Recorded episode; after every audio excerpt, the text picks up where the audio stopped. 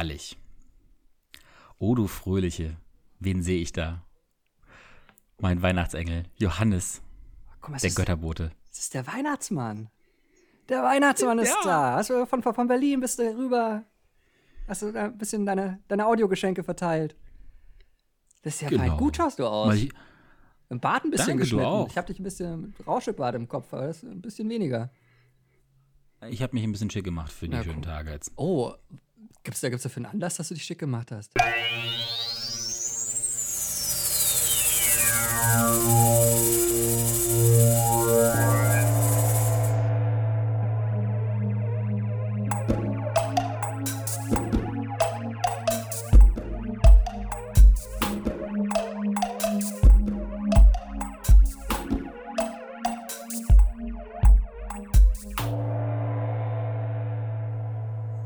Tatsächlich hätten wir uns ja wirklich eigentlich regulär so gesehen heute.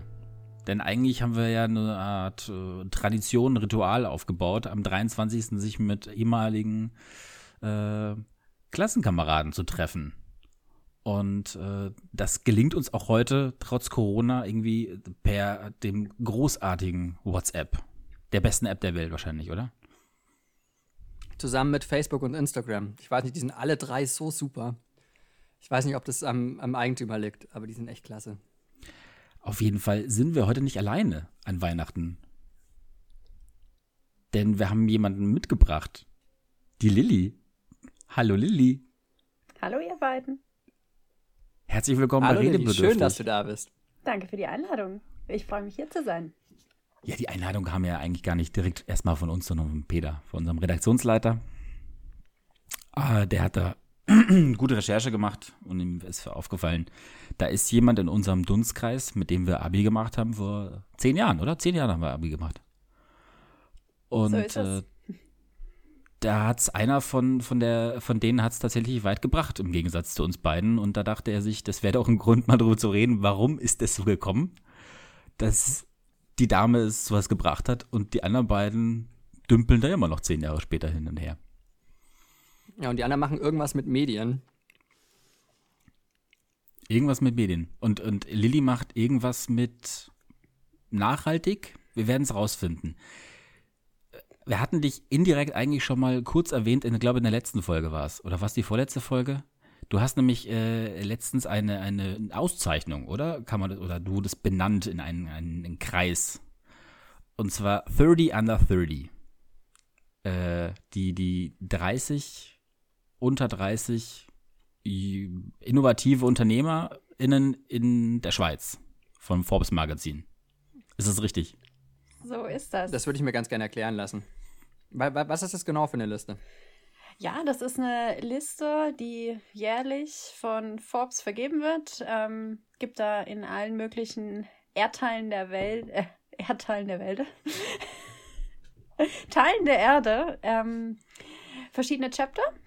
Es gibt ein Chapter für den deutschsprachigen Raum, also die Forbes Dachliste, und da werden jährlich Jungunternehmer unter 30 nominiert, gelistet, aufgeführt.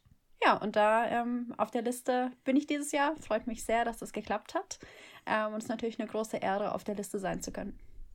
Aber warum? Herzlichen also, Glückwunsch. Aber also warum? äh, nee, also, wenn, wenn ich ganz kurz noch, wenn ich ganz kurz noch einen Schritt weiter vorgehen dürfte, die, die heißen Chapter, wie so, wie so Rocker, Biker-Gangs.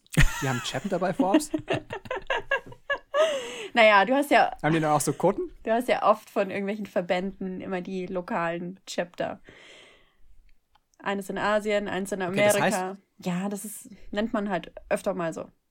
Chapter von irgendwelchen Ah, okay. Organisationen.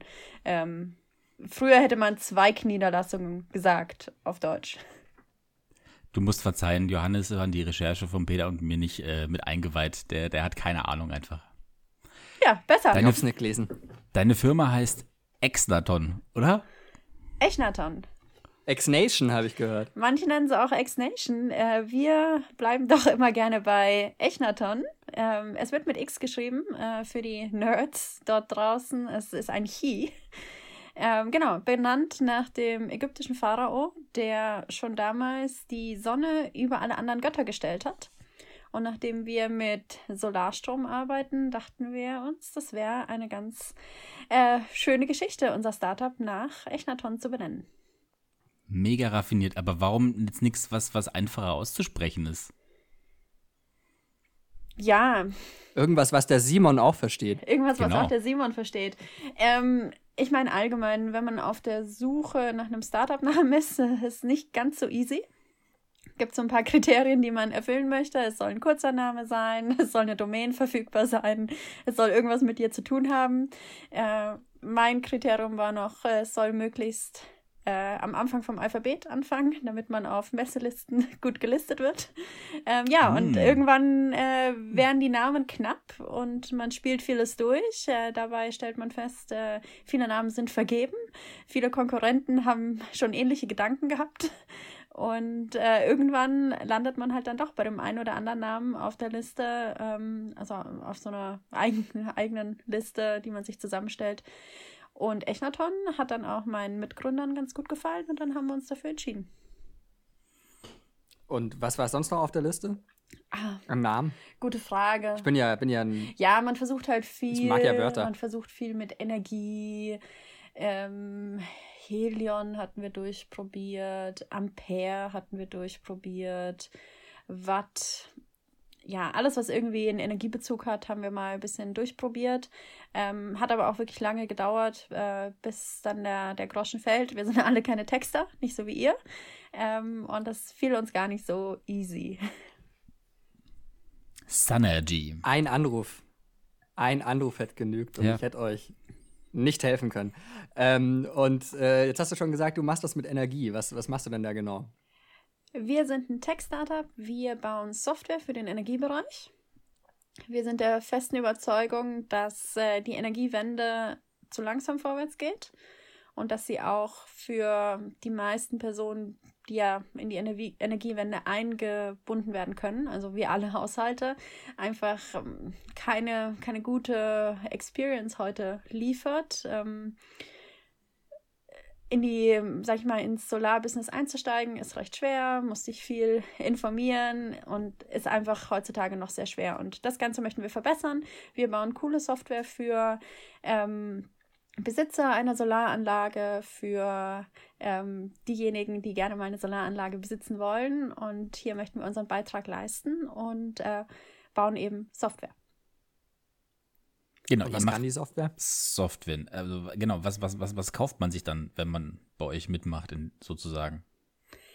Ja, da ähm, steigen wir schon in die bisschen komplizierteren Ebenen ein. Also wir verkaufen unsere Software an Energieversorger, also ähm, ah. Stadtwerke, E.ON, ENBW, wie sie alle heißen. Und die geben dann die Software an Haushalte wie du und ich weiter. Das heißt, die Software kommt vom Energieversorger zu euch, die wird euch angeboten.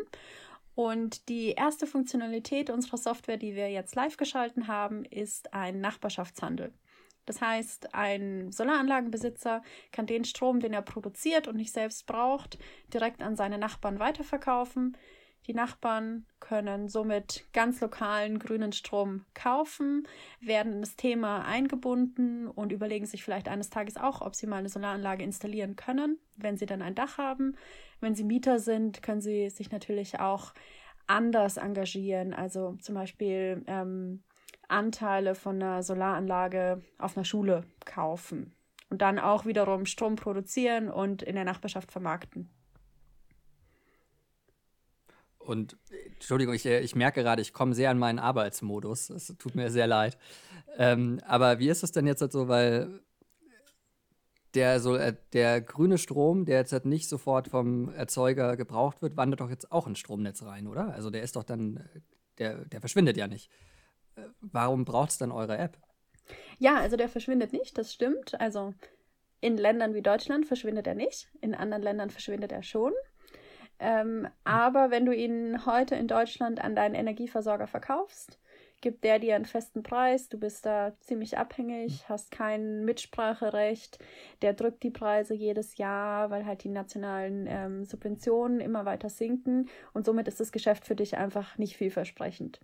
Und äh, wenn du das jetzt an deinen Nachbarn verkaufen kannst, ähm, erhoffen wir uns, dass wir finanzielle Anreize für Haushalte schaffen können, sodass eben mehr, dass sich Investments äh, besser lohnen und dass mehr Haushalte auch den Schritt äh, in die Solarproduktion wagen. Und als Nachbar, also ähm, ist, ist der Strom dann billiger, wie wenn ich ihn vom von den Stadtwerken abnehmen, wenn ich ihn von meinem Nachbar abkaufe? Oder wo ist mein Vorteil, wenn ich Nachbar bin? Ja, je nach äh, nationaler Regulation äh, kann man das schon realisieren. Also es gibt Länder, die jetzt angekündigt haben, sie möchten den Nachbarschaftshandel ähm, sag ich mal, erlauben und incentivieren und haben dafür die Netzgebühren gesenkt. Also es ist ja immer so, wenn du von einem Haushalt in den anderen Strom verkaufst, dann äh, berührt der, Net, äh, der Strom das öffentliche Netz und du musst dafür Netzentgelte abdrücken an den Netzbetreiber. Das ist natürlich auch äh, völlig fair, weil ich meine, der Betreiber hat Leitungen gelegt, der hält die in Schuss und natürlich möchte der vergütet werden, wenn die Leitungen benutzt werden. Aber es gibt jetzt erste Länder, die eben die Netzentgelte für so einen lokalen Nachbarschaftshandel ähm, senken möchten.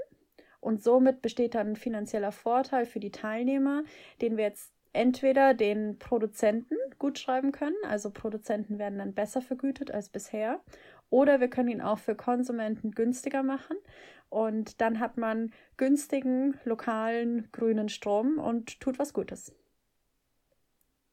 Und den Preis, äh, wird der Angebot- und Nachfragemäßig äh, verhandelt oder setzt ihr den dann sozusagen fest oder ja, wir haben schon. Schnabelt da die, schnabeln die Stadtwerke noch mit oder wo, also, wo kommt der Preis her? Äh, die Stadtwerke geben uns, äh, sage ich mal, Preisgrenzen. Also einfach einen Spielraum, in dem wir uns bewegen können. Und wir haben dann schon verschiedene Preismodelle getestet. Zum einen haben wir mal Teilnehmer wirklich selber Preise setzen lassen. Das könnt ihr euch so vorstellen, dass ein Haushalt gesagt hat, ich bin bereit für den grünen Nachbarschaftsstrom äh, so und so viel Cent zu bezahlen. Ähm, wiederum der Produzent hat angegeben, ich bin bereit, meinen Strom für den und den Preis zu verkaufen. Genau, also dann lief im Hintergrund eine doppelseitige Auktion das ist ein Modell, mit dem wir gespielt haben. Und das andere Modell, wie du gerade sagtest, Johannes, Johannes ähm, Angebot und Nachfrage. Das heißt, wir richten uns danach, wie viel grüner Solarstrom ist in dem Moment verfügbar in der Gemeinschaft, verteilen den um und berechnen einen dynamischen Preis. Und das heißt im Rückkehrschluss, dass Strom tagsüber günstiger wird und nachts teurer. Mhm.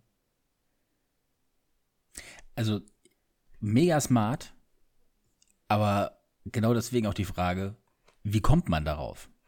Also ich, es ist, es ist jetzt wirklich nicht so die, die, die äh, Innovation, die Idee, die man so innerhalb von drei, vier Wörtern in einem kurzen Satz erklären könnte, würde ich jetzt behaupten, sondern es ist schon äh, recht komplex, äh, das ganze Ding. Aber auch wahrscheinlich nur deswegen funktioniert es dann auch gut. Man muss dazu sagen, du hast mehr akademische Abschlüsse als wir beide zusammen was jetzt nicht unbedingt nur an mir liegt, Johannes. Nein, nein, absolut. Also ich äh, bin, bin, bin der Frau Doktor gegenüber sehr dankbar, dass sie mit uns ganz normal redet. Das ist, ist ja klar. ja, dass wie sie sich überhaupt noch nach, nach der Zeit äh, herab herab dass runter ich sowas noch mache nach der langen ja, Zeit. Also Du hast, du hast äh, in, in, in, in Bamberg studiert, äh, wenn ich das richtig in Erinnerung habe, und hast dort schon irgendwie äh, dann die Verbindung bekommen äh, nach Zürich. Also du, du, dein Startup ist beheimatet in Zürich und da wohnst du inzwischen ja auch. Ähm, da dann dort deinen Doktor zu machen. Und irgendwie dann außerhalb oder innerhalb des, des Unikosmos ist dann dieses Startup entstanden. Richtig? Genau, da würde ich noch mal kurz äh, drei Schritte zurückgehen. Ich habe in Bamberg Wirtschaftsinformatik studiert, habe mich aber schon während dem Bachelor besonders auf ähm, Technologie fokussiert, die Menschen dazu motiviert, sag ich mal, vernünftig mit dem Thema Energie umzugehen, ihren Energieverbrauch äh, im Auge zu behalten.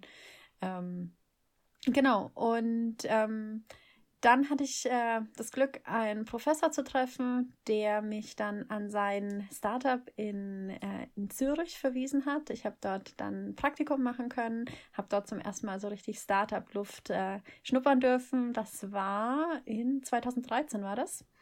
Genau, und ich bin dann zwar nochmal nach Deutschland zurückgekommen, aber bin dann nach meinem Master nochmal in die Schweiz gegangen, bin dort an die ETH Zürich gegangen und habe dort äh, promoviert oder wie die Schweizer sagen, doktoriert. Ähm, ja, und habe. Das klingt richtig bosshaft. Ich habe mal doktoriert.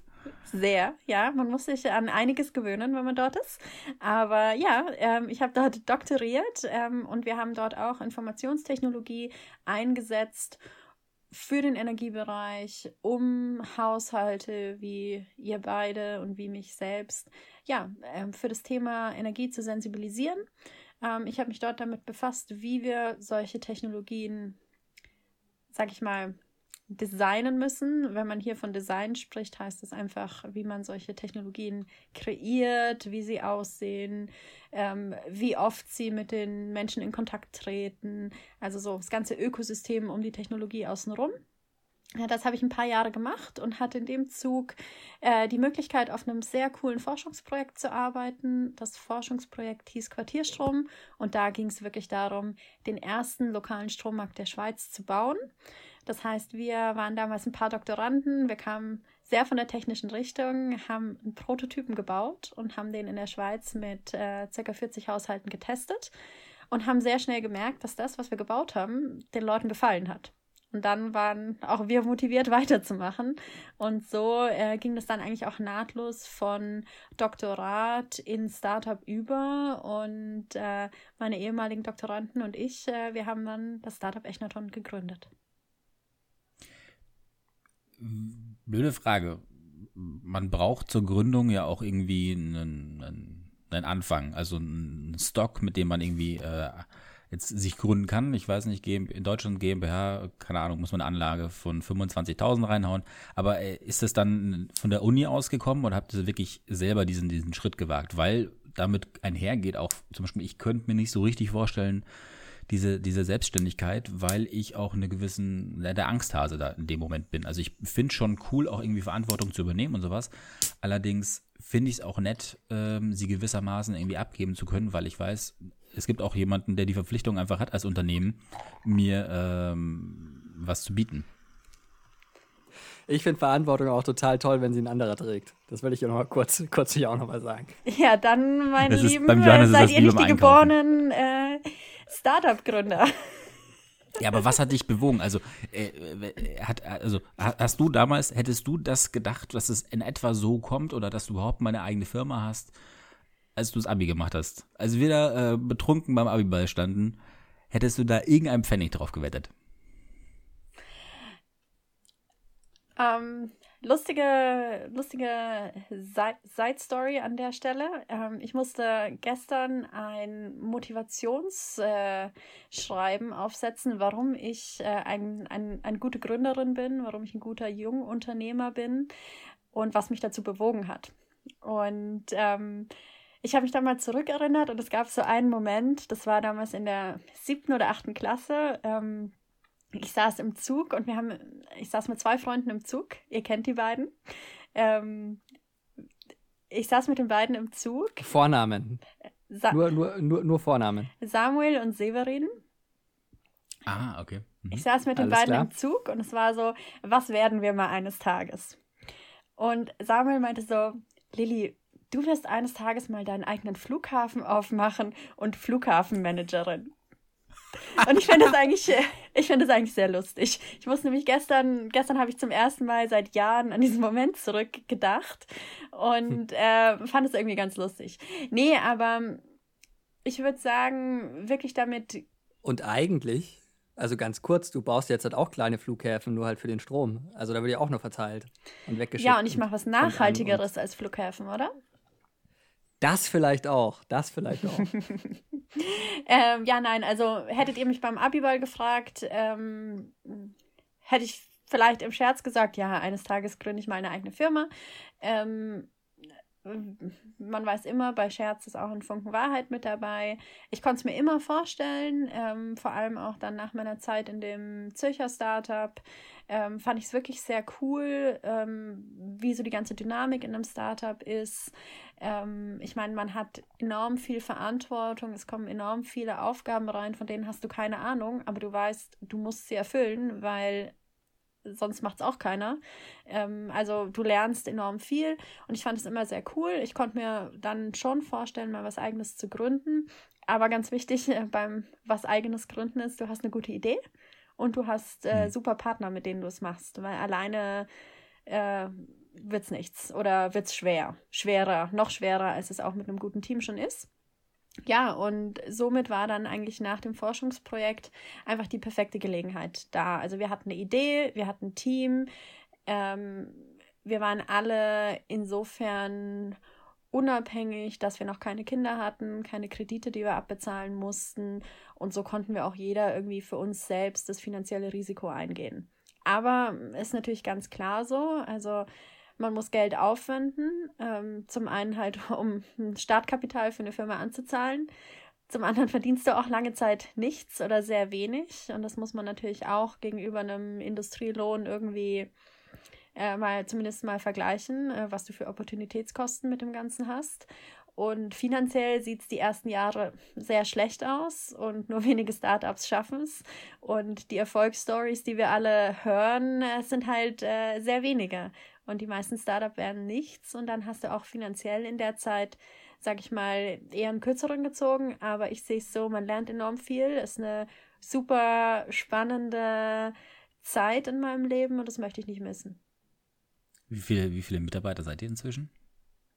Wir sind drei Gründer und wir haben unseren ersten Angestellten. Mhm. Und wie, wie lange gibt es euch jetzt was, als, was, als Unternehmen? Das ist auch immer eine sehr gute Frage. Beim Startup gibt es immer so zwei Daten. Zum einen gibt es das Datum, bei dem du begonnen hast mit der Idee ähm, und, jetzt sage ich mal, begonnen hast, Zeit zu investieren. Vor allem geht es mhm. ja oft dann auch um den Zeitpunkt, wo du angefangen hast, Vollzeit dafür zu arbeiten und keinen Nebenjob hattest. Ähm, und dann gibt es das offizielle Gründungsdatum. Und das versucht man eigentlich in der Regel nach hinten zu versetzen, ähm, weil es immer so ist, Investoren fragen, wann habt ihr gegründet und was habt ihr seitdem erreicht? Und deswegen versuchst du das Datum so weit wie möglich nach hinten zu schieben, damit du halt dann schneller Dinge seit Gründung erreichen kannst. Wir haben im Juli dieses Jahres gegründet. Und angefangen, genau. Dann habt ihr ja schon viel erreicht in der Zeit. Holla, holla. Angefangen haben wir vor Aber einem Jahr. Vielleicht ganz kurz. Okay. Vielleicht ganz kurz, weil du hast jetzt schon ein paar Mal gesagt, äh, da hast du die Startup-Luft äh, geschmeckt. Und ähm, wie schmeckt die denn? Also, weil ich äh, arbeite ja in alles andere als in einem Startup. Äh, Simon, glaube ich, auch nicht in einem Startup, soweit ich richtig unterrichtet bin. Nö, gibt's schon ein paar Wie schmeckt denn Startup-Luft? Für, für, für mich sind Startup-Leute, die die Sachen vollkommen unmotiviert Englisch aussprechen und ähm, freiwillig Überstunden machen, weil Ägyptisch. sie den Chef duzen dürfen. Ägyptisch sprechen sie die aus. Äh, Ägyptisch im Zweifel. Ähm, und äh, dafür hat man aber auch einen Kicker äh, im Büro. Also, was, ist, was macht ein Startup aus? Ja, gute Frage. Was macht ein Startup aus? Also, zum einen bist du anfangs ein sehr kleines Team. Du ähm, hast ähm, als Gründer zumindest äh, keine Chefs, die dir sagen, was du zu machen hast, sondern du musst dir deine Aufgaben irgendwo auch selbst suchen. Das heißt, man teilt sich die Aufgaben, die halt typischerweise in der Firma anfallen, irgendwie untereinander auf. Der eine baut das Produkt, der nächste macht die Buchhaltung, der nächste macht Marketing, einer macht äh, HR, wenn es dann mal so weit ist. Der nächste kümmert sich um Businessplan. Ja, so verteilt man die Aufgaben irgendwie untereinander auf. Aber man merkt halt auch ganz schnell, dass äh, von rechts und links neue Aufgaben reingeschossen kommen. Die gehören nicht zu deinem Aufgabenbereich. Ähm, du hast keine Ahnung, wie du sie erledigen sollst, aber du musst dich dann halt da irgendwie ein bisschen durchwursteln und äh, dein Bestes geben. Und äh, ganz wichtig im Startup ist einfach, ähm, um es mal in den, in den Tech-Amazon-Worten äh, zu nennen, Taking Ownership, also ist enorm wichtig. Das heißt, äh, es gibt einfach nicht den Satz, ist nicht meine Aufgabe, mache ich nicht, sondern es ist, äh, die Aufgabe kommt rein, einer muss sie machen, wer kann sie machen ähm, und äh, das ist einfach ganz wichtig. Du bist äh, für alle Arten von Aufgaben irgendwo verantwortlich. Ähm, ja, und dann zur Startup-Luft. Ich meine, Startup ist, sag ich mal, informeller als viele andere Jobs. Also ja, man hat vielleicht auch einen Kicker. Ähm, in unserem Coworking Space haben wir einen Billardtisch. Ähm, den konnten wir jetzt leider dieses Jahr nicht ganz so viel nutzen, ähm, weil wir einfach wenig im Büro waren. Aber ja, es ist einfach äh, meist ein sehr junges, dynamisches Team. Ähm, meistens sehr motivierte Leute, ähm, weil jeder ja auch irgendwie seine Motivation mitbringen muss. Ich sehe, Johannes schüttelt den Kopf. Bei der Motivation bin ich raus. Bei der Motivation bin ich raus. Du hattest mich bis dahin, Billardtisch klingt toll, aber junges Team, aber alle motiviert, da wird es eng bei mir. Nee, aber du, du musst es mal so sehen. Also vor allem jetzt unter den Gründern, da musst du motiviert sein. Du, du musst ja das Ziel ja, haben, irgendwie ein geiles Produkt zu bauen, äh, das Leute gerne nutzen und irgendwie willst du damit Geld verdienen. Ähm, klar, bei den ersten Angestellten äh, muss man schauen, dass man die motivierten Leute findet und das ist die größte Challenge für Startups. Was ich mir hier. Ja, wenn ihr einen Pressesprecher braucht, gell? Den Pressesprecher, den buchen wir bei dir. und er genau, vermittelt dann jemanden, der ist drauf sehr hat. motiviert. Genau. Johannes vermittelt dann jemanden. Aber sag mal, warum zur Hölle bist du CEO? Was hast du den anderen gegeben, dass sie nicht CEOs sind, sondern nur irgendwie so CFO oder was, was gibt es bei euch alles? Warum hast du, warum bist du die Königin? Was hast, was hast du gemacht? Das höre ich ja sehr gerne. Ähm, nee, äh, ganz einfach. Also es gibt am Anfang ein paar Rollen zu versetzen. Äh, zu versetzen, zu besetzen. Und du hattest, und du hattest Würfelglück. Das, ich hatte das Das ging schnell, dass schon wieder Leute rausgeschmissen worden sind. Du, ähm, ich, ich würde aber vorschlagen, dass du, dass du die, ähm, dass du die Pharaonin bist. Die Pharaonin, oh ja, das, das okay. wird mir ja. aufgefallen. Nee, du musst halt am Anfang Rollen besetzen. Ähm, ich finde das eigentlich total affig, dass jemand äh, CEO sein muss. Ähm, aber es ist einfach auch äh, in der Startup-Welt ähm, sag ich mal, erwünscht, dass einer den CEO-Titel übernimmt und auch den Kopf hinhält. Also der CEO kommt auch nicht nur mit positiven Sachen, weil ähm, ja, einer muss halt den Kopf hinhalten, wenn es äh, mal schief geht. Ähm, und ansonsten äh, versuchst du dann die Stellen äh, rund um den CEO zu besetzen. In meinem Fall war es relativ einfach. Wir haben in den ersten Monaten nur zu zweit begonnen und Arne, mein Geschäftspartner, ist einfach ganz stark technisch aversiert und er ist CTO, also Chief Technology Officer. Er baut die ganze Software ähm, und da war es ganz klar, okay, Arne ist gesetzt und jetzt brauchen wir noch äh, jemanden für den CEO und dann war ich das. Herzlichen Glückwunsch. Danke, Simon, danke. Ist es auch, ist auch das der Grund, warum du am Ende äh, diese Auszeichnung bekommen hast? Weil du CEO bist oder ist, sind die anderen einfach viel zu alt? Nee, das, das kann man da ja. Da habe ich aber Peter dann besser gelesen als du, weil es äh, die es gibt da noch eine von euch, die, die auf dieser Liste steht. Genau. Da muss aber auch die Unterlagen, die, die uh, unser Redaktionsleiter Peter im Vorfeld recherchiert hat, auch mal, auch mal gescheit durchlesen, äh, Simon. Also er, er, er steht gerade darauf, dass er Peter genannt wird, also das Bayerische ausgesprochen. Der Peter. Der Peter. Der Peter. Der Peter. Ähm, ja, also an der Stelle, da gehen nicht alle Credits an mich. Äh, an Selma, meine zweite Mitgründerin, ist ebenfalls auf der Liste. Und äh, da sehen wir, dass der CEO-Titel nicht ausschlaggebend war. Aber wie, wie kommt man jetzt auf diese Liste? Also ist das so eine Nominierung oder muss man sich anmelden? Wird man äh, von, von externen Leuten draufgesetzt und man weiß, man ist auf so einer, so einer Longlist, äh, Shortlist und äh, wie, wie, läuft sowas ab? Vor allem der Moment, äh, in dem man gekürt wird. Ich, ich vergleiche das, ist das so wie bei einem Nobelpreis und irgendwann klingelt das Telefon und man weiß an dem Tag, heute, heute, heute könnte es passieren, heute werde ich auf die Liste gesetzt oder ist das so aus dem aus komplett heiterem Himmel? Ja, also nee, es ist nicht aus komplett heiterem Himmel. Also entweder ähm, wird man nominiert oder man kann sich auch selbst bewerben.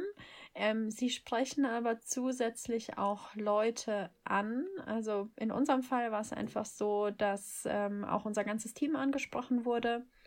Ähm, man bekommt dann eine E-Mail, sie sind hier auf der Longlist. Ähm, bitte jetzt äh, ein paar Fragen ausfüllen, warum du, du es verdient hast, auf diese Liste zu kommen. Und dann musst du mal wieder die Feder schwingen lassen und äh, dich in den Himmel loben in ein paar äh, schlauen Sätzen, äh, warum du toll bist und was du Tolles im Leben geleistet hast.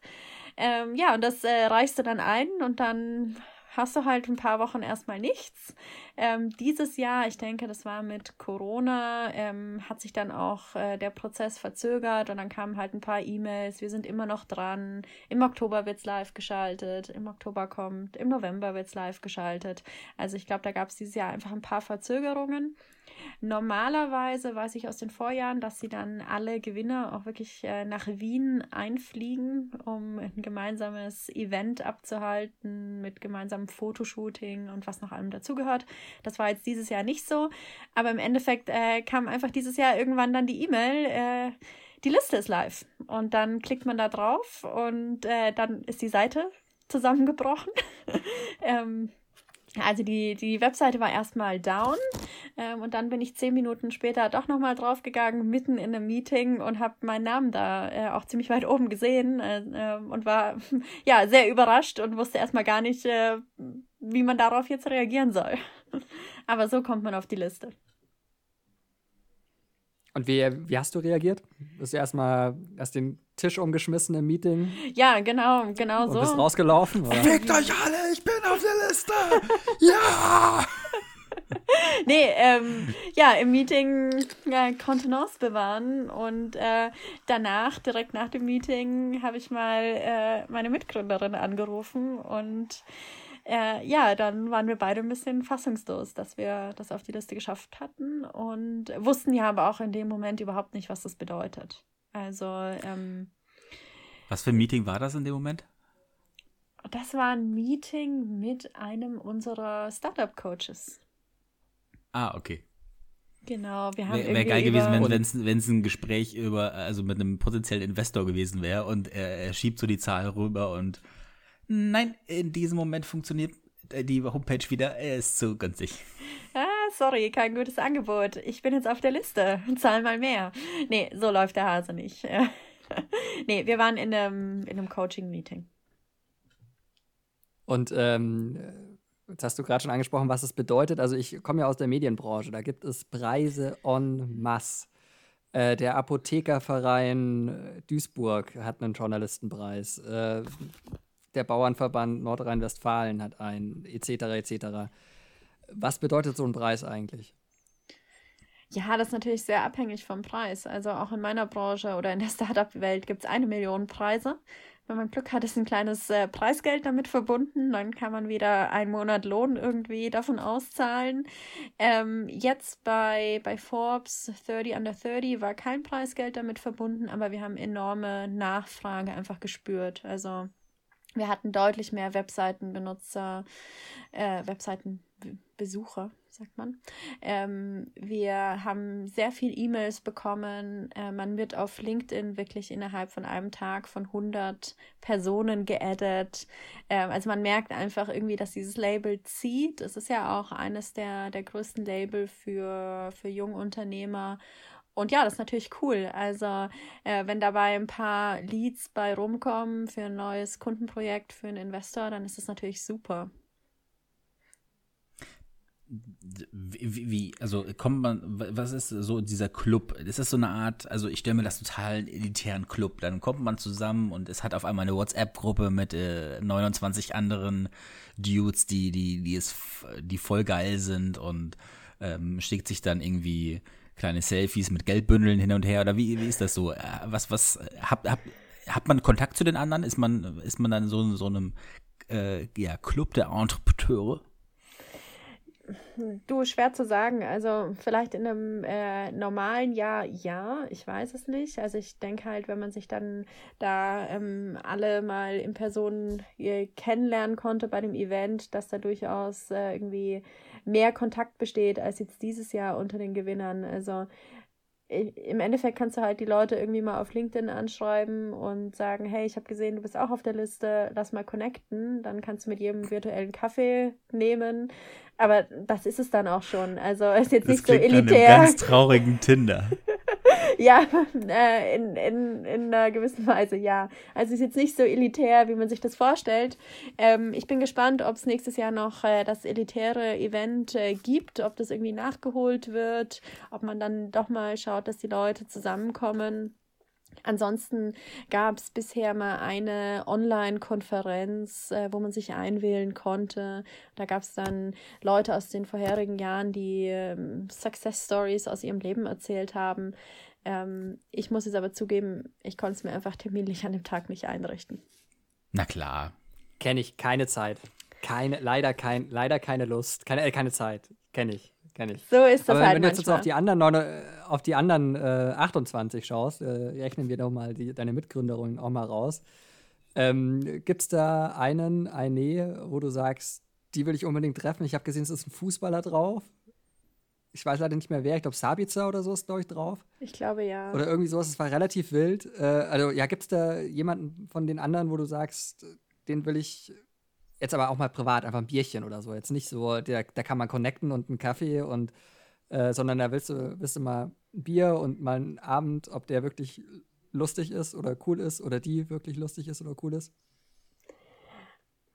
Naja, also ähm, in erster Linie liest man halt dann 28 Namen, die mir halt jetzt auch nicht besonders bekannt vorkommen, ähm, aber ich bin halt auch in dem Space einfach nicht äh, super viel unterwegs. Also ähm, wir sind recht auf unsere Arbeit fokussiert und haben leider wenig Zeit, uns dann auch äh, mit, äh, mit all den Menschen irgendwie zu befassen, wer das genau ist und ob man die kennenlernen möchte. Aber ich fände es natürlich cool, jetzt bei einem Event die Leute mal kennenzulernen, um mal abends das ein oder andere Bierchen äh, doch noch zu sich zu nehmen und rauszufinden, wer jetzt äh, spannend auf der Liste ist und äh, wer jetzt nicht. Ähm, aber ja, die Liste ist sehr bunt gemischt. Also es ist, wie gesagt, der Fußballer dabei, es ist ein Profi-Tennisspieler dabei, es sind aber auch aus Deutschland, also es sind ja insgesamt 90 Leute, also 30 aus jedem Land. Aus Deutschland ist äh, eine, eine Home-Fitness-Trainerin mit dabei. Dann sind einige andere Startups mit dabei. Ähm, wir haben zum Beispiel mal mit einem uns dann auf einen virtuellen Kaffee getroffen ähm, oder mit zweien auf einen virtuellen Kaffee getroffen. Die machen ähm, äh, Spiele, also wirklich Gaming-Industrie, also ganz andere Branche wie wir, aber auch spannend, wie man halt so äh, ja, Handyspiele konzipiert, sodass äh, Nutzer bereit sind, dafür zu zahlen. Also es sind auf jeden Fall super spannende Persönlichkeiten dabei, ähm, aber das findet man ja meistens auch erst raus, wenn man mit den ganzen Leuten mal spricht. Absolut, aber bei manchen Fotos denke ich mir auch, danke.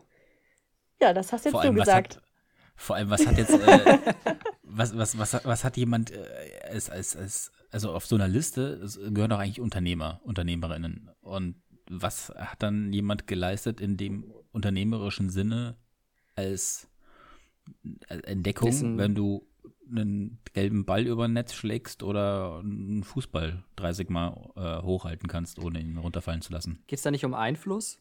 Ja, Geht es da nicht um Einfluss es geht, eigentlich? es geht um Einfluss. Aber provokativ gesagt, welchen Einfluss habt ihr jetzt, wenn ihr jetzt im, im Sommer euch gegründet habt schon oder erst und, und klar, ein bisschen davor, aber äh, das ist, äh, finde ich, jetzt keine Relation. Ja, nee, da hast du absolut recht. Also ähm, freut uns ja auch deswegen umso mehr, dass wir es auf die Liste geschafft haben. Ähm, nee, da hast du absolut recht. Ähm, ich denke, bei, bei so jemandem wie einem äh, Tennisspieler oder einem Fußballprofi oder so geht es auch oft darum, äh, wie sehr der äh, oder wie gut er darin ist, sich selbst zu vermarkten. Also ich meine, Fußballspielen ist ja das eine, aber äh, viele der m, Top-Sportler haben ja dann doch auch irgendwie ihr eigenes Unternehmen, in dem sie ähm, Werbespots machen und da schon auch unternehmerisch aktiv sind. Also das darf man nicht ganz vergessen. Ähm, die arbeiten ja auch außerhalb äh, des Sports äh, teilweise sehr hart, ähm, wenn es auch nur darum geht, die eigene Person zu vermarkten. Aber auch das ist ja irgendwo unternehmerisch. Du hast schon gemeint, es kam, kam Traffic, der sich, der sich gewandelt hat, dass die Homepage öfter geklickt wurde, dass ihr, dass ihr auf LinkedIn äh, einfach überrannt wurdet im Verhältnis zu, zu davor. Wahrscheinlich auch Interesse halber äh, sind, also sind in, seid ihr im, im Fokus von, von Investoren gekommen auf einmal, oder? Absolut, genau. Und ich würde sagen, das ist mit einer der ähm, ja, der coolsten Faktoren von dem Label. Also du bist halt plötzlich bei Investoren auf dem Radar, aber wir haben wirklich gemerkt, dass einige Investoren äh, sich durch die Liste klicken und äh, zum einen halt die Leute kontaktieren, anschreiben, auf LinkedIn adden. Es ist auch allgemein bei Investoren einfach ein super Label. Wenn du rausgehen kannst und sagen kannst, ich bin auf dieser Liste, dann ja, sind die meisten doch erstmal beeindruckt und es ist halt einfach ein cooles Label für uns und Schaden tut uns das auf keinen Fall und das ist ja gut für uns. Da stellt sich die Frage. Und uns schadet's. Uns, uns, uns schadet. Was kann uns schaden, Johannes? Erstens das, zweitens haben wir halt die Freude, dass die Lilly uns mal besucht in dem Podcast. Das letzte Mal, als wir vor ihr aufgenommen haben, hat sie ja noch äh, sich nicht ans Mikro getraut, glaube ich, damals. So gesehen Stimmt. Haben wir ja wir alle wollten was von. eigentlich in, in Zürich, als wir dich besucht haben, auch aufnehmen. Stimmt. Ist das so? Habe Ja, ich ja. das vergessen? Oh, ja. Man- Manches, offensichtlich, aber ich, manches das Wässerchen. ist, glaube ich, nicht äh, das Einzige, was. manches was da Wässerchen vergessen worden ist. äh, von dem Wochenende äh, ist vergessen, ließ vergessen. Lalalala. Genau so war's. Ähm, aber da, da stellt sich doch jetzt die Frage: Bist du jetzt Millionärin? Natürlich. Nein, natürlich nicht. Also mein Bankkonto sieht leerer aus denn je. Ähm, man muss das Startkapital zahlen, man bekommt keinen Lohn. Also könnt ihr euch mal ausrechnen, dass eher Ebbe auf dem Bankkonto ist. Aber die Investoren, die rufen ja nicht an auf einen Kaffee, sondern die wollen ja im Zweifel 5% und überweisen dafür was. Naja, also äh, das ist äh, die Haltung, die viele Leute haben. Der Investor ruft an und schiebt seine Geldbündel rüber. Nee, der Investor äh, ruft tatsächlich an, um mit dir einen Kaffee zu trinken, um was über dich zu hören und danach sagt er dir, schön was, next. Also Und dann Investment zu hörst du bekommen. irgendwann wieder Also doch wie Tinder. Ja, fast wie Es ist Tinder. ja doch wie Tinder. Ja, doch, es ist, äh, doch, es ist eigentlich, doch, ja, hat, hat eine äh, Parallele. Hat auch neulich mal ein Freund von mir äh, gemeint, dass so ein Investorengespräch eigentlich wie beim Dating ist. Ja, man nähert sich so an, man gibt an, wie cool man ist. Jeder sagt nur, was an einem gut ist. Die schlechten Seiten werden natürlich äh, unter den Tisch gekehrt. Und am Ende ist halt, ja, war halt doch, hat halt doch nicht gepasst. Also gen- genau so kann man sich das vorstellen. Also wir haben in den letzten Monaten sehr viele Gespräche geführt. Äh, man bekommt äh, sehr viele Absagen, natürlich. Ähm, man bekommt auch sehr viele ähm, Antworten im Sinne von super spannend, äh, lass uns in einem Jahr, halben Jahr nochmal reden. Also Investoren wollen immer deinen Track äh, Re- Record sehen, wollen sehen, was hast du in den letzten sechs Monaten erreicht, was hast du erreicht, seitdem wir zuletzt gesprochen haben. Also es geht immer darum, Erfolgsstories zu liefern. Misserfolge soll man natürlich jetzt eigentlich nicht so liefern oder halt äh, dann zumindest aus den Misserfolgen viel gelernt haben. Also Learnings auch mal ganz wichtig. Ähm, ja, aber Investment ist natürlich ein Riesenthema. Ähm, und allgemein im Startup hast du so einen, äh, so einen Teufelskreis irgendwo. Also ähm, das jetzt nur für die, für die Tech-Branche. Ähm, in anderen Branchen kenne ich mich nicht gut aus. Aber der Investor will sehen, dass du zahlende Kunden hast. Um zahlende Kunden zu haben, brauchst du ein funktionierendes Produkt. Um ein funktionierendes Produkt zu haben, brauchst du Manpower, sprich Angestellte, die das gebaut haben. Und um die einstellen zu können, brauchst du das Geld der Investoren. Also ihr seht, äh, der Einstieg hier ist nicht immer ganz einfach. Ja. Und wie lange. Mhm. Äh, Entschuldigung, wir, wir, wir müssen das, vielleicht müssen wir uns immer melden gegenseitig oder so, dann fallen wir uns nicht so ins Wort. Äh, ich wollte eigentlich nur kurz nachfragen, wie, wie lange ihr dann noch finanziell habt? Müssen wir uns Sorgen machen? Nein, äh, seit, seit dieser Woche müsst ihr euch keine Sorgen mehr machen. Deswegen der Shampoos die ganze Zeit nebenbei. Jetzt hat. Deswegen bin ich heute auf Sekt. Äh, nee, wir haben wieder ein bisschen längeren Runway. Also in der Startup-Welt spricht man immer vom Runway. Äh, Es das sind, ist, es sind Investitionsrunden, ne, die dann irgendwie so nee, laufen. nee, oder? der Runway ist tatsächlich, wie viele Monate hast du noch, bis du pleite bist? Bis du Insolvenz verstehe. Also- anmelden musst. Also entweder wurde sie, äh, ist jemand, hat jemand gekündigt und deswegen weniger auf der Gehaltsliste, oder ihr habt ein günstigeres Büro bekommen, oder ihr habt Geld gewonnen. Genau, also. Oder ein, Ein Date ging dann doch mal ganz gut. Oder ein Date ging doch mal ganz gut. Ach so. Genau, nee, du hast den Runway ähm, und der ist ganz stark abhängig von deiner Burn Rate, also deinen monatlichen Kosten.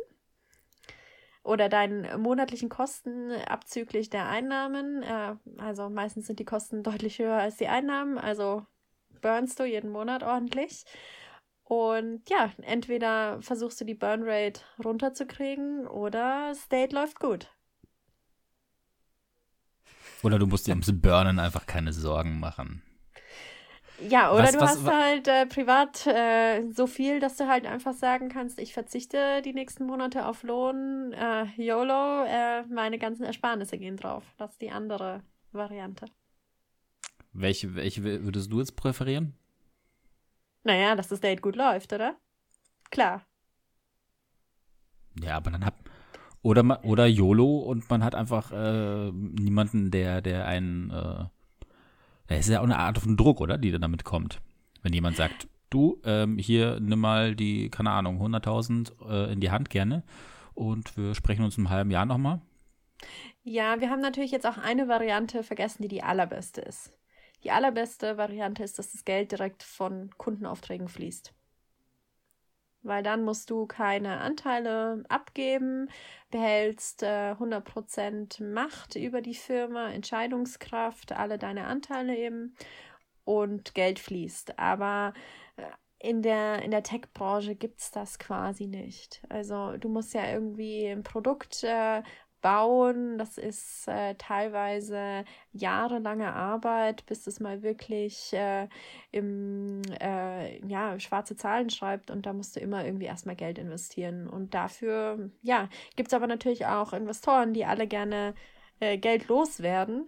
Und äh, dann musst du dich halt doch mit denen daten. Jetzt nehmen wir mal an, morgen ist Weihnachten. Morgen ist der 24. Da ist ein ganz fettes Backerl bei mir unterm, unterm Weihnachtsbaum. Was wird mich so eine Aktie bei dir kosten? Strenges Betriebsgeheimnis. Aber morgen ist Weihnachten und ich wünsche es mir so sehr. Ich kann dir mal sagen, was Startups... All I want for Christmas ist eine Aktie bei Egnaton. Also, ich kann dir mal so ein paar hm, Industriestandards durchgeben. Also, ähm, ich meine, man muss jetzt dazu sagen, wir sind ein Schweizer Startup. In der Schweiz haben wir eh ein bisschen andere, sag ich mal, finanzielle Verhältnisse. Ähm, aber es ist jetzt einfach der Markt, wo ich mich mit Startups am besten auskenne. Ähm, Ach so, äh, ist es wirklich so, dass man da keine internationale Währung in dem Sinne hat? Also, dass man im europäischen Markt sagt, es geht um Euros, es geht um äh, oder immer alles um Dollar. Man redet ähm, da wirklich eine, eine, eine einheitliche Sprache, sondern das ist tatsächlich ähm, vielleicht jetzt ist das Unternehmen teurer, weil es allein schon in der Schweiz liegt, als wenn das gleiche Unternehmen beispielsweise in Deutschland ist. Die Schweiz ist nicht Europa. Das, glaube ich, wollen die Schweizer am allermeisten herausgestellt haben. Europa sind sie schon, nicht in der Europäischen Union. Genau, großer Unterschied. Ähm, nee, also ich würde sagen, weltweit werden Startups schon eher in Dollar geschätzt als in den Landeswährungen. Ähm, genau, aber typischerweise rechnest du jetzt, wenn du halt in deinem Startup in der Schweiz sitzt oder wenn du in deinem Startup in Berlin sitzt, rechnest du deinen Business Case eigentlich schon in der jeweiligen Landeswährung und dann, ja, rechnest du halt am Ende den Betrag irgendwie um. Äh, man muss Weil die Investoren aus dem eigenen Land kommen, meistens, oder? Mm, Nicht unbedingt. Also ähm, Investoren kommen teilweise aus dem gleichen Land. Also vor allem, wenn du anfangs noch ähm, auf dem Business Angel Markt bist. Also Business Angel sind, äh, sag ich mal, meist selbst Unternehmer, die inzwischen ein bisschen Geld auf die Seite geschafft haben und die das selber in Startups investieren. Und das ist typischerweise so die erste Runde, die du machst, eben mit Privatpersonen, bevor du dann an die professionellen Venture Capital Funds rangehst. In einem Venture Capital Fund ist es dann wirklich so, ähm, das sind praktisch äh, Vermögensverwalter. Also Mhm. ähm, die werden dafür bezahlt, dass sie das Geld von besonders reichen Personen oder Firmen in Startups investieren. Ähm, ja, wenn du jetzt im Business Angel Bereich bleibst, dann ist das meistens sogar ja lokal oder schon national, dass du eher Business Angels aus dem gleichen Land hast. Aber sobald du auf dem VC-Markt bist, äh, ist das eigentlich global. Äh, man merkt, dass jetzt auch vermehrt amerikanische Investoren in den europäischen Markt reingehen. Das war vor ein paar Jahren noch nicht so. Ähm, aber darauf bereitet sich jetzt eigentlich so das europäische Startup-Ökosystem vor, dass immer mehr amerikanische Investoren auch kommen und bei denen liegt halt wirklich, da liegen dann die ganz großen Summen an Geld. Ähm, genau, aber man sagt, ähm, also in der Startup-Finanzierung macht man gewisse Runden. Ähm, man spricht da von Seed-Runde, ähm, Series A, Series B, ist dann immer so gestaffelt und man sagt, dass ein Startup, ein Tech-Startup bei Seed-Runde irgendwas zwischen drei und sechs Millionen Dollar wert ist. Kommt natürlich sehr auf das Startup an, kommt darauf an, wie lange sie schon dafür gearbeitet haben, wie weit das Produkt ist, wie viele Kunden man hat, die dafür zahlen. Aber ähm, man muss auch ganz klar sagen, das ist ja ein fiktiver Wert. Also wenn ich heute gehe und mein Startup verkaufe, äh, wird mir das Geld nicht so ausbezahlt, weil das Startup existiert ja auch irgendwo in meinem Kopf ähm, und ein Startup ohne seine Gründer ist nichts wert. Also ist das alles ein bisschen fiktiver Preis.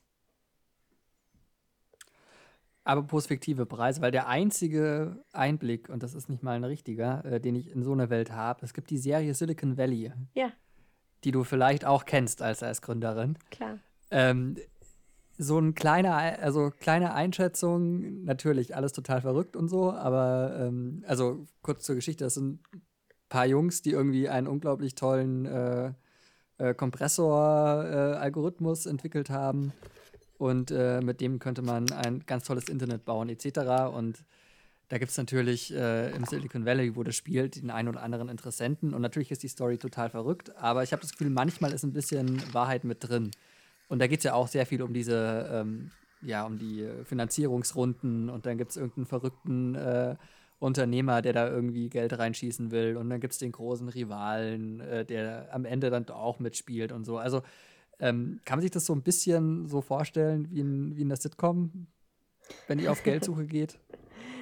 Ja, also ich glaube, man muss da schon auch ganz stark zwischen Europa und USA unterscheiden. Also ich habe mir sagen lassen, in den USA ist es wirklich ein bisschen so wie in Silicon Valley.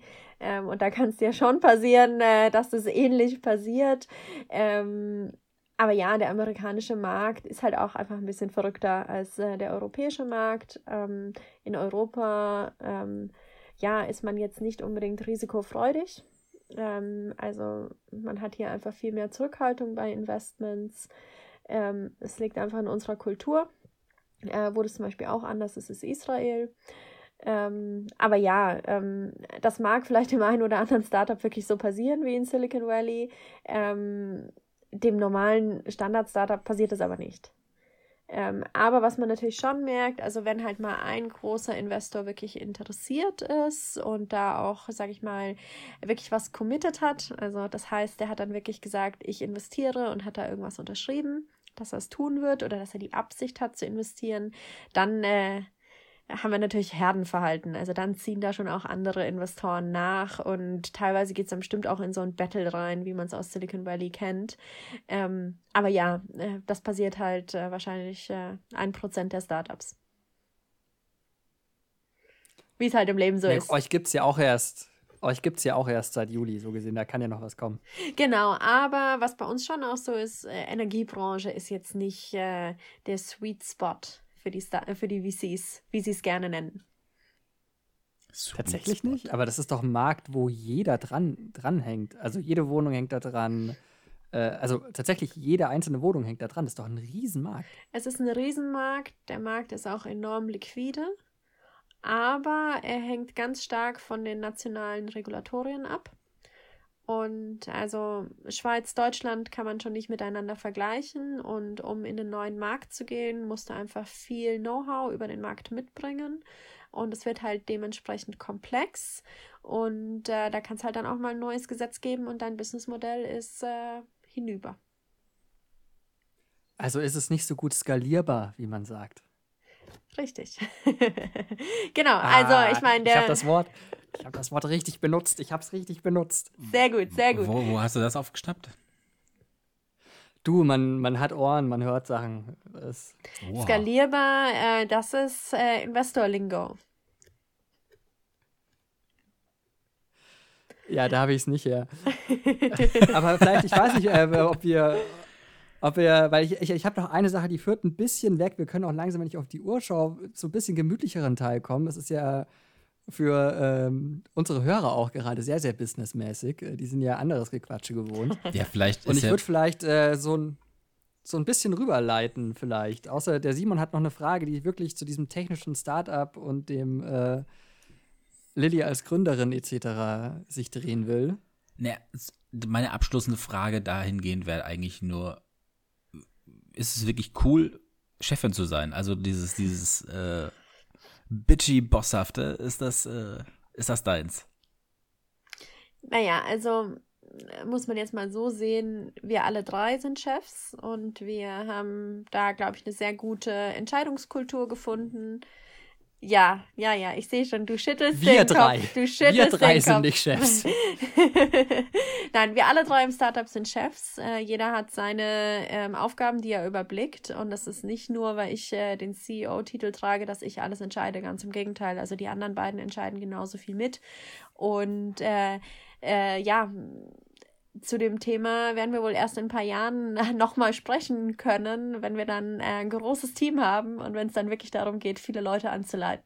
Dann reden wir Ich wollte nochmal. gerade sagen, ich glaube, das wird echt am, am spannendsten, wie man sich dann ähm, verhält und, und, und verändert auch. Ähm, ich selber bin, bin seit zwei Jahren jetzt in, in, auch in Personalverantwortung und es war sehr, sehr spannend, auf einmal so eine ganz andere Ebene zu haben, in der man eine, eine Verantwortung hat, äh, in meinem Fall auch noch aus dem, also außerhalb des, äh, innerhalb des Teams vorher gewesen und dann auf einmal die Person zu sein, die, die auch also blöd es klingt, aber eine Anweisung geben zu müssen und auf die gehört werden muss. Und gerade eben waren wir noch auf Augenhöhe, was, was Hierarchie angeht. Und eigentlich woll, will ich es immer noch sein. Und du fängst jetzt auch nicht an, deswegen mich zu siezen oder so, sondern ich will immer noch genauso gutes Verhältnis wir haben wieder vor zu dir. Aber auf einmal verändert sich da was. Und überhaupt diese, diese eigenen Rollen für sich zu finden, innerhalb eines Teams zu finden, ähm, ist, ist, ist ein sehr spezieller Weg gewesen für mich. Und ich glaube, wenn man dann auch noch in dem Fall ja diese, diese C-Chef-Level hat, eben, dass, dass man, dass man nicht nur jetzt irgendwie eine angestellte Person ist, die die Personalverantwortung hat im Unternehmen, sondern wirklich auch eben eine Gründerin des Unternehmens ist, ist es, glaube ich, nochmal was, was, was Besonderes.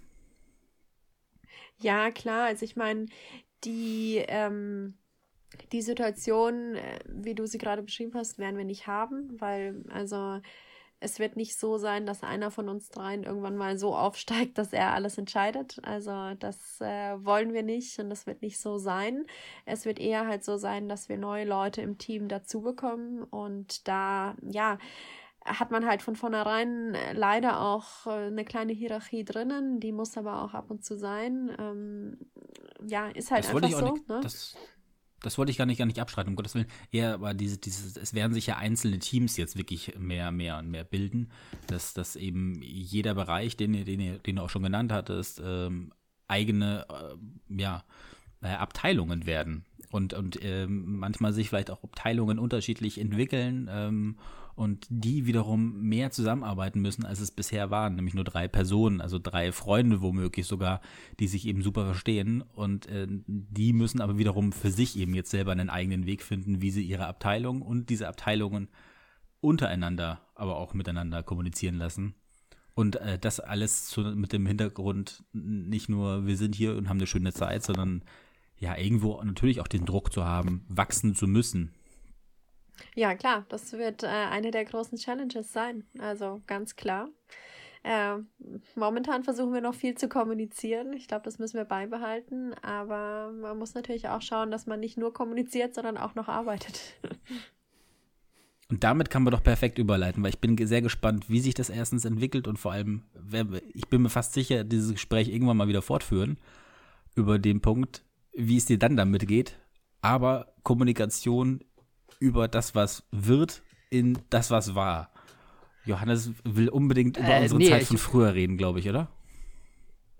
Äh, das natürlich auch, aber ähm, ich habe ich hab noch eine Frage. Also quasi Schieß los. nicht zurück in die alte Zeit, sondern äh, an dich als Nachhaltigkeitsexpertin. Oh, oh, oh. Ähm, nee, bei mir, mir, mir, hat letztens ein Bekannter, äh, den ich lange, lange, lange nicht mehr gehört habe, und äh, der hat mir geschrieben, äh, ich glaube, Corona treibt die Leute zum Äußersten. Ähm, und äh, wie das dann so ist, dann schreibt man hin und her. Und dann hat er mir erzählt, weil er hat jetzt ein Kind bekommen. Mhm. Und weil er ein Kind bekommen hat, wollte er jetzt was Nachhaltigeres machen. Ja. Und deswegen, und das ist jetzt meine Frage, inwieweit ist der jetzt wirklich nachhaltig unterwegs? Weil ich habe das Gefühl, also mich überzeugt es nicht so ganz, aber er ist jetzt als Sales Manager bei einem Unternehmen, das, und jetzt kommt's, in Afrika Bäume pflanzen lässt. Mhm. Das wiederum äh, nimmt eine gewisse Menge CO2 angeblich aus der äh, Atmosphäre. Das heißt angeblich, wenn die gepflanzt sind, dann ist das so. Ähm, und dieses CO2, das in Afrika gebunden wird, dieses CO2 verticken sie dann äh, auf dem deutschen Markt sozusagen an Unternehmen, die halt einfach CO2 aussto äh, aus, äh, ausstoßen müssen. Ist das jetzt nachhaltig, dieser Beruf, oder nicht? Okay, lass mich kurz rekapitulieren. Sie pflanzen Bäume in Afrika? Angeblich, wenn es diesen afrikanischen Bauern überhaupt gibt. Okay, da gibt es ja heute Möglichkeiten, das nachzuvollziehen, ob es den wirklich gibt. Natürlich. Digitale Technologien machen es möglich.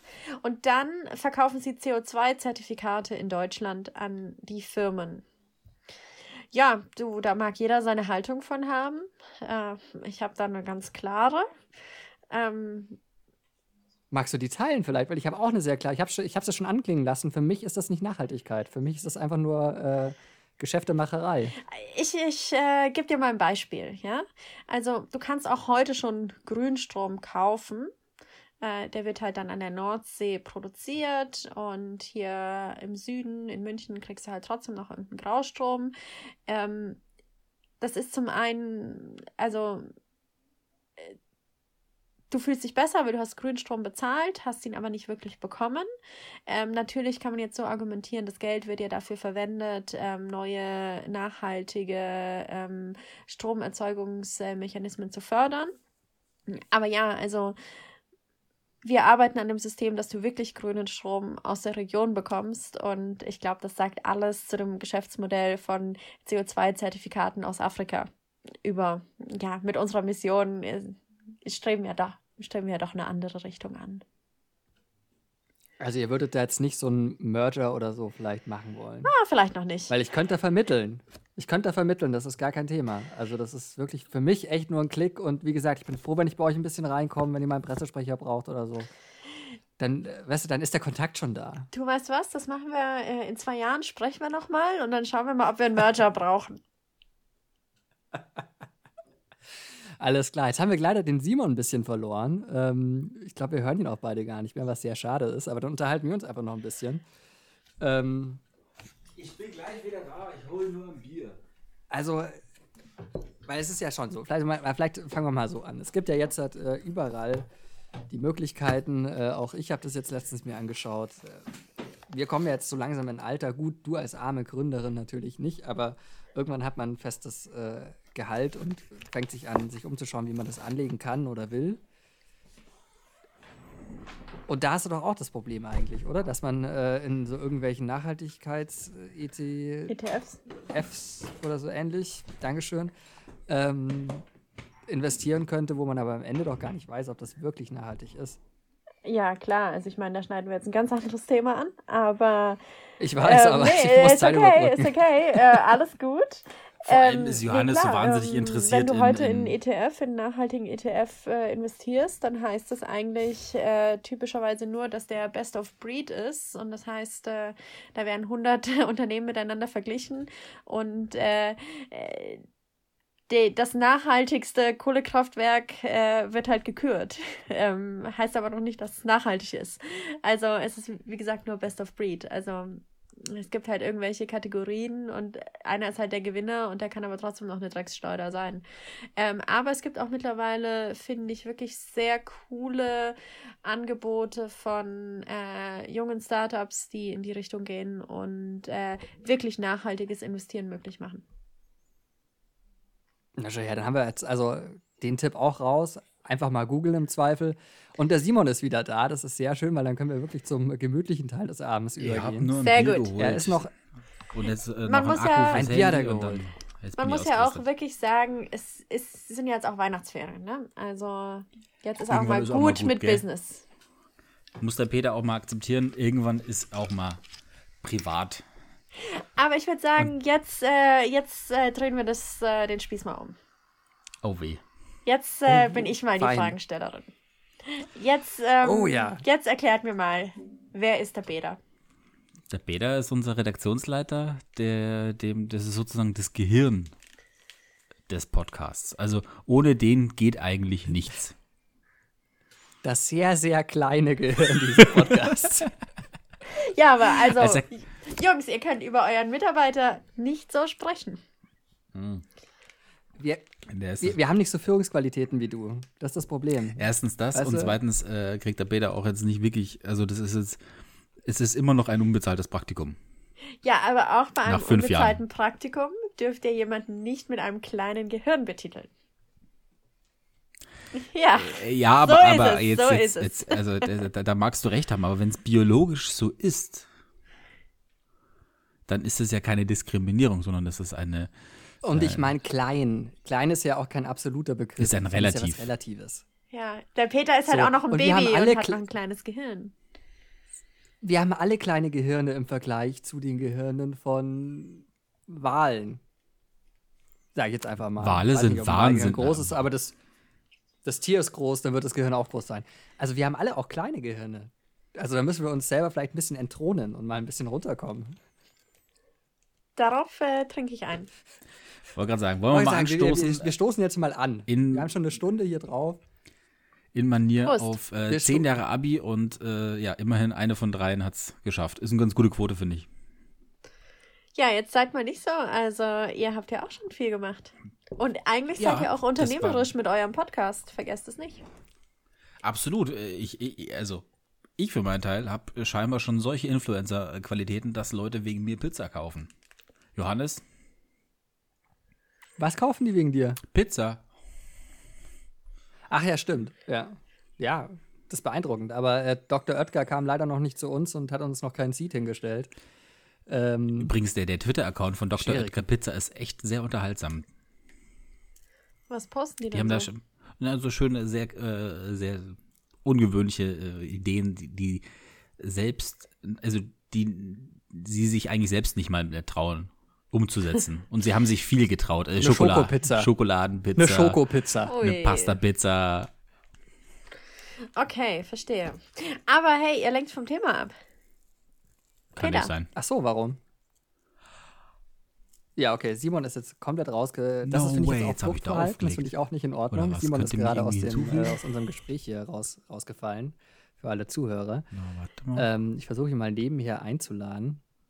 Ähm, ja, was ist mit Simon? Äh, was ist mit Peter? Wie gesagt, ich habe den äh, Kollegen nicht eingelernt. Ähm, und wir machen hier einfach einen Schnitt. Ja, gut. Äh, Lilly, ja, äh, ablehnen.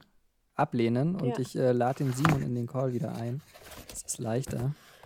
okay, aber Schnitt ist gut. Yes, das ist Maria. So. War, war okay? Ja, war okay. Es tut, es tut mir leid, ich habe aufgelegt. Ich wollte eigentlich nur ein bisschen leiser machen. Alles gut. Wir haben Schnitt gemacht. Wahnsinn. Wir, wir, genau, wir, wir, wir, haben jetzt gesagt, wir machen einen Schnitt Habt ihr, habt ihr ganz abgebrochen? bei. Ja, bei 0,7 ungefähr. Ich, äh, ich kann es eh schneiden. Ich habe einmal weil ich würde. geklatscht. Genau, ich glaube auch geklatscht. Genau, das müssen so. wir dann wieder zusammen machen. Das müssen wir wieder zusammen machen. Achso, ja, genau, dann machen wir es jetzt. Ähm. müssen wir nochmal klatschen. Aber ich würde bei mir einfach laufen lassen jetzt. Ja, genau. Ich, wir, also ich lasse auch noch laufen, Ja, die ja, Aufnahme. ich bin hoffe, auch noch dran. Lilly. Ja, ja. Genau. Achso, okay. Alles klar. Dann Super. hast du die Hände frei gerade, Johannes, überhaupt? Ja, ja, in fünf Sekunden schon. Eins, zwei, drei, vier, fünf. Wo waren wir? ich habe leider aufgelegt, wir mussten nochmal an, neu ansetzen. Wir waren bei Peter. Bei wem? Bevor du uns verlassen hast, ja. Genau, da, äh, da musste ich jetzt äh, kurz erzählen, dass eben ich bisher noch keinen Kontakt hatte mit unserer sehr fähigen äh, Redaktionsleitung. Gerüchte, wonach er ein kleines Gehirn haben soll, sind frei erfunden. Ich weiß nicht, wer die in die Welt gesetzt hat. Ich finde es eine Frechheit, ehrlich gesagt. Das sind Mitarbeiter von uns, vor denen stellen wir uns. Äh, da haben wir auch eine Verantwortung. Und ähm, da müssen wir einfach auch äh, zumindest nach außen hin ähm, das so kommunizieren, dass das klar ist, dass er selbstverständlich zwar ein unterdurchschnittlich kleines Gehirn, aber kein kleines Gehirn hat.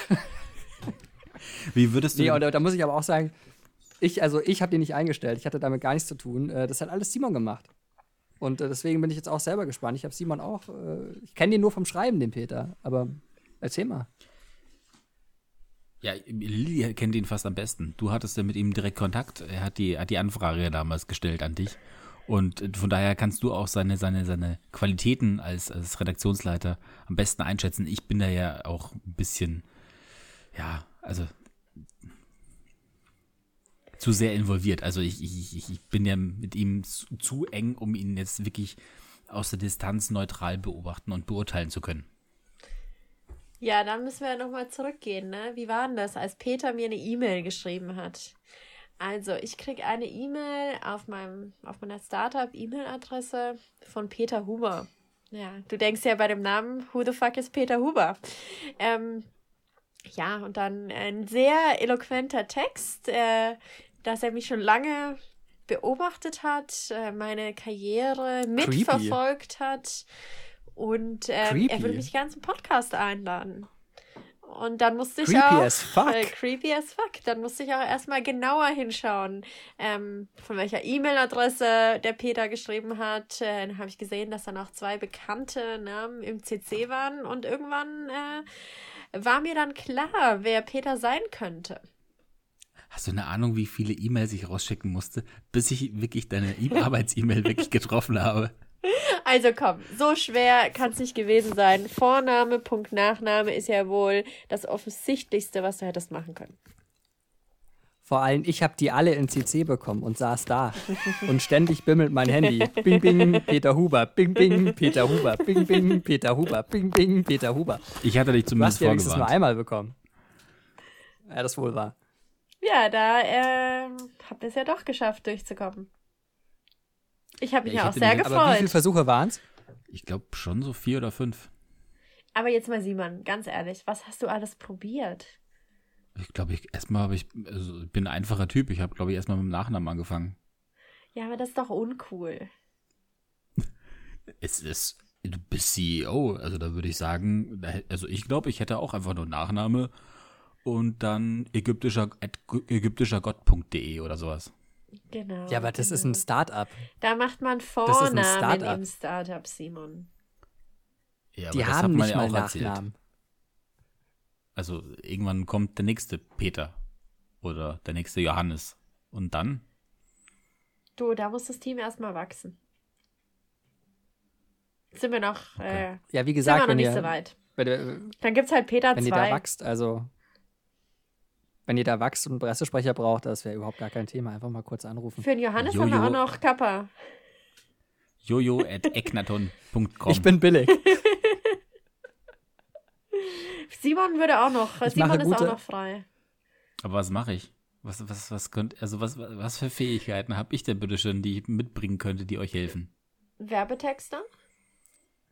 Aha. Schlüsselfrage, das frage ich mich schon immer, was für Fähigkeiten der Simon mitbringt. Sehr eloquent. Eigentlich ist das der Grund dieses Verkauf. Podcasts, glaube ich.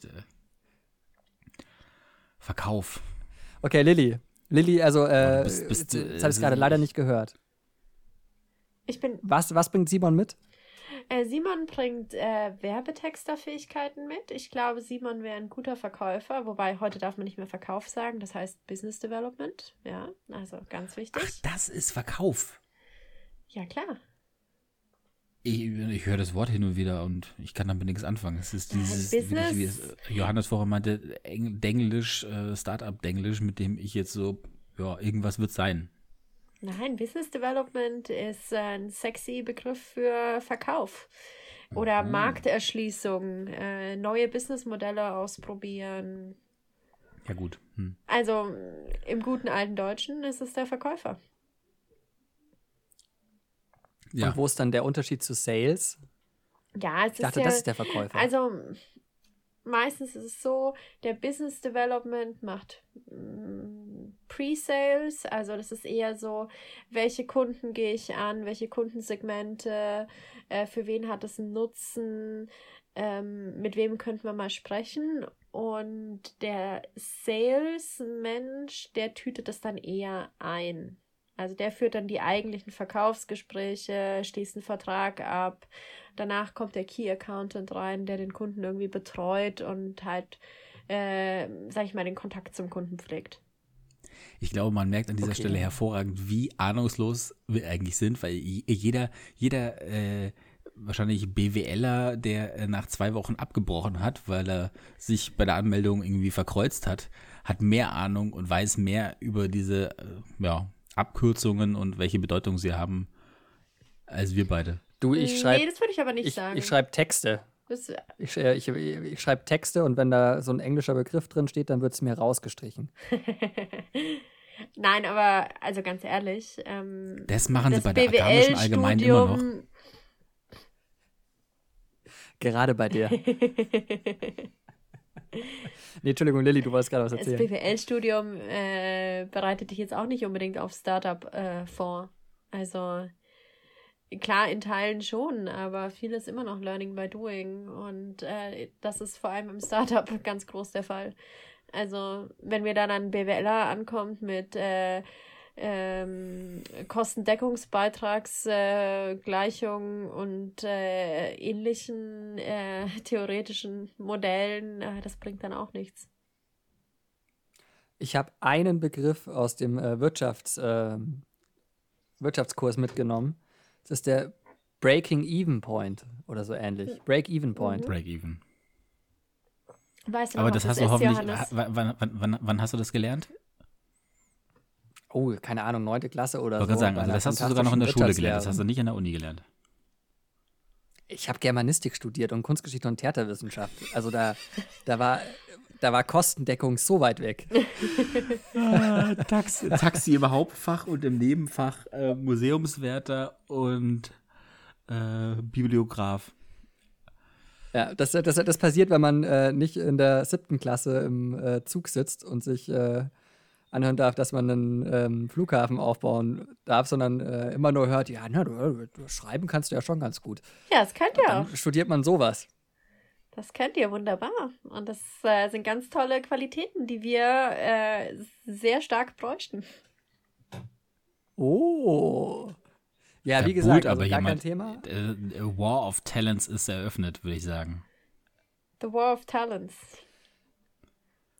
Da steigen wir Also ein. ich bin jetzt Wow. noch zwei Jahre, äh, ich bin zwei Jahre jetzt noch vertraglich gebunden. Ja, dann kannst du danach ja einsteigen. Danach brauchen wir auch so jemanden in Vollzeit. Schau her. Also ich würde sagen, doch diese, dass das heute So easy ist so es. erfolgreich wird, hätte ich ja nicht gedacht. So Das easy. Ist ja Hat man gleich ein Jobangebot auf dem Tisch. Das ist spitze. Also, und äh, ich komme aber nur, wenn, wenn der Billardtisch noch steht. Ja, nee, bis dahin werden wir aus dem Coworking Space rausgeworfen sein. bis dahin ist es ein eigener. Da muss man sich nicht mal mehr in die Excel-Tabelle eintragen, äh, damit man abends mitspielen darf, sondern es ist ein eigener. Excel-Tabelle, Simon, das ist so 2010. Es ist alles Okay. Google Sheets. Über Google alles, Ja. Ja, oder? klar. Natürlich. Du bist auch die erste, so die, krass. über die ich Google Meet äh, kennengelernt habe. Davor hatte ich äh, Zoom, wie alle anderen, Skype, Jitsi äh, hatten wir beim letzten Call auch verwendet. Aber Google Meet habe ich durch dich erst kennengelernt. Ja, also ist auch ganz einfach erklärbar. Also wir haben uns halt äh, unsere E-Mail-Adressen quasi mit einem Google-Account verlinkt, weil das das einfachste ist in der Verwaltung und da kommt halt äh, die ganze Google Suite mit und dann hat man auch gleich Google Meets. Stehen. Aber es ist doch schon krass, ne? Ich habe mir auch letztens mal kurz überlegt, wer alles an Google dranhängt. Und sei es nur indirekt. Also ähm, natürlich die ganzen E-Mail-Adressen, äh, was über Google Docs gearbeitet wird, nicht nur im Startup-Bereich, sondern auch äh, darüber hinaus. Ähm, also ich glaube, wenn Google jetzt einfach mal sagen würde, wir haben keinen Bock mehr, äh, dann, dann kannst du ja zusperren. Also dann ist einfach vorbei. Absolut. Letzte Woche gab es ja einen kleinen Vorgeschmack auf, was das bedeuten würde. Ich weiß nicht, ob ihr es mitbekommen habt, aber Google war mal äh, ein halbes Stündchen down. Stimmt, da ist irgendwas. Ich konnte YouTube, ich, genau, in der Zeit wollte ich nämlich YouTube erreichen, um, um äh, für Dienstplanung was zu recherchieren. Und äh, hab's partout nicht geschafft. Und ich habe aber äh, ganz ehrlich, die Wahrscheinlichkeit ist auch sehr viel höher. Also habe ich an mir gezweifelt und nicht an Google. Nee, nee, du konntest an Google zweifeln. Diesmal, wirklich. Ja, aber das ist ja wirklich, also das ist man auch nicht gewöhnt. Also ich kenne das ja auch, wenn man irgendwas googelt und äh, man findet nicht das, was man sucht, dann ist es schon die Frage, was habe ich gerade für einen Scheiß eingegeben und nicht, was hat Google da eigentlich gerade für einen Scheiß rausgespuckt. Sondern, also das ist schon so eine, äh, so eine Instanz irgendwie, so eine vollkommen akzeptierte, äh, fast schon göttliche äh, Instanz, die da drüber schwebt. Und man ja, und ist so jetzt mega natürlich die abhängig. Frage, wie, findet wir, wie finden wir das? Ey, das ist total creepy. Ich habe es letzte Woche Frage. kennengelernt irgendwie und habe festgestellt, ich muss irgendwas echt bei mir ändern. Bisher habe ich natürlich noch nichts gemacht, aber äh, ich habe es zumindest vor. Vielleicht kann man das als, als, als Vorhaben für 2021 nehmen. Und zwar ist mir Folgendes passiert. Ich hatte ähm, mein, mein, mein, mein Laptop wollte nicht mehr anspringen. Irgendwie ein Lüfterproblem. Ging also nix. So halb so wild. Äh, gleichzeitig hat mir Android auf dem Handy erzählt, sie haben ein Update. Ich klicke auf Ja. Das Dumme ist, ich habe Dienstnummer und private Nummer auf einem Handy zusammen. Und ich habe halt einfach gleich instant dreimal einen falschen PIN eingegeben und das ganze Ding war gesperrt.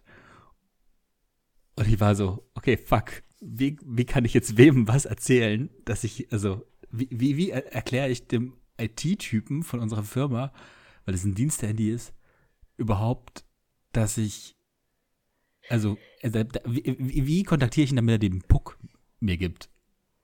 Weil ich, ich bin gerade, ich, ich kann nicht mal, ich kann nicht mal meiner Freundin gerade, die, die aus dem Haus ist, erzählen. Übrigens, ich, ich, ähm, ich gehe jetzt gerade kurz einkaufen. Ich kann einen Zettel vielleicht hinterlassen oder sowas. Ich, ich hätte keine Chance. Ich, ich, du fühlst dich von hier auf jetzt so unglaublich alleine und oh, hilflos. Noch ein, noch einen Schritt davor. Ähm, gut, du gibst den PIN das erste Mal falsch ein.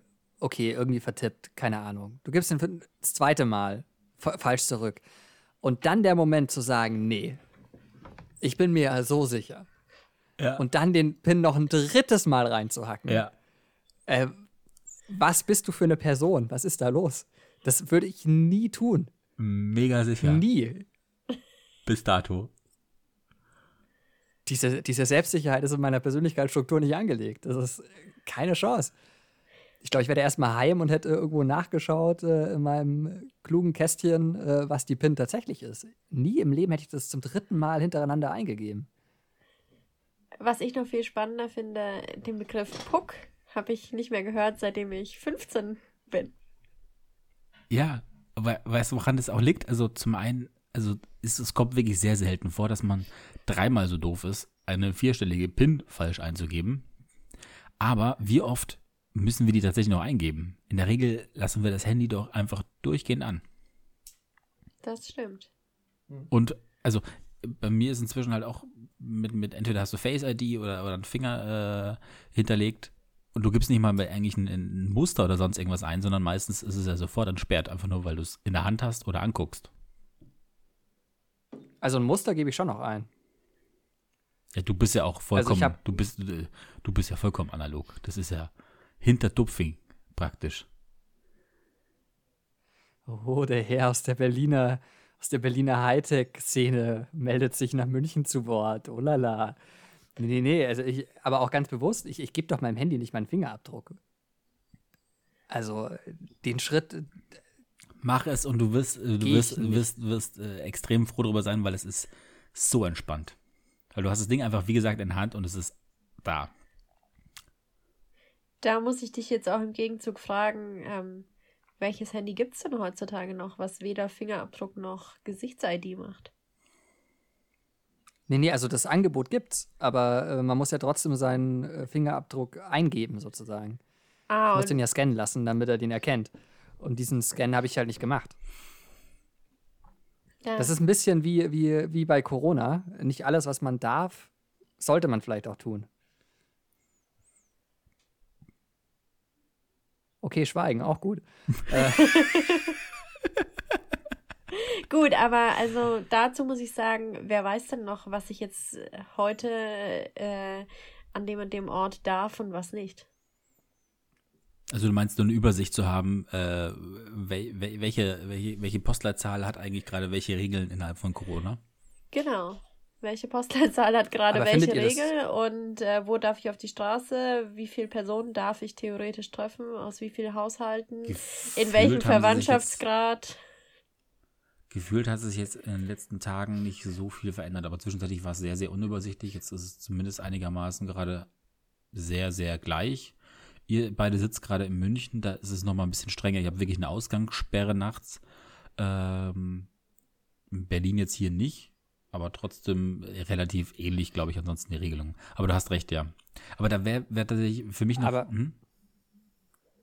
nee, ich wollte gerade sagen, weil ich diesen, äh, diesen Vorwurf hört man ja äh, des Öfteren, dass alles so unübersichtlich sei und äh, dass die Regeln ja alle nicht einheitlich sind, was natürlich auch stimmt. Aber ich kann das, also warum sollte ich denn, äh, blöd gesagt, in Schleswig-Holstein, wo äh, zwei Menschen dieses Virus haben, äh, dieselben Regeln haben wie in München, wo halt eine Inzidenz von 300 ist. Also äh, da eine Einheitlichkeit zu finden, ist ja auch Käse in meinen Augen. Und dann, ähm, dann finde ich, muss man schon die, äh, also da muss man sich einfach selber darüber informieren, wo bin ich gerade und welche Regeln gelten hier gerade. Und es ist jetzt gerade nicht so, dass wir alle wahnsinnig äh, mobil sind. Ich zumindest leider nicht. Und ähm, ich finde, ein bisschen Information muss man sich schon ranschaffen, selbst. Also ich meine, da stimme ich dir vo vollkommen zu. Wir brauchen nicht einheitliche Regeln für alle Bundesländer und natürlich soll es irgendwie abhängig vom Infektionsgeschehen sein. Was ich aber schon in der Tat nicht immer ganz easy finde, äh, eine gute Übersicht zu bekommen, was ich jetzt derzeit darf und was nicht, äh, weil ich muss dann rumgoogeln, dann finde ich irgendwelche alten Artikel, muss ich mir erst wieder anschauen, sind die noch aktuell.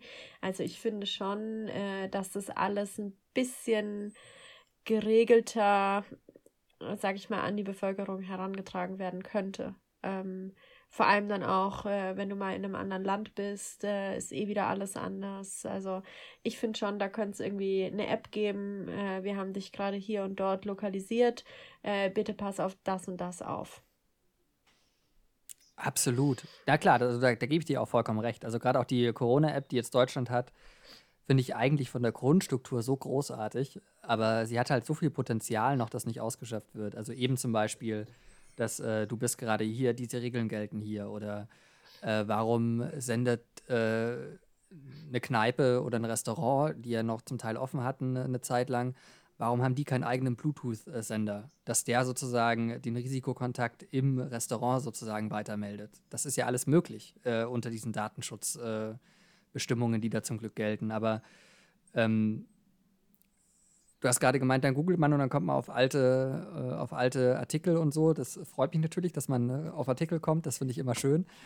Ähm, aber ich meine, da einfach Quelle. Also, äh, wer macht die Regeln? Das ist das Innenministerium des Landes. Ähm, und äh, auch im Gesundheitsministerium des Landes äh, gibt es die Regeln. Dann schaut man halt schnell auf deren Seite. Die ist nicht schön, aber da hast du halt das äh, als PDF da und dann lädst es dir runter und dann siehst du es. Wie das in der Schweiz ist, weiß ich nicht, aber das kannst du uns vielleicht auch erzählen. Ganz, ganz kurz dazwischen. Der Gast zuerst. Nee, ich hätte jetzt als überleitend, dann darf nämlich Lili weitermachen. Sagt man heutzutage noch PDF oder hat da auch Google nochmal ein anderes Sheet für? nein, man sagt noch PDF. Aber nein, ähm, äh, lasst mich beim PDF bleiben. Was ist denn das bitte für eine User Experience? Du gehst auf irgendein Behörd, auf irgendeine behördliche ähm, Webseite. Du Ja, ja, kriegst sprich weiter. Augenkrebs. Äh, Du kriegst nee, Augenkrebs nee, von der äh, Webseite. Ähm, Ja. Und dann irgendwo musst du fünfmal dich weiterklicken, um dir ein PDF zu downloaden. Das PDF sieht auf dem Handy in dem Format einfach nicht gut aus. Und dann ist es irgendwo im PDF vergraben, was ich jetzt gerade darf und was ich nicht darf. Also da wünsche ich persönlich mir die App, die mir in dem Moment sagt, das darfst du. Sorry, da bin ich äh, fordernd. Da gebe ich dir, also ich auch, vollkommen. Also ich bin bei ganz anderen Sachen noch äh, sehr viel fordernder. Ich finde das eine Schweinerei, dass ich meinen Schnelltest auf Corona nicht beim DM kaufen kann. Verdammt. Also warum muss man da irgendwie Ärzte zwischenschalten? Mm, mm. Also das geht mir nicht in den Kopf Nee, rein. nee, aber, da habe ich eine hab ich ähm, ne da- gute Story. Da habe ich eine gute Story. Zum Okay, dann, dann, dann vielleicht nur noch kurz ein kleiner Witz und dann, dann erzählst du deine Story. Weil ich glaube, du hast mit äh, User-Friendly äh, beim Ministerium User äh, Experience. äh, angefangen zu reden.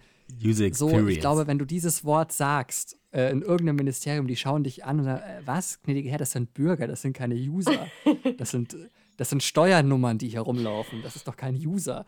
Also, Kurz äh, ich glaube, leider denken die nicht so. also erfahrungsgemäß und äh, das, was ich tatsächlich von Freunden mitbekomme, die in der Richtung auch auf, auf Ministerialebene zu tun haben, in der Regel werden leider die Leute, mit denen man nicht mehr zusammenarbeiten möchte, ins Digitalministerium oder in diese Richtungen abgeschoben. ja, super. Erklärt, glaube ich, ganz gut, auf welchem, auf welchem Standard Deutschland äh, ist und warum. Aber du, du, du hast eine Schnell, äh, Schnelltest-Story, Lilly, da bin ich sehr gespannt. Ich habe eine gute Schnelltest-Story, ja. Ähm, das ist die Schwester von einer guten Freundin von mir. Die arbeitet ähm, irgendwo in NRW in einer Schule, einem, einem Kindergarten oder irgendwas Erzieherisches. Ich weiß es nicht genau. Auf jeden Fall ähm, hat ähm, Emma ähm, einen Schnelltest äh, geliefert bekommen, um sich selbst zu Hause zu testen. Ist schon eine Weile her, ist schon ein paar Monate her. Da durften die Tests irgendwie nach Hause geschickt werden. Und äh, ja, Emma hat diesen Test äh, gemacht und äh, in der Beschreibung stand ganz schön weit hinten reinstecken und das hat sie auch äh, mustergültig äh, ausgeführt. Äh, mit dem Ergebnis, dass das Stäbchen abgebrochen war. Ach so, warte mal, warte mal. Sie hat nicht den, den, das falsche Hintern hinten weit rein. Das war gerade meine, meine, meine Befürchtung. Nein, also sie hat das Stäbchen also in ihrem Hals versenkt und dann äh, ist das abgebrochen. Und Oh äh, Gott, gruselig. Emma Johannes, hat, du hast noch keinen äh, Test gemacht, oder? Ich habe noch keinen Test gemacht, nein. Johannes, du? Hast du auch noch? Ich auch noch nicht. Okay, ich mache meinen ersten morgen. Ah ja, ich, ich habe schon einen Test gemacht und ich dachte, ich habe es mir schon schlimm vorgestellt. Aber ich, ich habe wirklich, also ich habe beides, äh, Mund und Nase gehabt, zum Glück in der richtigen Reihenfolge, erst Mund, dann Nase. Aber es, also beim einen würgen und beim anderen, du denkst eigentlich wirklich, es bo- es bohrt in deinem Hirn drin. Also es ist so, uiuiui, und, und, und wo ist stecken geblieben? Ja, äh, im Rachen. Ähm, es ist aber nicht stecken geblieben, sondern äh, es war im äh, Magen äh, wiederzufinden. Mit Ah, einer okay. Not-OP. Ah, Mit schön. Not-OP? Mit einer? Not-OP. Echt jetzt? Ja. Ah. War das also, aber jetzt mal, also wir, wir essen ja so viel Zeug. Kommt es nicht dann auch einfach mal irgendwann unten raus? Es aber zu es sperrig. war ein mittelfingerlanges äh, Plastikstäbchen in deinem Magen. Also dein Magen äh, setzt es nicht gut um. Äh, Dazu muss man auch noch sagen, das, ist, das sind ja so, so kleine Häkchen im Endeffekt, ne? Also die, die, die dafür sorgen, dass du das Material aus dem, aus dem potenziell infektiösen Oh. Bereich mitnimmst. Oh. Das heißt, also das, ist, es hängt, es, deswegen meinte ich eben, es könnte ja auch sein, dass es wirklich feststeckt. Und, und, weil es sind so kleine, im Prinzip ja Widerhaken. Also, ihr kennt doch bestimmt diese Pfeifenreiniger. Ja. Und ich, so wie ich das verstehe, Ja. das, ist das im Prinzip ähnlich, nur halt ein bisschen feingliedriger und könnte, also. Aber äh, noch, noch mal ganz kurz äh, darauf zurückzukommen, ähm, war der Test denn dann negativ? Ja, ähm, das Testergebnis weiß ich nicht. Ähm, kann ich dir leider jetzt nicht so beantworten. wir drücken die Daumen. Aber ja, wir, ich, also mir, mir graust auch ein bisschen äh, davor. Ich mache morgen zum ersten Mal so einen Schnelltest. Und das ist, glaube ich, keine schöne User Experience. ähm, aber äh, ich weiß nicht, ich meine, finde es, wie gesagt, nicht, nicht, so ganz, nicht so ganz okay, dass man da irgendwie äh, Arzt, einen Arzt braucht oder einen Arztkontakt. Also Naja, aber das- sorry, es dass ich dich unterbreche. sein, oder? Also Fall Emma zeigt, warum wir einen Arzt dafür brauchen oder Fachpersonal. Eben. ja, gut, also ich, Also du kannst ich es glaube an die, ich glaube an die Vernunft der Menschen und ich glaube, dass wenn man ein YouTube-Video macht ähm, und wenn man sich das ganz genau anschauen kann, Ey, du dass beantwortest es doch gerade selber. Das ist, eine, das, ist, das ist Paradebeispiel für eine Fail-Compilation an, an, an, Corona-Tests, äh, die zum Notrand-OPs werden. Also, Okay, aber, aber für, für, für, jeden, für, für jedes Fail-Video, wo jemand äh, über eine Straße geht und hinfällt, für jedes Fail-Video sind Milliarden Menschen richtig über diese Straße gegangen. Und wenn wir die Quote auch beim, beim Corona-Schnelltest hätten, dann fände ich das ja fantastisch. das ist richtig. Nee, grundsätzlich bin ich auch ein großer Fan davon, dass man mehr Schnelltests machen müsste. Angeblich, äh, ich gehört habe, keine Ahnung, Mundpropaganda von Freunden, jetzt nicht irgendwie, nicht mal einen Artikel dazu gelesen, sind die einfach nicht so schnell herzustellen, weil ähm, man halt irgendwelche Kulturen dafür wachsen lassen muss und das kriegt man in der Menge einfach so schnell nicht hin. Finde ich spannend, weil Schnelltests selber sind auch schon fast ein, fast ein halbes Jahr meines Wissens nach irgendwie als, als, als Technik vorhanden, dass man das so schnell dann nicht hinbekommt, wenn ich überlege, wie viel man in, einer kürzest, in kürzester Zeit im letzten Jahr irgendwie hinbekommen hat. Dass das äh, auf diese Strategie nicht gesetzt wird, ist schon verwunderlich. Ähm, genau, also vielleicht kann man aber sich irgendwie zumindest zu einem Ersthelfer als, als Tester irgendwie ausbilden lassen. Also das ist ja wirklich eine Sache, die hast du in einer halben Stunde, Stunde irgendwie drin, dass du weißt, wie man das Röhrchen reinmachen sollte, weil- alleine kann man es tatsächlich nicht. Das wirst du morgen feststellen. Ich glaube, dein, dein, dein Onkel oder sowas macht das ja, der ist Arzt. Und dann wirst du sehen, alleine vorm Spiegel viel Spaß. Aber da, das kann nur schief gehen. Ja, ja, voll. Aber Lilly hatte sich gemeldet. Ich äh, schließe danach an. Ja, ich wollte einfach mal von, äh, ich meine, wir haben mit PCR-Tests begonnen, jetzt gibt es die Schnelltests und äh, bald gibt es die Impfung. Das Thema wollte ich nochmal kurz anschneiden. Wie steht ihr dazu? Gib mir den Saft, vollkommen egal in welche Körperöffnung. Her damit, her damit, her damit. Das also wirklich. Sagt Johannes, äh, Ich nicht nur bei der Impfung, sondern auch im Club. ihr wisst ja aber, ähm, Ich glaube, ich, wir waren schon länger nicht mehr im Club, glaube ich. Äh, aber nee, also, also Hast du dich gezügelt ich, inzwischen? ich finde, ich habe ja keine anderen Möglichkeiten. Es ist ja nicht so wie in Berlin, dass hier noch äh, Nachtleben äh, ist. Aber ähm, vielleicht noch ganz kurz äh, so, so ein kleiner Überbau, weil du gerade Impfung ins Spiel bekommen hast, äh, ins Spiel gebracht hast. Ich finde das so sensationell geil, äh, zu was wir eigentlich so als Menschheit fähig sind. Da ist jetzt halt so ein Virus seit einem Jahr oder so, weiß man, dass es den gibt. Ist so ziemlich genau seit einem Jahr. Irgendwann Dezember kamen die ersten Meldungen aus, aus China. Und ein Jahr drauf, ein Jahr drauf können wir schon die ganze Welt technologisch impfen. Jetzt noch nicht materiell, weil die Impfdosen noch nicht äh, alle produziert sind so, aber wir, wir haben die Technologie. What the fuck, Mann? Spanische Grippe, wie viele Millionen sind da gestorben? Was ist da los? Wie geil sind wir eigentlich? Vor allem sind wir in der Lage, einen ein Impfstoff für etwas zu entwickeln, für ein, eine Krankheit, die wir noch eigentlich noch gar nicht verstanden haben. Also, wo wir gar nicht wissen, warum agiert sie, wie sie gerade agiert. Also, warum wird Person X jetzt unbedingt so enorm stark betroffen, krank, dass sie auch mit bester gesundheitlicher Voraussetzung Monate später Atemprobleme hat und ähm, warum stirbt die andere Person nicht? Warum hat Person äh, X dann wiederum überhaupt gar keine Symptome und wird zum Superspreader? Und ja, trotzdem da müssen wir jetzt, äh, da müssen wir jetzt den Herrn Drosten einladen. Ich frage mal kurz einen Peter, ob er die Nummer hat. Ich hole mir währenddessen zwischen noch ein Bier, während er die Nummer wählt.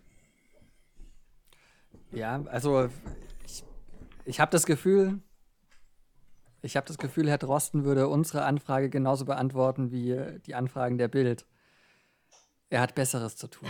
Und das ist auch ganz okay. Nee, aber ich meine, das ist ja, wir, wir, wir haben ja nicht nur einen Impfstoff.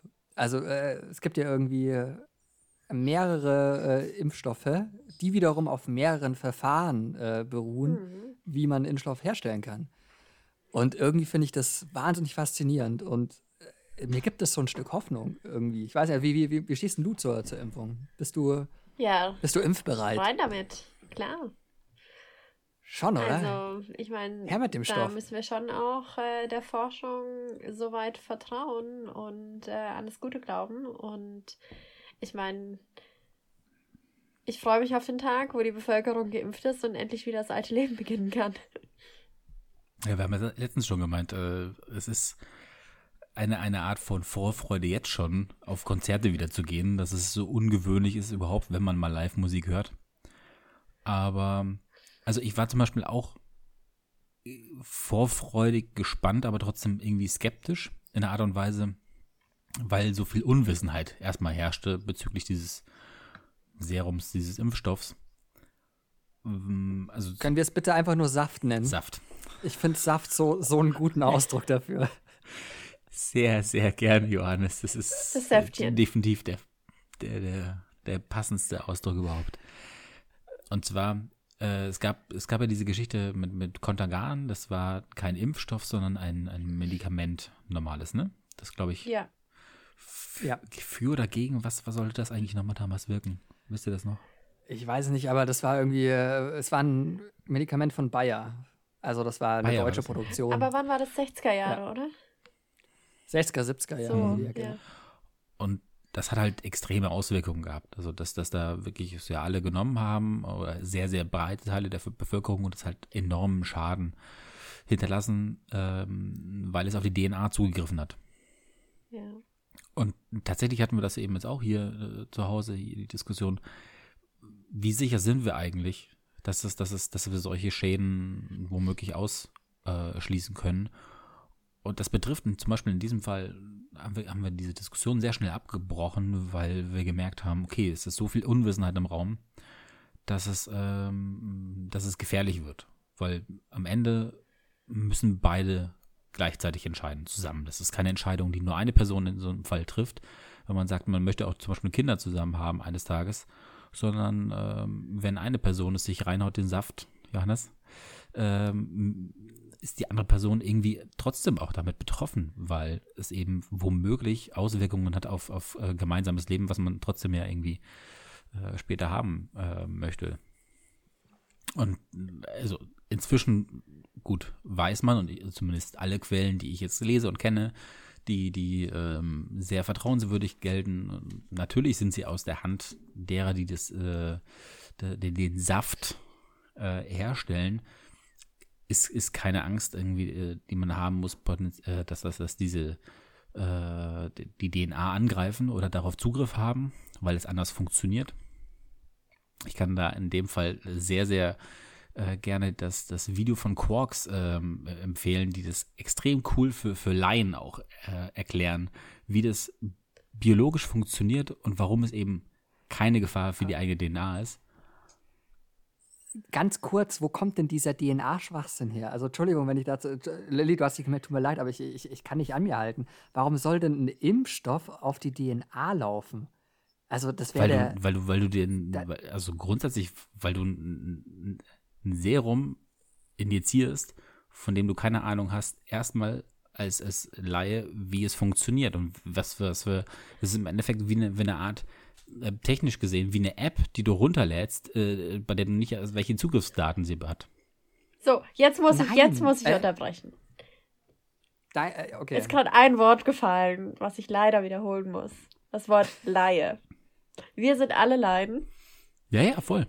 Wir sind keine ähm, Mediziner, wir sind keine Genforscher und deswegen, ja, also klar muss sich jeder eine Meinung dazu bilden und äh, es gibt momentan die Hypothese, dass der Impfstoff dein Gen verändern könnte oder irgendwie deine Zellproteinstruktur und so weiter und so fort. Aber ich bin der ganz starken Meinung, äh, Nee, nee, tut er da sollten nicht. die Also, Laien von- nicht, äh, nicht viel diskutieren, sondern das Genau, einfach genau, den genau, das- Experten das- überlassen. Meinte ich, aber das war eben das Sp- Spannende, selber zu sehen, so, okay, du hast so wenig Ahnung von, also wir sind alle so Hobby-Virologen geworden irgendwie, weil wir uns vermeintlich auskennen, aber eigentlich in dem Moment, wenn es drauf ankommt, hast du wieder gar keine Ahnung. Und es ist aber ein enorm äh, wichtiges Thema, was dann irgendwie dann doch du musst Vertrauen und Ahnung haben, um das beurteilen zu können.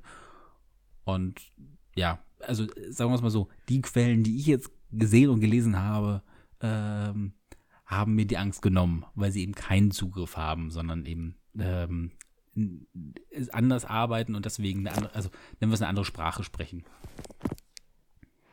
So absolut. Vielleicht noch ganz kurz, weil du gerade gesagt hast, es steht die These im Raum, das äh, greife die DNA an. Dass es mag richtig sein, dass diese These im Raum steht, aber ähm, nur weil mir ein Verrückter in der Fußgängerzone irgendwas zubrüllt, äh, ist das keine These, die ich irgendwie äh, tatsächlich äh, in meinen Entscheidungsprozess einbinden muss. Also ähm, ich halte mich da sehr daran, was äh, kluge äh, Wissenschaftler ja zum Glück auch sehr direkt in irgendwelchen Podcasts ein Hoch auf dieses Medium äh, erzählen und was nicht ganz so kluge, aber immer noch intelligente Wissenschaftsjournalisten dann daraus machen. Und ähm, deswegen wollte ich nur ganz kurz äh, eingreifen, weil du gesagt hast, stehe die, die These im Raum. Es steht auch die These im Raum, dass der, dass der Klimawandel nicht real ist. Und ähm, deswegen können wir das auch nicht gleichberechtigt bewerten. Also. Ja, das stimmt natürlich.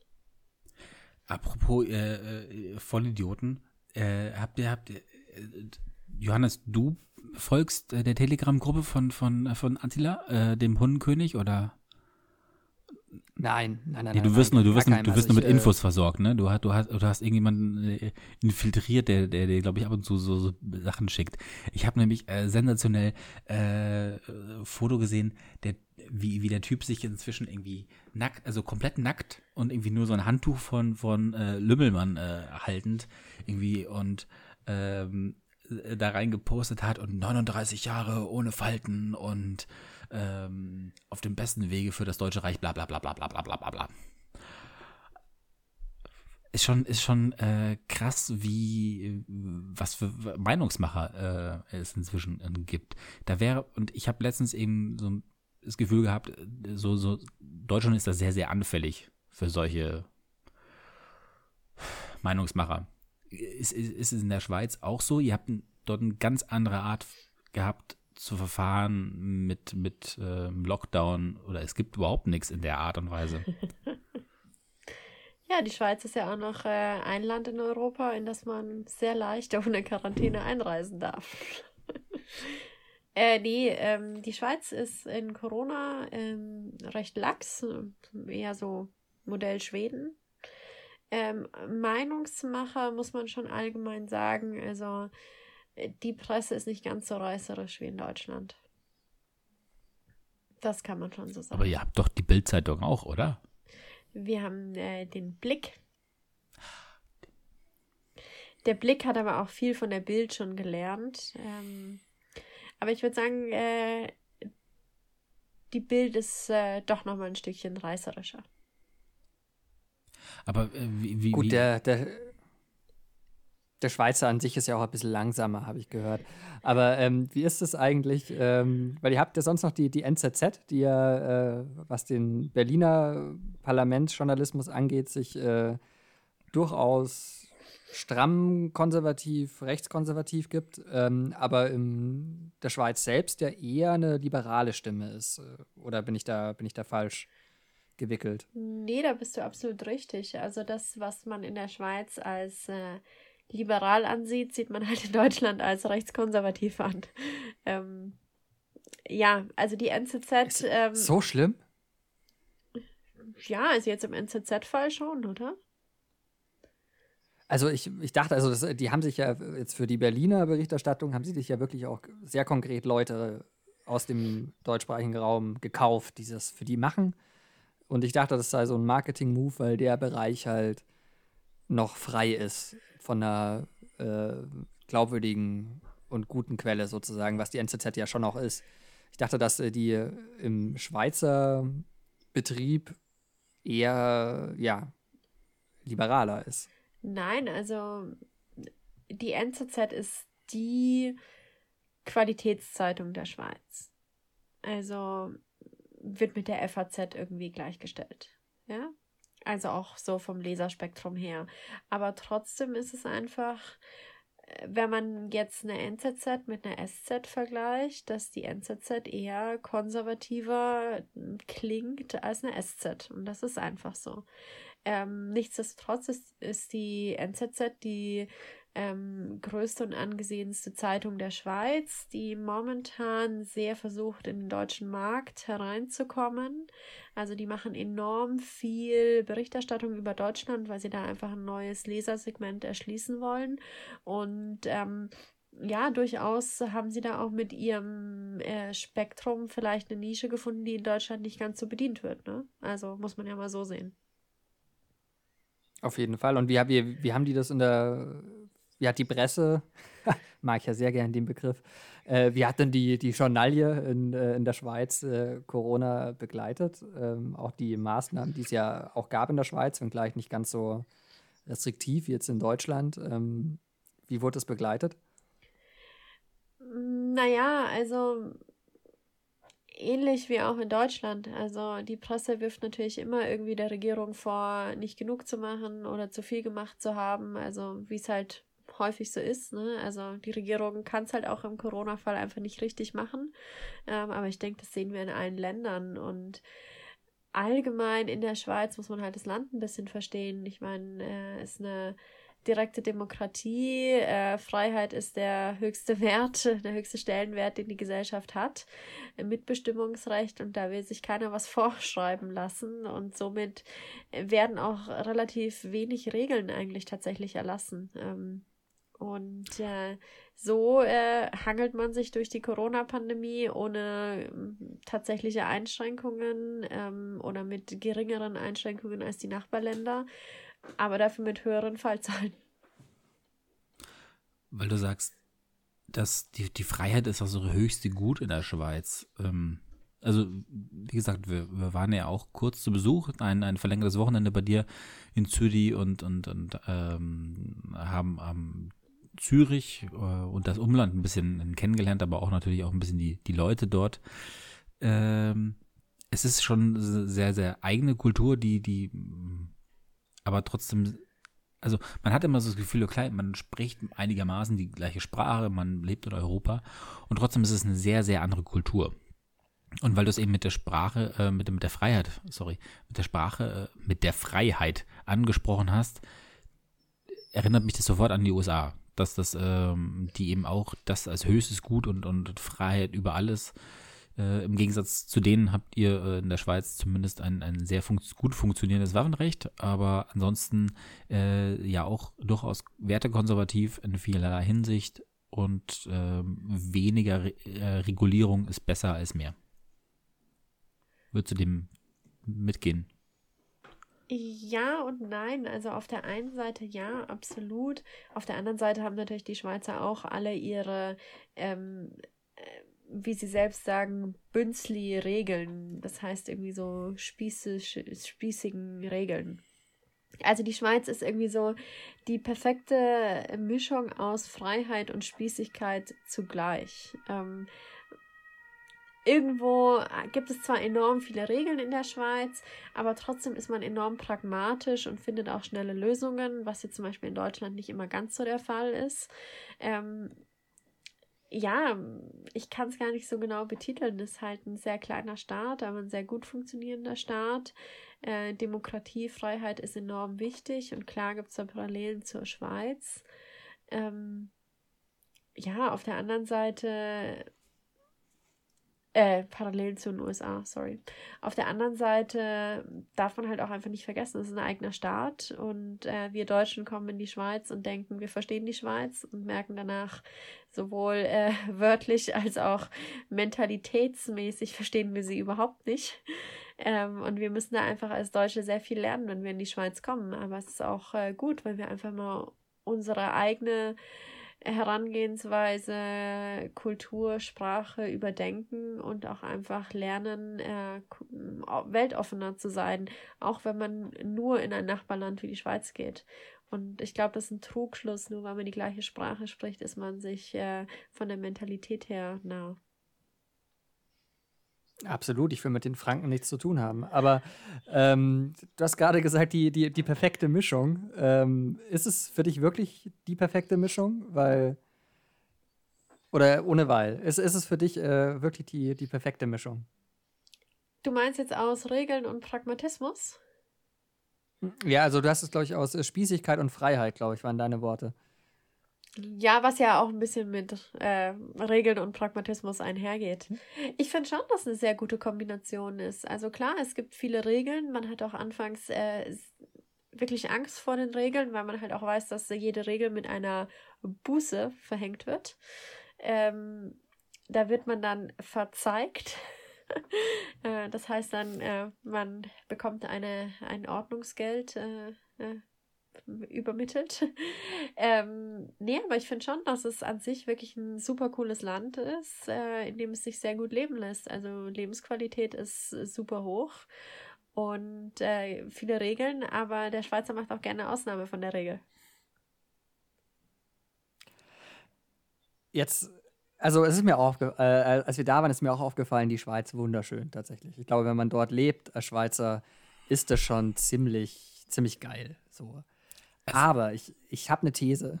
Aber ja gut, okay. Simon, magst du noch kurz ich, was Ja, sagen, also das muss man meine... wirklich nochmal sagen. Also wir, wir, alle drei sind in Oberbayern, äh, in München aufgewachsen, aber kennen das oberbayerische äh, Land äh, recht gut. Und da ist man einiges gewöhnt und ist auch sehr, sehr verwöhnt. Aber als ich in die Schweiz gekommen bin, muss ich wirklich einfach zugeben, ich habe es kotzen bekommen, so schön ist es da. Also zum einen fährst du von einem See, der hat nur drei Blautöne, dann fährst du zum nächsten, der hat fünf. Und tatsächlich, der eine heißt so, weil er, also der heißt, der hat den Namen so sieben, sieben Blauseen. Also, der See der sieben Farben. Wir standen da und haben zumindest fünf nachzählen können. Also so, und das in einer Alpenpanorama um dich herum blickt, das ist, das ist sensationell. Und dann denkst du, du hast irgendwie wirklich schon alles Schöne äh, gesehen und kannst nicht mehr. Und dann fährst du nach Bern rein und fühlst dich einfach nur noch verarscht, weil das ist sowas von malerisch. Äh, ja, also ich, ich, ich verstehe seitdem sogar, oder seit diesem Ausflug, den wir da gemacht haben an dem, an dem Tag, diesen Projekt Protektionismus viel besser, weil man sagt, ähm, man, man, man, man, man möchte definitiv keine Veränderung haben, weil es eigentlich genauso schön und gut ist und funktioniert. Wie fortschrittlich das dann ist, sei dahingestellt. Aber ich kann es zumindest eben besser nachvollziehen. Das, also diese, deswegen hat sich dieser Ausflug äh, damals nach, nach äh, äh, Zürich oder in die Schweiz gelohnt, um, um so eine andere Denkweise so ein bisschen eher nachvollziehen zu können es lohnt sich immer, mit äh, der Lilly zu sprechen oder die Lilly zu sehen, vollkommen egal wo. Nur mal so kurz geschmeichelt. Oh. Aber ähm, um äh, quasi jetzt noch mal äh, zurückzukommen. Die These, die äh, These. weil es ist ja, genau, es ist ja, es ist ja nicht nur optisch sehr schön, sondern man merkt, dass Gel äh, das Land hat Geld. Einfach. Also da spielen wirtschaftliche Zwänge äh, eine untergeordnete Rolle, wie jetzt in Frankfurt, wo du eine sehr arme Bevölkerung hast zum Teil. Oder whatever so. Und meine These ist, das ist eigentlich nur möglich, weil die Schweiz eigentlich ein parasitärer Staat ist, der sich äh, quasi ähm, über sein äh, Bankengeheimnis ähm, finanziert äh, und äh, diesen, dieses schmutzige Geld, ich nenne es jetzt einfach mal so, äh, der Welt äh, bei sich ähm, beheimatet und daraus ein Geschäftsmodell gemacht hat, das natürlich den eigenen Bürgern vollkommen zugutekommt. Das ist ja selbstverständlich äh, aber das letztendlich ähm, nur auf Kosten des Wirts und der Wirt sind im Zweifel wir alle ähm, nur deswegen so schön funktionieren kann, wie es funktioniert. Und du, Lilly, als quasi äh, Wahlschweizerin, was hältst du denn von meiner These? Sehr gute Frage. Also, ja, ich gebe dir recht, das war in den vergangenen Jahrzehnten bestimmt so. Heute, yes. heute ist es definitiv schwerer. Also, du kannst heute nicht mehr einfach ein Bankkonto in der Schweiz eröffnen und gibt es da eine Million äh, Verträge mit den anderen Staaten, dass das nicht mehr erlaubt ist. Und äh, ja, also ich denke, zu einem Teil ist es auf jeden Fall der Fakt. Ähm, andere böse Zungen behaupten auch, äh, dass die Schweiz, äh, sage ich mal, vom Nationalsozialismus profitiert hat, weil halt doch viele Juden ihr Geld in die Schweiz geschafft haben und dann äh, ja nicht mehr in unserer Gesellschaft verweilt haben und das Geld dort geblieben ist. Äh, auch diese Zungen gibt es. Auf der anderen Seite ähm, denke ich, ist es auch einfach ein Fakt von, in der Schweiz gab es noch nie einen Krieg, das heißt, da wurde kein Eigentum zerstört, die Gesellschaft musste sich nie aufbauen, die haben halt einfach ihr Vermögen über Generationen vererbt und deswegen hat halt auch jeder Schweizer im Schnitt eine halbe Mille auf dem Konto liegen. Ähm, das sind halt dann, ja, einfach auch äh, wahrscheinlich äh, Resultate, die halt mit der andauernden Neutralität irgendwo zusammenhängen. Wobei, jetzt hast du gerade gesagt, bei den Nazis, also mir ist, mir ist eine Sache aufgefallen in meinem Germanistikstudium. Ähm, nahezu jeder einzelne ähm, Schriftsteller, der äh, aus Deutschland in die Schweiz geflohen ist, um dort Exil zu finden, hat es da nicht lang ausgehalten. Hey. Sondern die sind alle weiter. Klar, die sind alle in die USA dann. Ähm, so, genau. Und ähm, vielleicht war die Schweiz nicht nur nicht neutral, sicherlich auch keine Widerstandskämpfer, sondern die haben es vielleicht einfach nur ein bisschen klüger gemacht, ihren äh, Antisemitismus nicht so offen nach außen zu tragen. Also klug hast du gesagt, ne? Ich weiß nicht, ob man das klug nennen kann. Nee. Also natürlich äh, hatten die genauso was gegen Juden und auch Juden hatten es in der Schweiz nicht gut, ähm, aber sie haben sich halt als neutral positioniert und haben es den Juden irgendwie, haben den Juden die schnelle Weiterreise in die USA ermöglicht. Okay, das, das stimmt. Ja. Ähm, und haben halt dafür kassiert. Ob das jetzt äh, ja, ob man das jetzt mit seinem Gewissen vereinbaren kann oder nicht, äh, ist die Frage. Man muss auch mal so sehen, die Schweiz war halt einfach im Zweiten Weltkrieg äh, komplett von den Nachbarstaaten irgendwo abgeschottet. Äh, auch die hatten es im Krieg nicht leicht, ihre Bevölkerung zu versorgen. Und es ist nicht so, dass in Europa überall Krieg geherrscht hat und die Schweizer da vom Goldtellerchen gegessen hätten. Also auch dort gab es Lebensmittelengpässe und alles Mögliche. Absolut, klar. Wobei man natürlich auch äh, argumentieren kann, am weitesten weg von diesem Krieg in Europa waren äh, die Amis und die haben, die haben trotzdem mal gesagt, irgendwann ist auch mal gut. Ne? Also da muss man sich vielleicht doch für die Menschlichkeit einsetzen. Und zu dem Punkt sind die Schweizer halt nie gekommen. Also du merkst, ich habe ein ambivalentes Verhältnis zu denen einfach. Weil ich, ja, ich merke äh, es. Ähm, ich sage auch nicht, dass Neutralität immer die äh, beste Haltung ist. Was darfst du eigentlich sagen? Ich meine, hast du, hast du noch einen Ausländerpass? Kommen wir doch mal auf die Geschichte. Ja, klar habe ich noch einen Ausländer, genau. Ausländerausweis. Genau, auf solche Sachen Ausländerausweis, pardon. Auch, auch mal rauskommen, weil, weil da gibt es ein paar sehr, sehr skurrile Unterschiede eben, die, die ähm, wunderbare Anekdoten sind. Aber der Führerschein heißt, den du, den, also du darfst dort Auto fahren, aber hast einen speziellen Führerschein, glaube ich, einen. Den Führerausweis. Danke. Und hier können wir schon abbrechen. aber, aber ist es, ja, ich, also auf mich hat es anfangs auch sehr skurril geklungen, der Führerausweis. Aber jetzt äh, gebt euch mal das Wort Führerschein. Ist das so viel besser? Nein, um Gottes Willen. Nee. Nein.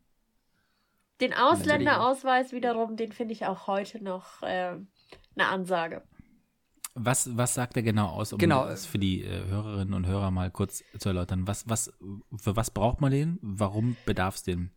Wann dein Ausländerausweis ist einfach dein Aufenthaltstitel in der Schweiz. Also du kriegst dann eine hm, Schweizer ID äh, und da steht halt Ausländerausweis drauf.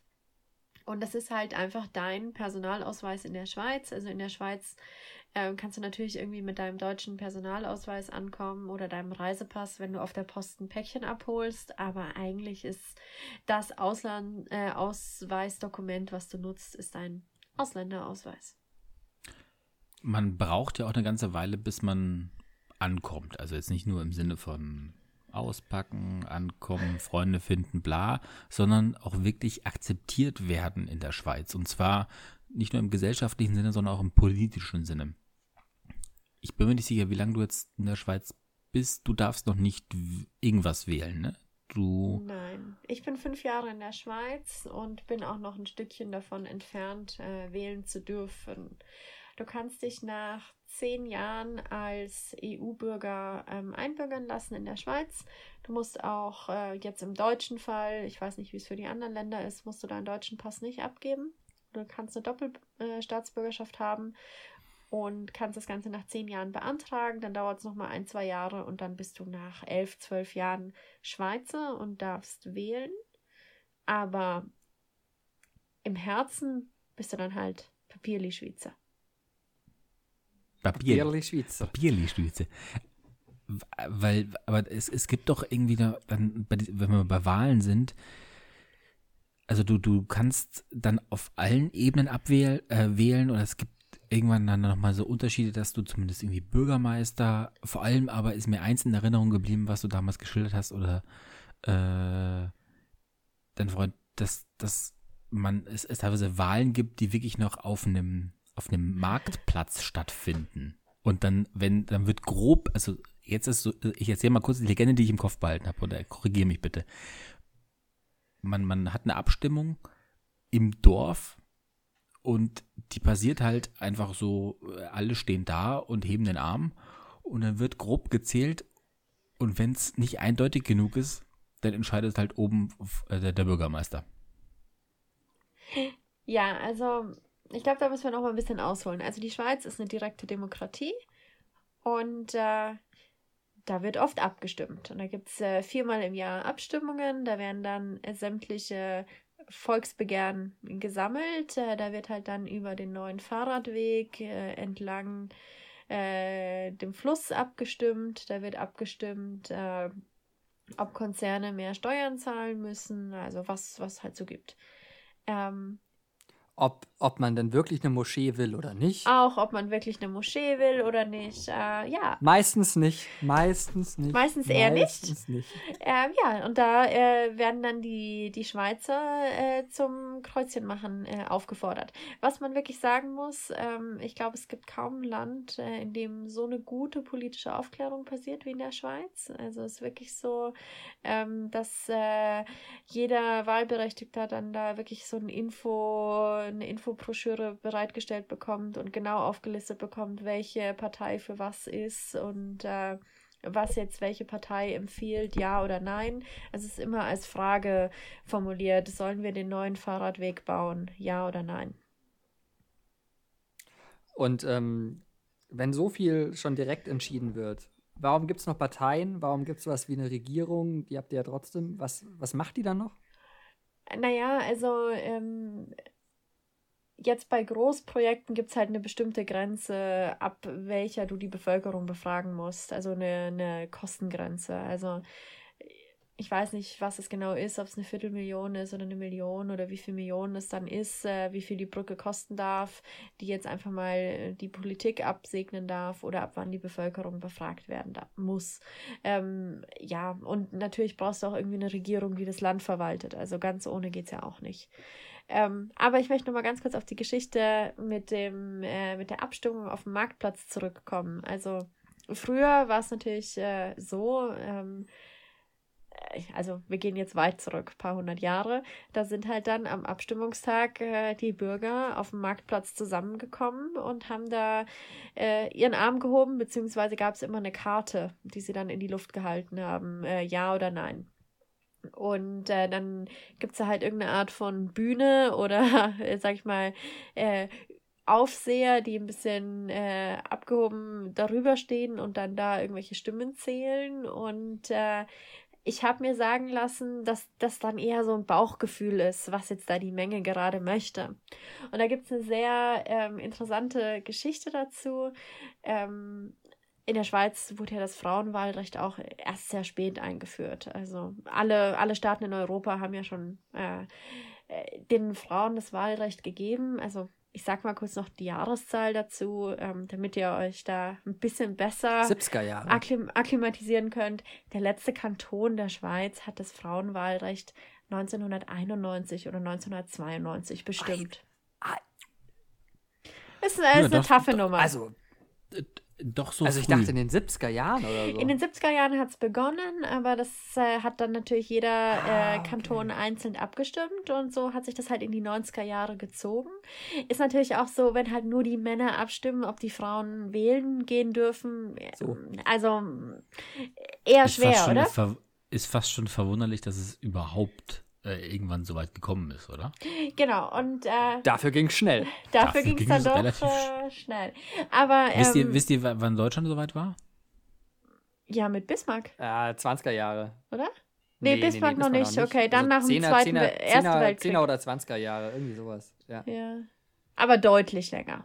Deutlich länger. Ich versuch's gerade. Ja, Ich google gerade. Simon, Simon versucht gerade mal kurz zu, dann haben Ja, wir auch noch google unseren mal, Bildungsauftrag. google mal, äh, ja. Naja, aber in der- Während, während äh, Simon versucht, Google zu erreichen, falls sie dann äh, online seien, äh, komme ich doch mal. 1918. 1918, also Erster Weltkrieg. Ende Erster Weltkrieg. Ja. Ja. Weimarer Republik. Die ja eigentlich toll war. Also es ist wieder ein ganz anderes Thema, aber Wo die wir war wieder- ein bisschen naiv. Aber sonst war, sonst war die fantastisch. Aber okay, Lilly, bitte Nein, schön. lass zurück in die Schweiz gehen. Also, Frauenwahlrecht. Äh, wir, wir versetzen uns Zurück in, in die die Zukunft. späten, in die späten 80er Jahre zurück. Äh, einige sehr fortschrittliche Kantone haben das Frauenwahlrecht bereits äh, ähm, abgestimmt und eingeführt, aber es gab halt auch noch äh, Kantone, ähm, man nennt es eher so die hinter, hinterwäldlerischen Kantone, die das noch nicht getan hatten. Und ich habe mir sagen lassen, ich meine, ich war damals nicht geboren, ich war nicht dabei, ich bin kein Zeitzeuge, ähm, gab es noch zwei Kantone, die noch nicht abgestimmt oder die noch nicht das Frauenwahlrecht eingeführt hatten. Und zu dem Zeitpunkt gab es dann auch schon Druck äh, aus Bern und dann hat man schon mal gesagt, also liebe Kantone, jetzt äh, ist es langsam soweit. Und dann ging es natürlich auch irgendwann um die Frage, wer geht in der Geschichte als der letzte Kanton ein? Weil der vorletzte ist ja nicht so schlimm, aber der letzte ist natürlich tragisch. Und äh, ja, dann gab es dann noch diese beiden Kantone und die ähm, stimmen auch teilweise heute wirklich noch auf dem Marktplatz ab. Und dann, ähm, jetzt sind wir im vorletzten Kanton und dann war eben der, die besagte Abstimmung und äh, die Bevölkerung wird gebeten abzustimmen. Und ähm, leider werden halt, äh, sollen Frauen wählen dürfen, kaum Kärtchen in die Luft gehalten. Und dann gibt es ja aber noch diese Aufseher. Und da gibt es halt mehrere Unteraufseher und dann gibt es den Oberaufseher. Und äh, es scheint so gewesen zu sein, dass alle Unteraufseher gesagt haben, nee, also ich sehe keine Karten, tut mir echt leid. Und der Oberaufseher hatte aber angeblich so einen Druck aus Bern von der National, äh, vom Nationalrat, also von der Regierung, dass er gesagt hat, eindeutig, Frauen dürfen wählen. Und äh, so hat es der Kanton äh, nicht in die Geschichte als letzter Kanton geschafft. Und das wurde auch so angenommen, weil ich meine, die Leute waren ja dabei. Das ist ja eine sehr, sehr direkte Erfahrung, die ich mache. Ich gucke ja auch um mich rum, sehe, wie viele Karten da oben sind. Also, wie gesagt, wir sind alle keine Zeitzeugen. Äh, man berichtet nur, aber äh, so scheint es gewesen zu sein. Und äh, finde ich schon, ja, krass. Also, wir sind Passt aber ehrlich gesagt, zur Schweiz. passt zu meinem Bild von, von äh, ja genau, passt, passt zu meinem Bild von der Schweiz. Da wird Revolution nicht von unten, sondern von oben angeordnet. Ja. Das ist ja uns also- Deutschen auch nicht sehr fern, so gesehen. Nee, kann man, also ja, ab, ab und an kann man das schon so sehen. Man muss aber schon auch sehen, teilweise ist die Schweiz deutlich moderner als Deutschland. Also, ähm, äh, jedes Mal, wenn ich nach Deutschland komme und mir dann im Supermarkt erklärt wird, äh, Visakarte geht schon mal gleich gar nicht und Maestro erst ab 15 Euro Mindestumsatz äh, und sowas. Also, Boah, ja. es gibt schon auch äh, Themen, wo die Schweiz deutlich voraus ist. Darf man nicht vergessen. Aber jetzt so gesellschaftlich? Also ich meine, ob ich jetzt halt, äh, an, an der äh, Supermarktkarte, äh, Supermarktkasse mit Karte zahlen kann, das ist jetzt halt bei, also das ist ja kein gesellschaftliches Thema. Also deswegen dürfen Frauen nicht wählen, deswegen können Schwule nicht heiraten. Äh, also gibt es denn so ein Thema äh, gesellschaftlich, wo man sagt, da ist die Schweiz einen Ticken weiter? Nee, gesellschaftlich würde ich sagen, sind wir halt einfach eine halbe Generation hinterher. Also meines Erachtens. Ähm, Ich hoffe, dass es jetzt die Schweizer Zuhörer nicht äh, verärgern wird. Wir haben, ganz, wir haben ganz viele äh, grü liebe Grüße. Hallo in der Schweiz, hallo in Österreich, aber natürlich vor allem in Zürich und Umgebung. Äh, Grüezi miteinander. Aber die, die, Also die, gesellschaftlich. die hören alle auf halber Geschwindigkeit. Ich meine, äh, das mein, mein nächstes Lieblingsthema ist natürlich auch äh, Mutterschutz und Vaterschaftsurlaub. Also Frauen äh, arbeiten bis zur Geburt eigentlich. Also Mutterschutz so Mhm. sechs Wochen vor Geburt, nee, nee. Also wenn es gut läuft, vielleicht ein, zwei, drei Wochen, ähm, wenn man sich noch krank schreiben lässt. Und danach hat man 14 Wochen und äh, 14 Wochen sind halt äh, drei bis vier Monate, ne? Gab es da nicht auch letztens eine Abstimmung, das zu ändern? Und äh, die Schweizer haben sich dagegen entschieden? Gab es da nicht sowas? Nee, es gab äh, neulich eine Abstimmung, ob die Väter ähm, hochgestuft werden So was, sollen ja. von einem auf äh, ähm, zehn Tage bei Geburt. Tage. Zehn Tage. Ich mochte. Von einem auf zehn Mach Tage. Habe ich das gerade richtig verstanden? ja, genau. Also Ein Tag heißt, ähm, man, man hat dann ähm, den Tag der Geburt oder hat man nach dem Tag der Geburt sogar nochmal einen Tag frei? nee, nee, den Tag der Geburt. Also wenn du Pech hast, Ah, ja, okay. äh, Mhm. reicht dein Tag nicht aus Ja. für die Geburt. Ich wollte gerade sagen, ich habe jetzt schon mal, Du warst schon mal dann- gehört, gerade bei ersten Kindern dauert es ja ein bisschen. Genau, du warst dann halt, äh, äh, wenn du Pech hast, äh, vor der Geburt im Krankenhaus und musstest am Tag der Geburt dann leider doch wieder äh, die Bank drücken. Aber kann da nicht, also ein Unternehmen, aber ein Unternehmen sagt doch da, also ihr als junges Startup, klar, eure Belegschaft ist jung, euch, euch stellt sich das Problem nicht. Aber es kommt ja vielleicht irgendwann. Da kann doch der Arbeitnehmer sagen, okay, bitte, in Herrgotts Namen, gehen's halt. Ja, natürlich. Und das äh, passiert ja auch äh, tatsächlich. Also Aber man hat die keinen Firmen, Anspruch. Die, nein, du hast keinen Anspruch drauf, aber die Firmen brüsten sich dann natürlich alle damit, wie viel Vaterschaftsurlaub sie ihrer männlichen Belegschaft geben. Und äh, ich würde sagen, die großzügigsten Arbeitgeber sind momentan bei sechs Wochen. Nach der Geburt. Oder kann man es dann auch wirklich frei einteilen? Das kann ich dir tatsächlich nicht genau sagen, aber man muss natürlich auch überlegen, was das jetzt fürs Unternehmen heißt. Also zwei Wochen werden halt irgendwie staatlich quer finanziert und äh, die restlichen vier Wochen muss halt das Unternehmen komplett auf sich nehmen. Ähm, wie ist es bei euch? Ich frage für einen Freund, der demnächst vielleicht bei euch als Pressesprecher anfangen würde. Und er ist potent. Ist. Also er- vielleicht, vielleicht zeugt er sogar Kinder. Vielleicht. Ja, also Hoppala. vielleicht. Ja, Johannes, wann hast du denn vor, äh, Kinder zu bekommen? Du, das ist alles noch sehr in der Zukunft, aber ihr müsst halt schon, Falsch, also in falsch. Deutschland sind es äh, Die Ne, Zukunft in, in ist Deutschland sind es 14 Monate. In Deutschland sind es 14 Monate, wenn sich das äh, Mutter und Vater richtig aufteilen. Ich sag mal so, drunter gehe ich nicht. Ja, ja, aber ich habe ja jetzt hier auch einen riesen Fauxpas beg begangen, weil ich habe dich ja als potenzieller Arbeitgeber gefragt, wann du Kinder bekommen möchtest. Also darauf musst du natürlich nicht, a- nicht antworten. Hast du ja auch nicht. Du hast ja nur gesagt, was du für Forderungen hast. So ist es ja. Ich dachte, ich dachte man geht so rein in, in so ein äh, Personalgespräch. Und äh, ich äh, würde mir diesen, diesen Fauxpas natürlich auch gerne bezahlen lassen monatlich. Das ist ja gar kein Problem. Eh klar, eh klar. Nee, aber ähm, ja, den Fall hatten wir natürlich noch nicht. Äh, werden wir sehen, was wir dann zum Zeitpunkt X machen. Aber muss man auch sagen, jetzt aus der Unternehmersicht, äh, tue ich mir natürlich auch schwer, deutsche Verhältnisse äh, einem Angestellten äh, zu liefern, weil ich zahle ja einfach ein Jahr lang Lohn für keine Arbeit und das kann man sich als Startup nicht leisten. Aber es ist nicht krass, oder? Weil ich meine, das ist ja das Menschlichste der Welt, dass man sagt, natürlich Eltern äh, von einem Neugeborenen, ich kann das so nachvollziehen, dass die Zeit mit ihrem Kind verbringen wollen. Und auch das Kind braucht die Zeit ja. Also es ist ja, gibt ja fast nichts Menschlicheres als das. Und dann ähm, verstehe ich natürlich auch gleichzeitig dich sozusagen in der Position als Unternehmer. Aber läuft da nicht was grundsätzlich schief, wenn wir das Menschliche und äh, die anderen Zwänge nicht mehr unter einen Hut bekommen? Ja, absolut läuft da was äh, schief. Aber ähm, das ähm, ist halt in meiner Sicht auch ein bisschen die Verantwortung der Politik, da klare Vorgaben zu machen.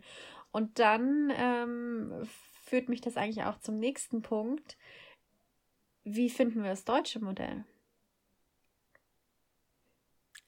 Im Vergleich? Nein, nein, nein, nein, nein, nein, nein. Aber wie findest du das deutsche Modell?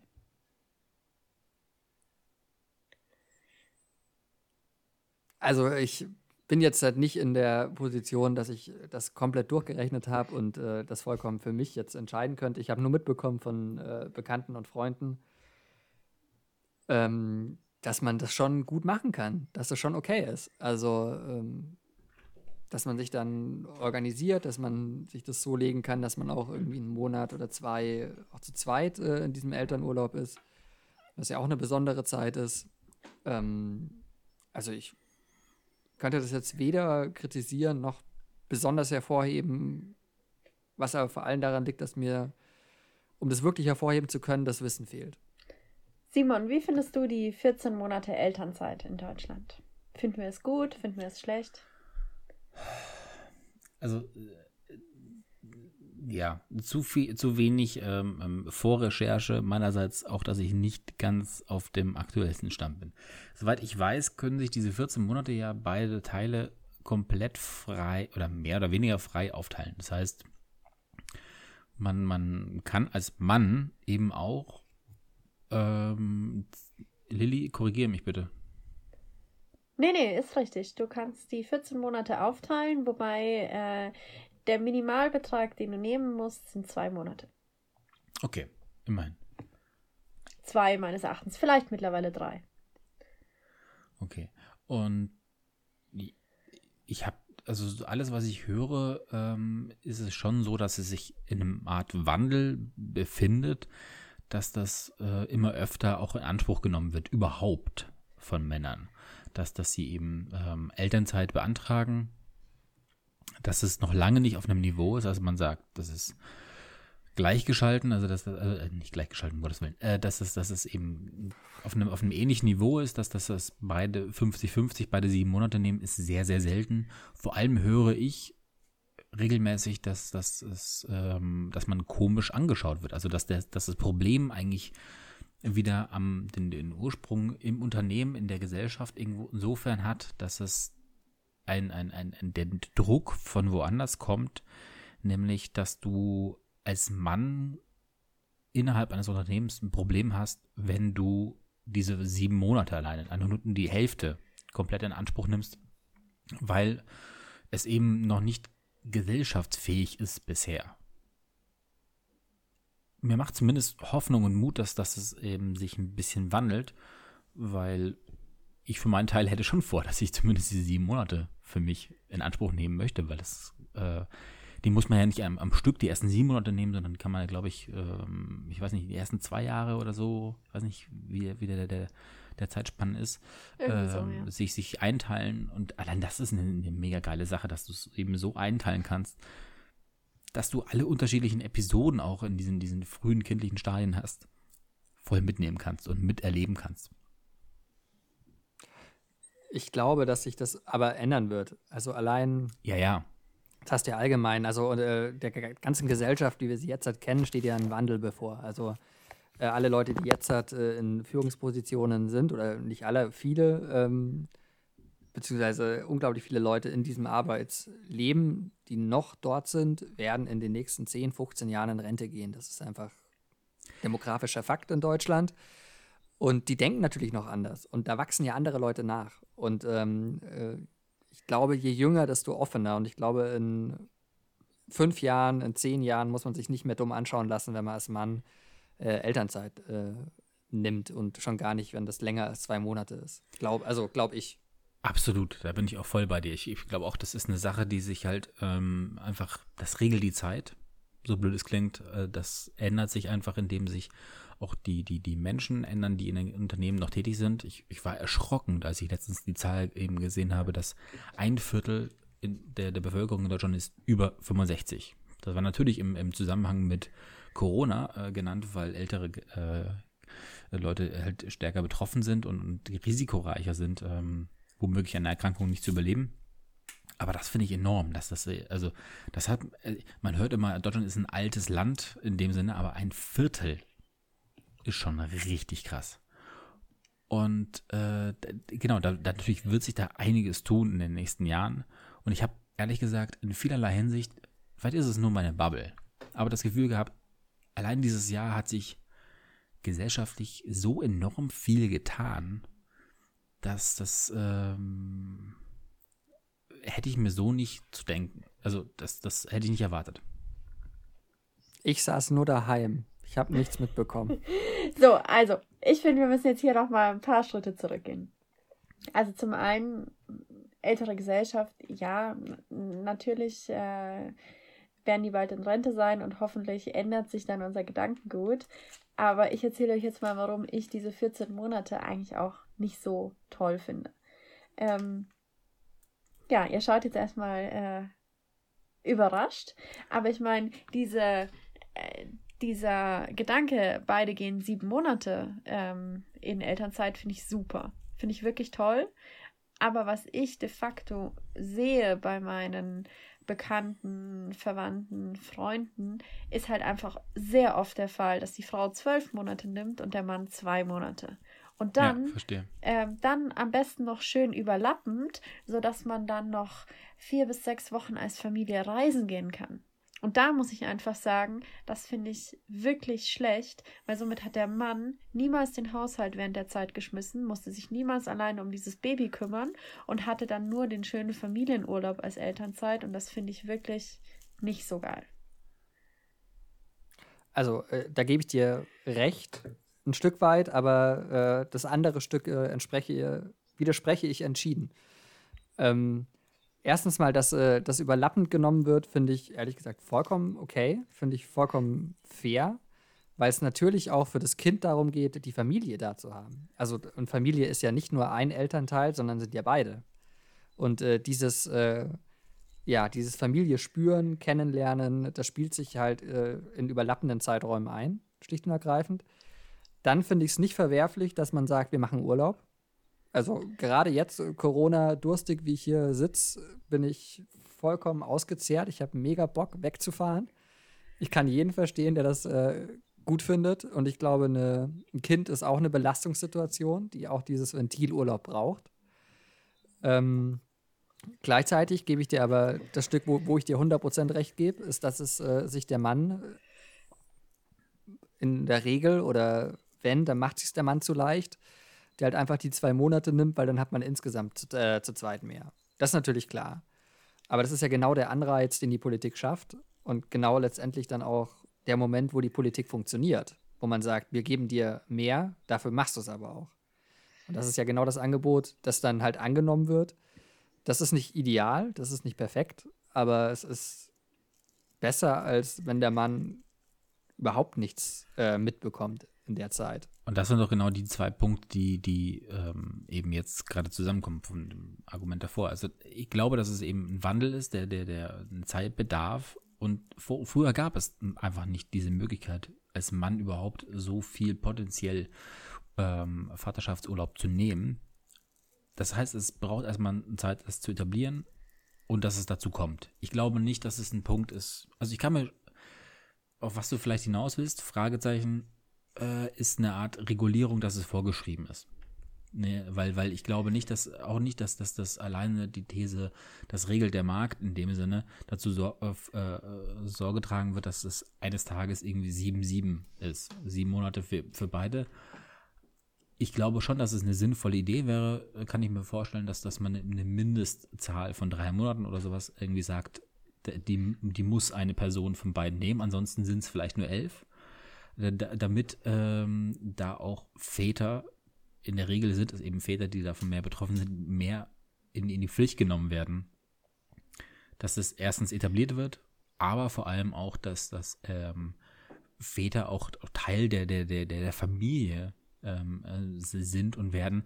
Ich finde aber eben auch, da, da steht mich äh, Johannes vollkommen zu, dass es der Familie selber dann auch irgendwie frei überlassen sein sollte. Ob sie selber definieren, zu sagen, hey, ich würde gerne davon, äh, keine Ahnung, einen Teil eben als, als, als, als Paar zusammennehmen und, und, und uns selbst finden als, als Eltern.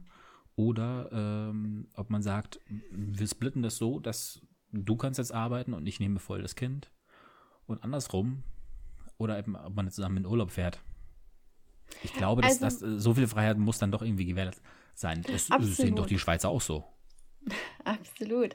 Ich will auch nicht sagen, dass sich das nicht überlappen soll. Ich will nur sagen, wir müssen anfangen, das 12-2-Modell in Kombination mit Reise ein bisschen in Frage zu stellen, weil das ist nicht äh, das Modell, was die Politik äh, beabsichtigt hat.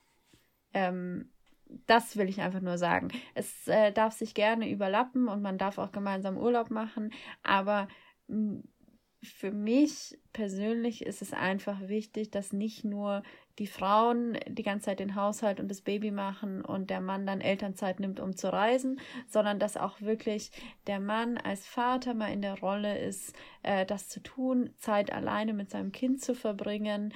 Und natürlich darf auch die Familie dann äh, zusammen sein, zu dritt, zu viert, wie auch immer, und äh, wegfahren und alles. Das ist gar nicht so das Ding. Ich will einfach nur sagen, dieses 12-2-Modell, was ich in meinem Bekanntenkreis wirklich oft beobachtet, beobachtet habe, dass ich das nicht besonders toll finde. Da gebe ich dir recht, es ist nicht ideal. So. Aber was ist in unserer Welt schon ideal? Und ähm, du kommst äh, dem oder du schaffst halt den Anreiz politisch über dieses Modell zu sagen, ähm, liebe Männer, macht das halt auch. Und wenn das dann äh, in der Familie so entschieden wird, dass man das eben überlappend ausgestalten will, und wenn man schon mal Freiheit fährt, man weg, naja, gut, so ist es halt. Ne? Also Klar, so äh, ich gebe dir auch recht, dass es, äh, ich gebe dir auch recht, dass äh, das jedem Vater wahrscheinlich äh, gut tun würde, ähm, auch mal drei Monate Minimum Windel zu wechseln und äh, eigentlich auch mal in der Nacht aufstehen, weil äh, nur weil ihr da diese schönen Brüste habt, müsst ihr deswegen nicht aufstehen. So. Also das ist halt auch Stuff, den können wir Männer schon auch übernehmen und müssen wir auch. Oh mein Aber Gott. ähm, das ist das Ja, aber das Argument. ist es doch. Das ist das Argument, ja. Ui, Nee, aber das ui, ist es ui, doch. ui. Also, nee, aber die, Entschuldigung, das ist einfach nur eine biologische Wahrheit nach 07 Glühwein. Also, wenn Kinder in der Nacht wach sind, sind sie 007 wach, weil- Glühwein. Sie nannten Weil, äh, 007 Glühwein. weil äh, sie Hunger haben und äh, die Biologie äh, ernährt äh, Kleinkinder nun mal über die Brust der Mutter. Und ähm, ich glaube, dass sich deswegen das so ein bisschen eingebürgert hat, dass halt dann die Frau in, der Nacht aufsteht und das Kind wieder zum Schlafen bringt. Und das muss ja nicht sein. Man kann ja äh, Nee, aber es aus braucht jetzt Flasche, schon- man kann ja vorher abzapfen, was weiß ich. Ja, also es hat Also, also, ist glaube- aber nicht der An also der, der Grund, warum ähm, ich weiß nicht, also ist ein, ist ein sorgt ein, ein Vaterschaftsurlaub dafür, dass jetzt beide gleichberechtigt nachts aufstehen? Ich Naja, also Nein. es ist eh klar, die ersten Monate äh, ja, ist eine Frau, die äh, ihr Kind ernährt, äh, sage ich mal, rund um die Uhr eingespannt. Und klar kann der Vater da supporten und unterstützen, aber er kann es nicht ganz übernehmen. Aber es geht ja auch äh, viel mehr darum, wenn das Kind mal abgestillt ist, dass da auch mal der Vater in die Bresche springt und äh, mal den Haushalt schmeißt und so weiter. Aber die ersten Aber Monate ist ganz genau- klar, dass die Mutter da mehr macht als der Vater oder was heißt mehr, ähm, anders für das Kind da ist als der Vater.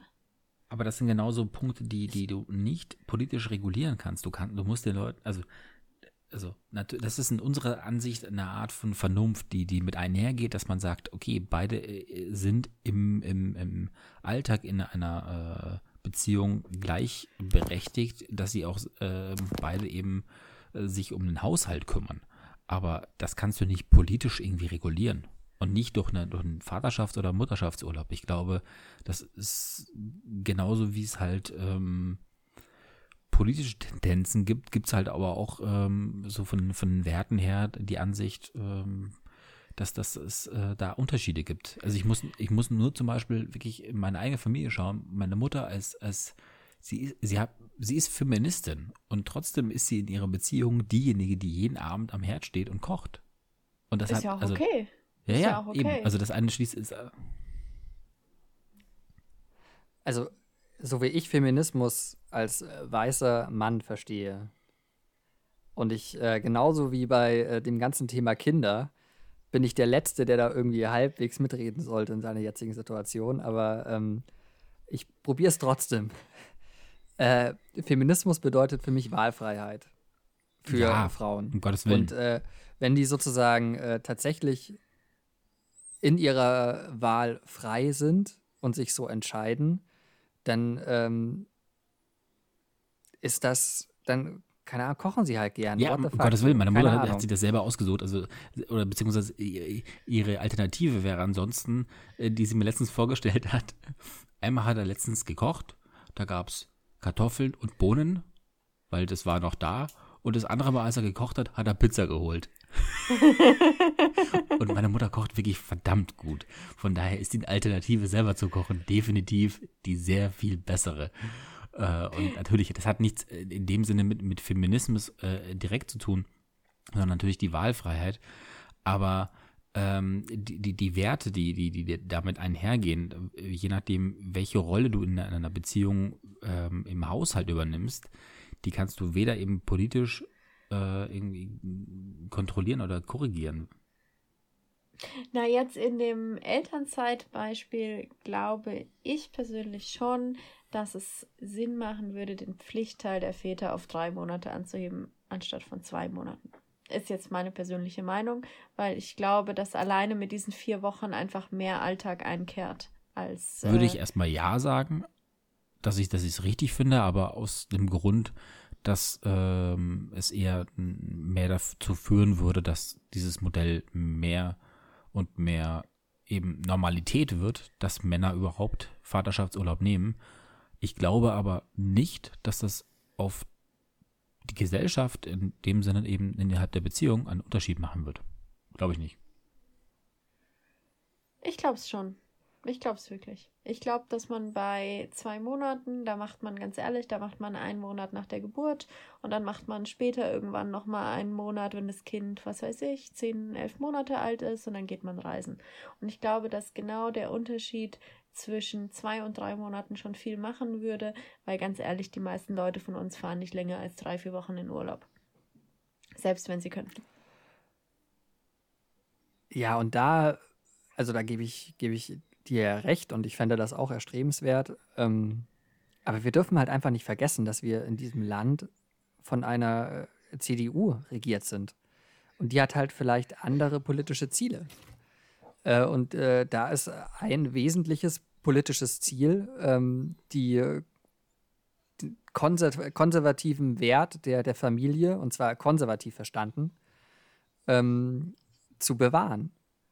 Und äh, deswegen ähm, müsste man vielleicht, wenn man allgemein gesellschaftlichen Fortschritt will, darf man halt einfach nicht konservativ wählen. Also ganz, ganz böse gesagt. Ähm, Wagte eine, These, aber eine, ja. naja, was, naja, was, es ist in meinen Augen relativ äh, stringent abgeleitet von den Wesen, wofür eine Partei steht. Äh, und die Konservativen sind eben nicht die, die Veränderungen bewirken wollen, sondern die, die Veränderungen annehmen und verwalten. Und ähm, das bedeutet letztendlich, dass äh, das halbe Unionskabinett von einer Kanzlerin angefangen, die, ähm, wir wissen es alle, wir hatten jahrzehntelang fast schon Zeit, uns äh, daran zu gewöhnen, äh, aus der Union kommt. Ähm, genauso wie ein schwuler Gesundheitsminister, genauso wie ein ehemals, ähm, ehemaliger Außenminister Westerwelle, der schwul war. Das sind alles Besetzungen und alles ähm, Personen, die konservative Politik machen, die allerdings nicht in der Lage wären, Politik zu machen, gäbe es nicht äh, ein äh, progressives, äh, eine progressive äh, politische Kraft, die es ihnen ermöglicht hat. Wisst ihr, also ist das, ist das verständlich? Ja, absolut. meine? Ja. Also allein die Tatsache, dass, dass wir eine Kanzlerin haben, äh, um den Bogen zum Frauenwahlrecht zu spannen, äh, aktives und passives Frauenwahlrecht. Äh, natürlich, genau. Das wäre jetzt durch, durch rein konservative äh, Politik nicht äh, machbar gewesen. Auf gar keinen Fall. So, und wenn das so ist, wenn wir diese, diese Prämisse mal reingestampft haben in den Boden, was ist dann mit diesem verfickten Land los? Das, dieses Land Warum? steht auf ähm, Vergünstigungen bei ähm, Mediamarkt und günstiges Fleisch. aber nicht unbedingt auf äh, Veränderungen, weil Veränderungen haben in der Vergangenheit, wenn dann bisher, also in der jüngeren Vergangenheit, das sind immer die letzten 100 Jahre, äh, immer nur Negatives bedeutet. Also ähm, im, im, im äh, Veränderungen im, im plötzlichen Sinne, ne? kurzfristig. Ansonsten hat man sich ja vermeintlich gefühlt, alles wieder selbst aufgebaut und ähm, aus den Trümmern wieder auferstanden. Und ich glaube, dass äh, vieles davon herkommt, eben, dass, dass man, dass man sehr darauf bedacht ist, den eigenen, ähm, den, den eigenen Standard zu halten und stolz oder, oder unbedingt ja, den Reichtum bewahren möchte. Wag, gewagte These, ich glaube, unterbewusst, ganz unterbewusst, nicht weil es irgendwie propagiert wird, aber auch daher kommt ähm, die Anfälligkeit für Verschwörungstheorien in Deutschland. Weil man ähm, eben Angst hat, das, was man hat, zu verlieren und ähm, da irgendwie einen Schuldigen sucht, der womöglich das einem wegnehmen wollen könnte. Ja, natürlich. Also ich äh, wenn ich alles verloren habe, dann habe ich andere Sorgen, äh, wie das irgendjemandem zuzuschieben, sondern dann muss ich mich darum kümmern, dass ich über die Runden komme. Das ja, also halte ich für einen sehr, sehr logischen Schluss, aber ähm, was ich eigentlich noch, noch sagen wollte zu dem Spektrum konservativ und äh, progressiv, weil mich das ein bisschen beschäftigt in letzter Zeit, die Grünen jetzt zum Beispiel. Ja, wir, wir, gehen jetzt mal ein bisschen in die Politik. Es sind jetzt auch schon zwei, zwei Stunden 40, die wir aufnehmen. Es ist kann man auch mal, der längste, kann man auch mal versuchen. Es ist der mit Abstand längste Podcast, den wir bisher aufgenommen haben. Ich habe tatsächlich gerade nebenbei so? mal nachgeschaut. Ja, ja, ich habe mal nebenbei nachgeschaut. Wir haben eine Folge, die geht auf die eineinhalb Stunden und so. Und wenn wir die Doppelfolge nehmen, sind wir bei zwei Stunden angekommen. Also wir sind hier definitiv ähm, auf einem Niveau, das ähm, halten ansonsten langsam nur das Zeitmagazin oder so ähnliche äh, Formate, außer ehemalige Tagesschausprecher kommen zu Gast und brechen ganz schnell ab. ähm, also ich äh, schließe meinen Gedanken von, von, äh, von vorhin an. Ähm, die Grünen. Sehr erfolgreich in Deutschland. Ähm, äh, sind ja durchaus so, dass man zu Recht darüber spekulieren kann, ob äh, die nächste Kanzlerin oder der, der nächste Kanzler nicht äh, aus der Grünen Partei kommt. Und ähm, ich persönlich glaube, dass es äh, aus zwei Gründen kommt. Nämlich erstens, die Grünen sind keine progressive Kraft mehr. Und das wiederum ist deswegen der Fall, weil ja die äh, Klimaschützerbewegung eigentlich was Urkonservatives in sich trägt. Da geht es ja um Bewahrung. Da geht es ja um das, wie es äh, ist, das zu behalten. Ähm, also das ist ja ein urkonservativer Gedanke, der natürlich, also zu dem ich ja große Sympathie habe. Und ähm, wie man dieses Behalten, Bewahren äh, erreicht, wiederum kann ja progressive Schritte äh, beinhalten. Aber der, der Grundgedanke dahinter ist ein, ist ein urkonservativer. Und ich glaube, dass es deswegen wahnsinnig gut funktioniert. Und ich bin deswegen noch, um das ganz kurz fertig zu machen, auch so enttäuscht tatsächlich von, äh, von Fridays for Futures zum Beispiel, die sich ja als, ähm, äh, als äh, Protestbewegung äh, formieren, die sich aber in meinen Augen überhaupt nicht politisch verstehen. Es gibt ja keine politische Forderung von denen. Es gibt nur die Forderung, hört doch der, hört doch der Wissenschaft zu. Das ist keine politische Forderung. Und ich glaube, dass sie deswegen auch ähm, ihr progressives Ansinnen äh, allgemein verträglich verkaufen können, weil da keine progressive Politik dahinter steht. Ich habe neulich äh, was gehört, also ist jetzt ein äh, bisschen losgelöst von Fridays for Future, aber ähm, dieses ganze, wir wollen was bewahren, Klimaschutz, äh, wir wollen äh, den Planeten so beibehalten, wie er ist. Ähm, da habe ich was gelesen von äh, Simon Sinek, ein äh, sehr guter Autor, ähm, und dem muss ich absolut recht geben. Äh, man muss das Ganze so verkaufen. Wir, wir wollen nicht nur den Planeten bewahren, der Planet kommt schon irgendwie klar. Natürlich äh, zerstören wir was, aber irgendwie den Planeten wird es langfristig geben, aber wir müssen die Menschheit bewahren. Und das ist eigentlich die viel wichtigere Message. Äh, wir verändern den Planeten gerade so, dass er uns keinen Lebensraum mehr bietet. Und genau das müssen wir umgehen. Wir müssen uns selbst bewahren. Und dann hat es auch eine viel stärkere Message nach außen, als wir müssen irgendwie schauen, dass das Klima nicht äh, um zwei Grad ansteigt, sondern nur eineinhalb Grad. Also es geht darum, wir müssen unseren Lebensraum bewahren, damit wir als äh, Spezie eine Zukunft haben. Darum geht's. Ähm, das Absolut. ist enorm wichtig. Also das, da, da stimme ich vollkommen zu. Das ist, ähm, es gibt nichts, nichts anderes als die, die Zukunft unserer äh, künftigen Generation.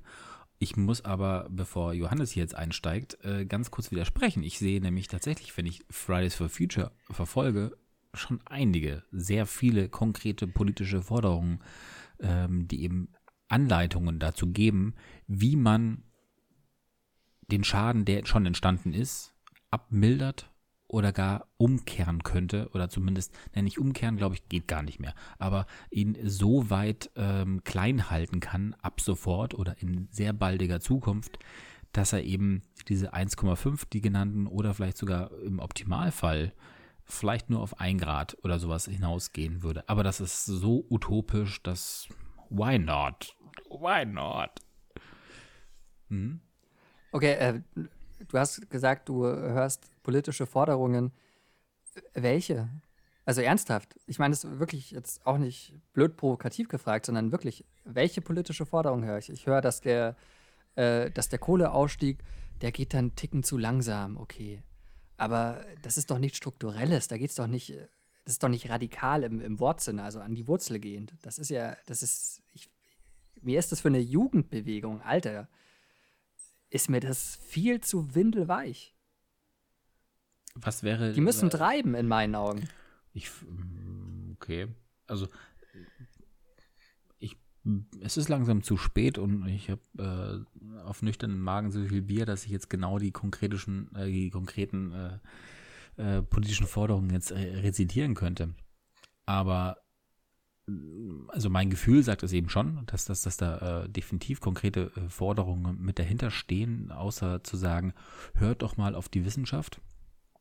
Vor allem aber äh, würde ich dich jetzt bitten, selber konkreter zu werden, um zu sagen, was wäre für dich denn radikal genug für eine? Also dann sind wir dann eher bei einer ähm, wie heißt die, die, die, die Gruppierung, die, die wirklich alles komplett lahmlegt gleich? Manchmal, Extinction Rebellion. Genau. Ist das, ist das dann für dich die, die eine Antwort? Weil ich finde, ich, die haben für mich zum Beispiel keine Antworten, sondern haben im Endeffekt einfach nur, dass das ähm, die, die, den Bedarf, den, die Lust auf ähm, Öffentlichkeit, ähm, ähnlich wie, wie sehr, sehr provokative Aktionen, die Greenpeace gerne mal schießt, ja, die haben dann irgendeine Wirkung, aber ich finde, sie sind nicht im Ansatz, dass sie eine Massenbewegung, das schafft Fridays for Future für mich ziemlich gut, dass sie eben schaffen, eine Menge an Leuten zu sensibilisieren auf eine Art und Weise, dass sie auch mitgehen und nicht nur sagen so, ja, sie haben im Kern recht, aber so, nee, so können wir das nicht verkaufen. Und das ist das Problem für mich bei Extinction Rebellion und gerne auch bei diesen provokativen Aktionen, die Greenpeace vor allem früher geschossen hat. Hm. Also Extinction Rebellion, da kommt der alte Theaterwissenschaftler bei mir raus, ist eine Performance-Gruppe. Also die machen tolle Performances im öffentlichen Raum. Da ist was los, das ist irgendwie, ne, das ist Gaudi, es macht Spaß, wenn man äh, irgendeine Straße sperrt und äh, da gibt es ein Gemeinschaftsgefühl und also das ist erstmal nur, oder also nur meine ich jetzt in dem Fall nicht despektierlich, es ist halt einfach eine, eine Performance-Art. So.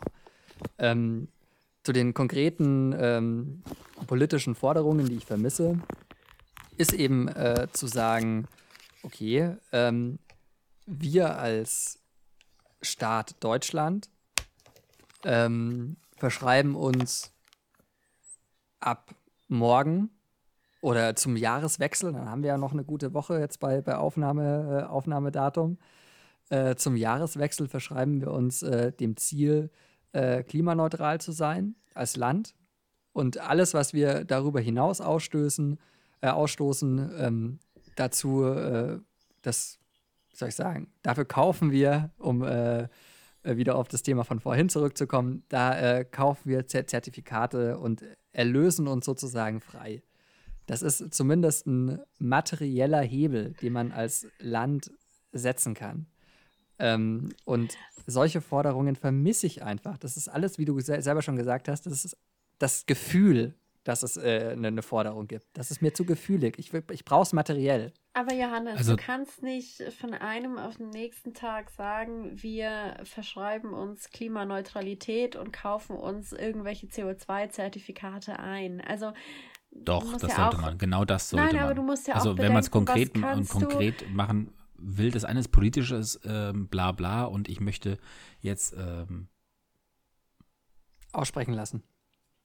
Ja, oder mal unter, kurz unterbrechen, um, um, um Diskussion äh, anzuheizen. Aber entweder habe ich ein Blabla, äh, dass ich, dass ich eben sage, äh, ja, wir wollen und wir möchten und oder man sagt einfach konkret und man verpflichtet sich. Man macht von hier auf jetzt und man weiß, dass man kann es nicht einhalten, keine Chance. Aber man, man hat die Verpflichtung, weil man sie sich öffentlich setzt. Weil das andere sind alles nur ähm, Willensbekundungen, die bisher in der Regel gemacht werden. Und wenn ich aber. Lilly, du bitteschön. Ja, also das, das verstehe ich voll. Es sind alles nur Willensbekundungen und es ist nicht genug Schmackes dahinter, verstehe ich absolut. Aber nur zu sagen, okay, wir verpflichten uns jetzt und die ganze Welt kauft CO2-Zertifikate ein, wo kommen die Zertifikate her? Also wir müssen auch wirklich aktiv daran arbeiten, äh, CO2-Maßnahmen umzusetzen. Und das heißt auch, dass ich als Staat in diese Maßnahmen investieren muss. Ich muss irgendwie finanzielle Mittel bereitstellen, um äh, CO2-Bindungsmöglichkeiten äh, aufzuziehen, um Solarproduktion anzuheizen, um äh, energieeffiziente Mobilität zu fördern. Ähm, also das ist genauso wichtig wie äh, zu sagen, ich habe das vor, was zu ändern, aber du musst auch wirklich Geld in die Hand nehmen, um hier in Nachhaltigkeit zu investieren. Und es geht nicht nur darum, äh, versuchen, CO2-Zertifikate aus dem Ausland zu kaufen. Klar. Nee, nee, also ich, ich meinte das ich meinte das wesentlich konkreter. Also äh, man kann ja zum Beispiel sagen, ähm, wir, wir haben den Regenwald als, als CO2-Speicher und wir haben leider jeden Tag weniger Regenwald, weil der halt äh, abgerodet wird, weil es halt wirtschaftlich äh, dort Sinn macht, den kaputt zu machen. Danke, Krombacher. So. Da könnte ja so viel Bier kannst du gar nicht saufen, dass, das, äh, dass, dass, du das da schützt. So. Und dann könnte ja ein Staat wie Deutschland sagen, okay, pass auf, hallo Herr Bolsonaro, Sie sind zwar ein Arschloch ähm, und äh, wir finden Sie ganz schlimm, aber wir würden Ihnen äh, so und so und so viel Hektar Regenwald, würden wir Ihnen abkaufen.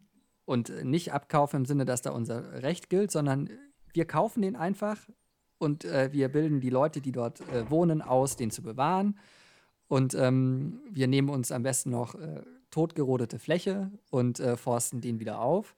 Das könnte man ja machen als Staat. Und das ist ja sehr, sehr konkret. Und äh, wenn man das sozusagen äh, rückbindet mit dem Ziel oder mit der Vorgabe, klimaneutral zu sein und alles, was darüber geht, müssen wir über solche Maßnahmen wieder, ähm, wieder einfangen, dann ähm, wäre das mal tatsächlich politisches Handeln und nicht, und da kommen wir kurz auf diese ganzen Ankündigungspolitik, für die ich äh, ein Wort gefunden habe, auf das ich ein bisschen stolz bin. Ähm, schwarze Nullpolitik. Das kostet nichts, das klingt gut, das tut keinem weh und alle fühlen sich wohl. So. Aber das ist halt einfach vorbei. Also gerade gerade im Bereich Klima bringt dir das halt nichts mehr. Und deswegen bin ich so, und da komme ich wieder zurück zum Ausgang, so enttäuscht von Fridays for Futures, die halt diesen Druck nicht aufbauen, sondern sich halt in meinen Augen zu weich geben. Mm. Lilly. Frage: Was machst du momentan, um Druck zu erzeugen? Absolut richtig. Gute Frage. Ich äh, arbeite in einem äh, reichweitenstarken Medium und ähm, ich äh, gehe davon aus, dass ich äh, den ein oder anderen Text veröffentlichen kann. Gute Antwort. Ich beziehe Ökostrom. mach das nicht lächerlich. Das ist ganz ehrlich. Nein, das mache ich Jeder äh, hat nee, um Hebel. Gottes Willen. Um Gottes Willen. Ich, ich, ich habe äh, letztes Jahr, also zum Beispiel meine Freundin und ich, wir haben uns äh, seit letztem Jahr schaffen wir es einigermaßen sehr gut, äh, uns zu Weihnachten nichts zu schenken. Das einzige Geschenk, was ich uns gemacht habe, war so ein, so ein Buch, wie kann man nachhaltiger leben. Letztes Jahr. Das habe ich uns gemacht. Wir haben es tatsächlich so gut wie nicht angeschaut und trotzdem habe ich inzwischen reflektiert, irgendwie, und ich glaube nicht deswegen, aber haben wir einigermaßen in diesem Jahr es geschafft, nachhaltiger, vermeintlich nachhaltiger zu leben. Weniger Fleischkonsum oder zumindest auf Fleischersatzprodukte umzusteigen, weniger äh, Milchprodukte auf Ersatzprodukte umzusteigen. Ökostrom haben wir von Anfang an gehabt.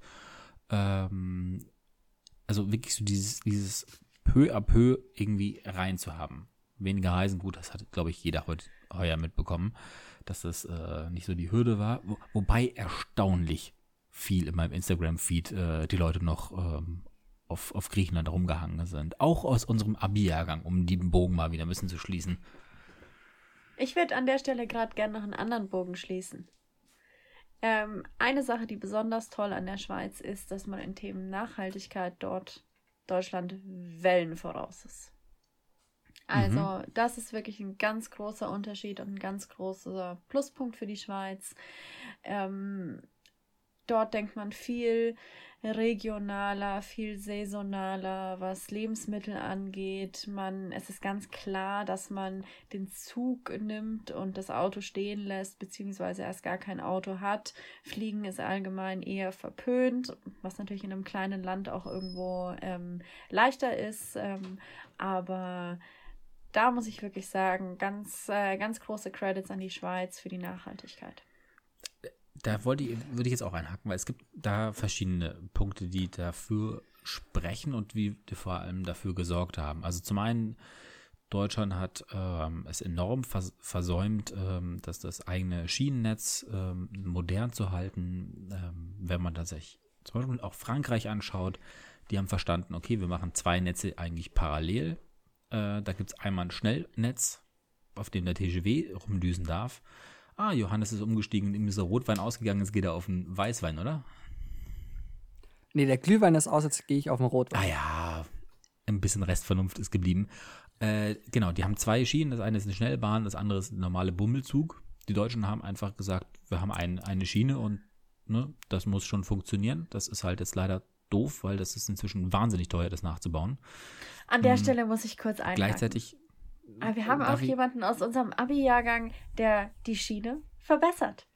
der, der sie verbessert und der noch weit vor dir, also äh, ich glaube zwei Jahre vor dir 30 under 30 geschafft hat. Oh ja. Andreas Kunze, äh, Shoutout an dieser Stelle.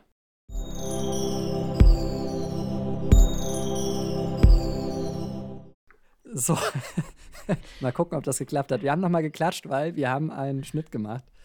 Ähm, und äh, wir haben jetzt gerade beschlossen, dass wir mit dem Shoutout an unseren alten ähm, Abiturientenkollegen äh, Andreas Kunze, der die Schiene revolutioniert, gerade, ähm, ja, dass wir da äh, danach den Schnitt setzen, weil danach kam was, was jetzt nicht unbedingt für die Öffentlichkeit bestimmt ist. Und ähm, Eine Raucherpause. ich würde sagen, wir machen weiter. Auch das, auch das muss sein. Wir sind, alles, wir sind alle nur Menschen.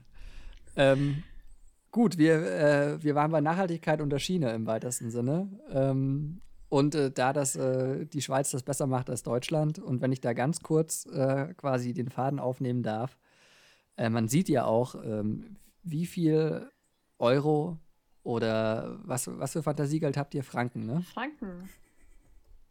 Franken. Wie viel, wie viel Franken äh, ein Land ähm, pro Einwohner äh, für die Schiene investiert? Äh, diese Umrechnung gibt es ja, da ist Deutschland sehr schlecht. Die Schweiz ist sehr gut. Ähm, ich glaube, die Schweiz sind irgendwie ein Vielfaches von Deutschland. Ich habe es leider nicht mehr ganz genau im Kopf, ähm, aber ich glaube, es war in Deutschland irgendwie sind es 70 Euro und in der Schweiz sind es irgendwie 300 Franken oder so pro, pro Kopf. Also da ist wesentlich mehr Wille äh, dahinter und wesentlich mehr Materielles, um da wieder den Bogen zu schlagen. Ähm, aber immerhin hat man in Deutschland nicht den Fehler gemacht, zumindest nicht den kompletten Fehler wie in England, oder? Äh, da wurde das komplette Schienennetz einfach privatisiert irgendwann und dann hat man sich 20 Jahre später gewundert, dass alles kaputt ist. und hat es, glaube ich, wieder re, äh, resozialisiert, wenn ich das gerade richtig im Kopf habe. Aber so, also die, die, die Deutsche Bahn in Deutschland, ist das ein Privatunternehmen für euch oder müsste da nicht eigentlich der Staat sagen, das ist äh, Daseinsvorsorge, das machen wir selber? Hui. Heftige Frage. Einfach mal so, so aus, dem, aus, der, aus der Pause raus, frisch aus der Pause raus. Frisch aus der Pause raus, sollte die Bahn verstaatlicht werden, reverstaatlicht werden. Wobei man sie ja erst, wann war es, in den 90er Jahren privatisiert mhm. hat, oder wann war das? Ja, ja, 90er. Ende ja, 90er. In etwa, als alles, alles privatisiert worden ist. Ja, also ich muss sagen, äh, ich persönlich habe dazu keine äh, klare Meinung. Ich sehe, dass in der Schweiz mit halb verstaatlicht sehr gut läuft äh, mit der SBB. Äh, ich bin großer SBB-Fan. Ähm, und würde mir wünschen, dass da Deutschland äh, ja nachzieht und auch äh, das Bahnerlebnis ein bisschen besser gestaltet. Die wenigen Male, in denen ich in den letzten Jahren in Deutschland Bahn gefahren bin, muss ich ganz ehrlich sagen, äh, haben mich enttäuscht. Äh, Züge sind einfach immer nur zu spät. Äh, du hast ein, eine Sitzplatzreservierung, der Zug fällt aus, äh, es kommt ein anderer Zug vollgestopft. Äh, du hast extra deine 4 Euro für, die, für den Sitzplatz gezahlt und dann heißt es halt, der Waggon äh, ist leider nicht dabei heute. Ähm, also von dem her, Bahnfahren in Deutschland finde ich echt enttäuschend. Das kommt aber auch immer sehr, sehr darauf an, welche Strecke man macht. Ich habe halt das vermeintliche Glück, zum Beispiel auf der sehr prominenten Strecke München-Berlin meistens unterwegs zu sein. Und zum einen mit einer, mit einer extrem schnellen Verbindung ähm, dann meistens fahren zu können. Aber tatsächlich habe ich auch die Erfahrung gemacht, auf dieser Strecke wahnsinnig wenige ähm, Verspätungen und die beschriebenen Vorkommnisse, die du meintest, hatte ich jetzt einmal in, ich glaube, seit zwei Jahren ist diese äh, Schnellstrecke im Betrieb. Das, äh, also, da, ja, ich, ich habe aber auch das Gefühl, ich bin da extrem ausgenommen von der Regel.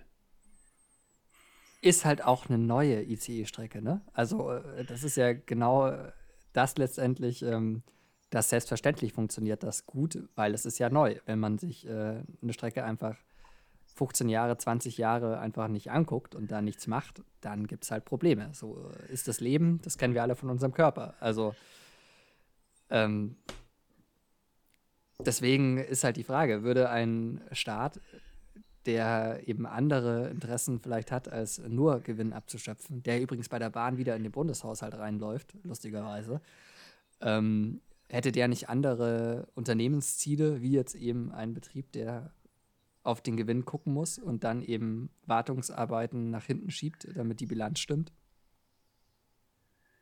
Auch das wieder sehr offen in die Runde gefragt. Ja, auch das wieder. Wer immer sich berufen äh, fühlt. Sehr, sehr tiefer äh, Tobak. Ähm, ich möchte noch mal ganz kurz den Bogen spannen. Äh, eine, eine Person, die wir vorher am Rande gestreift haben, hatte ja auch sehr schlechte Erlebnisse mit der Deutschen Bahn. Ich spreche von Greta Thunberg. Und wie die Deutsche Bahn darauf reagiert hat, war natürlich auch ein Klassiker. Äh, letztes Jahr war das. War es letztes Jahr oder war es Anfang dieses Jahres? Ich würde gefühlt sagen, es war letztes Jahr, aber es kann auch Anfang 2020 ganz kurz äh, davor gewesen sein, bevor Corona eigentlich auch jedes Thema übernommen hat. Ich, ich glaube sogar fast, ehrlich gesagt, weil also äh, das wiederum kommt zurück auf ein Thema, wo ich auch schon drüber publiziert habe. Was bedeutet eigentlich Zeit noch in, unserer, in, in der jetzigen Situation? Macht es wirklich noch Sinn, äh, unser, unser Leben nach Tag äh, und Monaten und Wochen zu strukturieren? Oder sind nicht viel bessere äh, Parameter, die man anlegen könnte? Sowas wie, wie viel Kaffee habe ich gekocht im Homeoffice? Waren es jetzt zwei Kilo oder eineinhalb? Wie viele Frisuren habe ich durchgemacht? Bei mir einige übrigens. Äh, äh, wie oft habe ich mich geduscht? Auch da ist der, der Tagesrhythmus zumindest bei mir nicht mehr, nicht mehr ganz gegeben. Äh, lauter so Sachen. Also müssen wir die Zeit nicht, nicht auch anders begreifen? Oder gibt uns Corona jetzt die Chance, die Zeit anders äh, zu strukturieren und zu verstehen, als wir es bisher gemacht haben? Vielleicht auch das wieder sehr tief. Vielleicht sollte man dann aber die, die, die Einheiten vereinheitlichen und nicht ähm, so, so sehr vage nehmen. Also ich würde mal behaupten, wir haben jetzt nicht den gleichen Duschindex im letzten Jahr gehabt, wir drei. Einfach mal so ganz, ganz, Okay, stopp. ganz. Okay, aber das, da würde ich jetzt noch mal ganz, also jetzt hat so Corona, ne? Also äh, wirklich Homeoffice. Ähm, ich sehe niemanden außer meinen Mitbewohner oder meine Mitbewohnerin. Ähm, und ganz, ganz selten gibt es mal sozialen Kontakt, äh, wo man sich natürlich duscht. So. Aber habt ihr euch während Corona genauso oft geduscht wie vor Corona? Ja, klar. Im Lock, also im harten Lockdown vielleicht etwas weniger. Aber meistens ja. Genauso oft ja. Ich absolut, ja. Ja. Okay, also ich bin, ich bin straight von einem Eintagesrhythmus auf einen Zweitagesrhythmus gegangen. Ja, gut für die Umwelt. Das war jetzt halt nicht der erste Antrieb, sondern das war schon eher meine Faulheit. Aber äh, Ja, aber also kommt ja auch ganz drauf an, wie sich Homeoffice für verschiedene Leute gestaltet. Ich meine, ich bin den ganzen Tag in irgendwelchen Videocalls, äh, da musst du einigermaßen okay aussehen. Aber und auch allein nur bis zur fürs Hüfte. auch nur bis zur Hüfte, ja. Aber allein dafür, wie du dich gibst und wie frisch du dich fühlst, gehst du auch anders in ein Meeting rein als im Jogginganzug. Das ist einfach so. Definitiv. Also ich brauche zum Beispiel die Dusche wirklich in der Früh, um wach zu werden. Wenn ich, wenn ich zu spät duschen gehe, dann habe ich wirklich den Tag eh schon komplett verpennt. Dann hilft mir das auch nichts mehr. Ich muss eigentlich, wenn ich aufstehe, direkt duschen. Und dann, dann ist besser als ein Kaffee. Finde ich auch. das ist okay. Das ist, das ist bei mir nämlich nicht so. Also ich, ich brauche einen Kaffee. Also bevor ich irgendwie sozial verträglich bin, brauche ich einen Kaffee. Dann, Ähm, wie, wie, wie weniger hattest, hattest du heute? Ja, das, ist- das ist das Problem. Es, die, die, die, die Sozialverträglichkeit nimmt mit Kaffee zu und nimmt mit Alkohol ab. Ah, okay. Das erklärt einiges. Äh, deswegen, äh, also deswegen brauche ich jetzt die Dusche nicht und äh, auch das ist ein Vorteil meiner Corona-Frisur, die ich übrigens ähm, für äh, euch Zuhörer sozusagen, ich äh, startete das Jahr mit einem für Männer schon, glaube ich, längeren Haarschnitt, so ein Wuschelkopf und dann ähm, kam eben Corona und ich äh, wollte nicht zum Friseur gehen, allein aus der Überlegung, weil es natürlich für mich nur ein Kontakt ist, der Friseur, aber der Friseur hat ja an dem Tag mehrere Kontakte. Und ähm, wie sinnvoll ist es dann, sich mit diesem Menschen in einen Raum zu setzen, wenn wir wissen, wie sich Corona verbreitet? Das war so mein Gedanke, weshalb ich einfach gesagt habe, ich gehe nicht mehr zum Friseur, weshalb meine Haare einfach wuchsen, weshalb äh, ich dann zwischenzeitlich kurz äh, die verkürzte Aragon-Frisur hatte, was bedeutet oben zusammen und unten quasi ein bisschen Locken runter, äh, auch bekannt als der David Beckham. Ähm, und inzwischen beim komplett äh, dort angekommen bin. Man Bun nennt man es auch. Ähm. aber insgesamt natürlich sehr, sehr vernünftig gedacht an sich. Um aber den Bogen auf die letzte Folge mal kurz zu spannen. Ich habe übrigens Was hier Bogen gespannt meinen, werden. meinen Friseurtermin wahrnehmen können. Und zwar aber nicht an diesem besagten Freitag, sondern ich habe am Sonntagabend noch eine ähm, SMS, ich glaube wirklich eine SMS, nicht mal eine WhatsApp oder ähnliches, äh, von meinem Friseur bekommen, der meinte, alle Termine, äh, die, die schon gemacht wurden, können auf den Montag und Dienstag gelegt werden, als die Geschäfte noch offen hatten. Und dann haben sie extra Schichten geschoben. Und im Nachhinein habe ich erfahren, hat- sie haben sich nur die coolsten und nettesten Kunden ausgesucht. Von daher vielen Dank, Manuel, dass ich äh, dazugehört habe und äh, durfte am Dienstagabend dann noch kurz unter die Schere. Aber um jetzt auch an der Stelle nochmal tiefer zu gehen, meine Ja, Schwester arbeitet im Friseursalon und leidet wirklich darunter, dass ihr soziales Umfeld sagt, nee, mit dir treffe ich dich treffe ich mich nicht. Du hast viel mehr Kontakte ähm, als, äh, als ich und du bist ein Risiko für mich. Also wie gehen wir damit in der Gesellschaft um? Bitte. Also ich hab's, äh, also erstmal krass.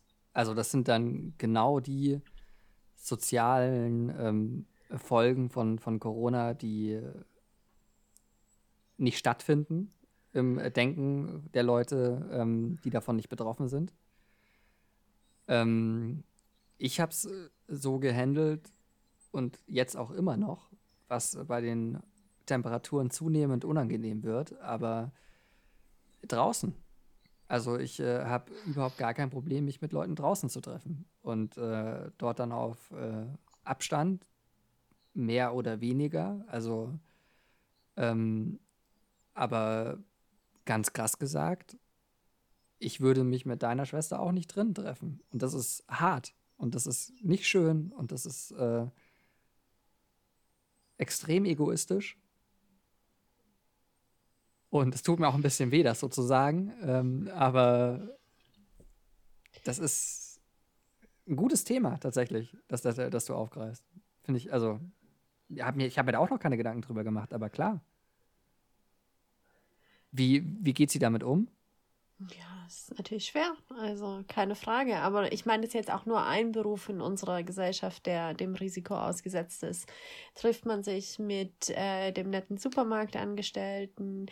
Was ist mit der Krankenschwester, die im zweiten Stock wohnt, der man im Treppenhaus begegnet? Äh, was ist mit dem angesehenen Arzt, äh, der ums Eck wohnt? Also es ist ja nicht äh, nur ein Beruf, der das Ganze betrifft und ähm, man muss sich auch mal in die äh, Lage dieser Person versetzen, äh, was eigentlich in denen vor sich geht. Die müssen sich diesem erhöhten Risiko jeden Tag aussetzen aufgrund ihres Jobs. Die können nicht einfach sagen, ja, dann mache ich halt Homeoffice. Und ich finde, wir dürfen die Personen in unserer Gesellschaft nicht vergessen. Du erntest nur Applaus von mir. Voll. Also, aber ähm, absolut. Das Nicht-Vergessen ist ja erstmal relativ konsequenzlos. Also ich kann ja an die denken, das hilft ihnen aber nicht viel. Das ist ja genau das Problem, dass ich mit den diese Applausmomente, dass ich, den, dass ich mit den mit den Balkonklatschern habe. Das ist ähm, nett, aber de facto bringt es der Krankenschwester nichts. Ah, Moment. Und nee, nee, nee, nee, nee, nee, da stimme ich nicht zu. Also ich habe eine gute Freundin, die ist Ärztin. Und die war gerührt von den Balkonklatschaktionen. Enorm gerührt und die hat auch wirklich, ich habe nach diesen Balkonklatschaktionen Nachrichten von ihr bekommen, oh, das bedeutet uns allen so viel, danke, dass ihr sowas macht. Also Natürlich änderst du die Welt in dem Moment nicht, wenn du auf den Balkon gehst und klatscht, aber du zeigst jemanden, der an der Front der Pandemie kämpft, dass du dankbar dafür bist. Und ich glaube, das dürfen wir nicht vergessen, was diese kleinen Gesten für diejenigen, die der Pandemie deutlich mehr ausgesetzt sind als wir, was die für diese Menschen bedeuten. Also die Symbolik. Die Symbolik. Es geht nur um die Symbolik. Du, du hilfst keine Menschen damit, dass du klatscht. Es geht nur um die Symbolik. So, genau. Und die, die Symbolik ist toll. Also, da gehe ich ja auch voll mit. Aber ich fände es noch eine viel tollere Symbolik, wenn ein Corona-Bonus, der den Krankenpflegern, wurde den jetzt gezahlt oder nicht? Da gab es ja auch, manche sind ausgeschlossen, nur mit dem Patienten Kontakt und bla bla bla. So, das ist also ich mag es ganz gern, wenn sich Symbolik auch an was Konkreten hin übersetzt. Aber dann sollten Und das ist dann natürlich nicht die Sache, das ist dann nicht die Sache der Leute, die auf den Balkon gehen und klatschen, sondern das ist dann natürlich die Sache der Politiker. Wird aber dann zur Sache, wenn die Leute, die äh, auf dem Balkon klatschen, zur Wahl gehen. Absolut. Also natürlich äh, kann man jetzt äh, wieder viel Erwartung an die Politik stellen, gar keine Frage, sollte man auch. Aber man kann natürlich auch überlegen, ähm, schaffe ich es irgendwie von den klatschbereiten Menschen auch eine kleine Spende einzusammeln für die Boni an das Pflegepersonal, an alle, die den Laden irgendwie am Laufen halten. Ja, klar, aber ich meine, wollen wir wirklich unsere Gesellschaft auf Charity aufbauen? Ja, also berechtigte Frage, aber nur immer den Anspruch stellen, das muss der Staat zahlen. Also ist auch, finde ich, nicht nur die richtige. Ja, aber was, was, was heißt denn, das zahlt der Staat? Letztendlich heißt das, wir zahlen das. Also äh, der Staat ist jetzt kein, kein äh, Metakonstrukt, ja, wobei ist es eigentlich, aber das halt quasi das nichts, nichts mit uns zu tun hat, so, sondern äh, das sind letztendlich wir alle. Das ist, äh, und ähm, ich stelle an mich den Anspruch, sozusagen, die besser zu bezahlen. Ergo stelle ich das an die Stelle, die das regeln kann, sprich meine Vertretung, sprich die Regierung, sprich den Staat. Stimme ich zu. Also ich, ich sehe keinen anderen Hebel. Äh, also ich kann mich jetzt auch nicht äh, dann zurücklehnen und sagen, ja, ist halt so, äh, wo ist euer PayPal-Konto, ihr kriegt einen Fünfer. Das finde ich halt irgendwie so ein bisschen. Nee, klar, hm. stimme ich dir zu, aber ich meine, da sind wir einfach im Allgemeinen im Thema Umverteilung des Wohlstands. Tolles Thema. Da habe ich richtig Bock drauf. Ernsthaft. Es ist 3.30 äh, bei unserer Aufnahme und wir können gern dieses Thema aufmachen. Weil es, es wird doch, in, also es, wir könnten doch mal wirklich umverteilen. Also, und zwar richtig bei den Erben hinlangen, bei Kapitalerträgen. Wäre doch möglich, rein theoretisch. Rein theoretisch. Oder verstehe ich irgendwas Grundsätzliches nicht? Rein theoretisch ist sehr, sehr viel möglich. Ich möchte nochmal den Soli hier mit reinwerfen. Immer schönes Thema. Ja, aber der Soli, ganz ehrlich, was, was sind das? 3% der Lohnsteuer oder so? Kleinvieh macht auch Mist. Haben oder nicht haben. Ja, aber ja, klar. Du, du bist ja in dem Thema scheinbar sehr gut drin. Dann ähm, erzähl doch mal deine, deine Ideen. Meine Idee für äh, gesellschaftliche Umverteilung. Ja, würfel mal neu. Okay. Ähm, na gut, also wir haben ja ein bisschen Zeit, ne? Wir lehnen uns das mal kurz zurück. Du, wenn, wir, wenn wir sie jetzt nicht haben, dann ist es eh schon zu spät. Also ich fange jetzt mal ganz, ganz, ganz am Anfang an. ähm, ich habe seinen Vornamen vergessen, aber es gibt den Philosophen, den Gerechtigkeitsphilosophen Rawls, glaube ich, heißt der gute Mann, der sich äh, überlegt hat, wie kann man dann eine gerechte Gesellschaft wirklich, also wie, wie kann man eine Gesellschaft gerecht gestalten? Und äh, der zu dem Schluss gekommen ist, eigentlich müssten sich die Leute zusammensetzen, die Regeln festlegen und erst danach erfahren, welche Rolle sie in dieser Gesellschaft spielen. Also es wird sozusagen im Nichtwissen dessen, was ich davon habe, wird das Allgemeine verhandelt. Finde ich einen guten Gedanken. So, wie kann man das umsetzen? Ähm, man könnte zum Beispiel Richtung Erbschaftssteuer denken ähm, und dort äh, gewisse Beträge, die über das hinausgehen, was man in einer Generation verjubeln kann, und damit meine ich wirklich verjubeln kann, äh, das einfach radikal mit 80, 90, von mir aus auch 100 Prozent einfach wegbesteuern. Und ähm, das sind dann Beträge in meinen Augen von, sagen wir mal, alles, was über 15 Millionen Euro geht, geht einfach Richtung Staat. Punkt. Äh, das kannst du genauso bei äh, Kapitalerträgen dir denken. Ähm, alles, was aus nicht geleisteter Arbeit äh, Einkünfte ergibt, was ja ein, ein Erbe auch ist. Das ist ja jetzt keine Arbeit, die ich, die ich geleistet habe. Ist ja bei Aktiengewinnen etc. genauso. Auch da kann man einfach äh, eine Grenze setzen, die von mir aus sehr, sehr großzügig äh, bemessen ist ähm, pro Jahr und alles, was darüber ist, langt der Staat halt mit 50, 60 Prozent hin, weil es natürlich ein Risiko gibt für die Leute, die das dort einsetzen. Aber ähm, ich verstehe nicht, warum man dieser Schere, die sich auftut äh, in der Gesellschaft, die auch dem sozialen Frieden nicht gut tut, warum man der äh, so passiv zusieht. Weil das ist ähm, bis auf, äh, oder wir gucken dieser Schere erst passiv zu, seitdem es einen neoliberalen Shift gibt in unserer Gesellschaft. Und das sind halt, keine Ahnung, 80er Jahre, Mitte 80er Jahre in Deutschland, vor allem dann 90er und 0er Jahre. Da hat es halt diesen gesellschaftlichen Shift gegeben, dass man sagt, äh, unter diesem FDP-Slogan, Leistung muss sich wieder lohnen, dass halt äh, alles privatisiert wird und jetzt höre ich auf mit meinem linken linken Rumgelaber. Dann mal die Frage einfach mal provokativ in den Raum, weil an sich, gut, äh, habe ich jetzt erstmal überhaupt nichts dagegen, weil allein schon aus, aus der Perspektive, mich betrifft es ja nicht, in diesen 15 Millionen, äh, dass, ich, dass ich da gut bei wegkomme.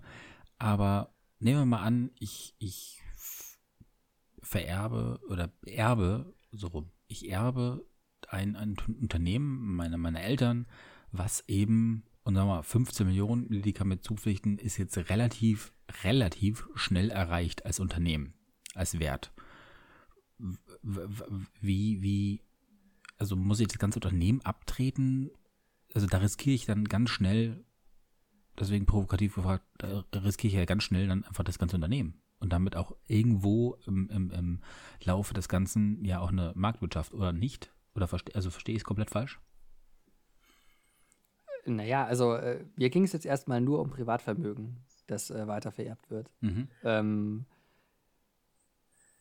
wie man das dann bei Unternehmen steuert, also ganz ehrlich, ich habe jetzt hier keine, keine Erbschaftssteuerreform ähm, mir erdacht. Äh, selbstverständlich muss man da aufpassen. Man muss auch bei ähm, Immobilien aufpassen, weil es ja durchaus sein kann, dass man als äh, Familie in den 50ern oder so ein Mehrfamilienhaus gekauft hat, ähm, das gut in Schuss hält, jetzt nicht wahnsinnig viel Gewinn draus zieht und dann Erbschaftssteuer auf den, äh, auf den Schätzwert zahlen muss, der natürlich enorm explodiert einfach äh, in, in Metropollagen.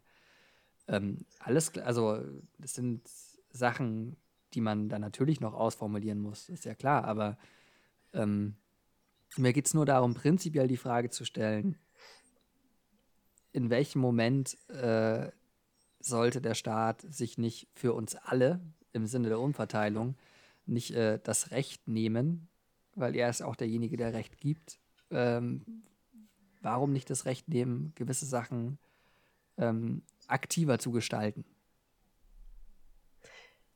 Also, ich stimme dir in einigen Punkten zu, aber ich glaube, in der Umsetzung ist die 15 Millionen Grenze oder was welche auch immer sie ist enorm schwer, weil ich meine, du hast schon den Punkt Immobilien angesprochen im Sinne von die kann man ja dann den Leuten auch irgendwie nicht nehmen, ne? Aber kannst auch so argumentieren, was braucht die eine Familie, das Wohnhaus mit 20 Wohnungen, äh, werden wird das halt aufgeteilt, müssen sie halt zwei Wohnungen davon verkaufen.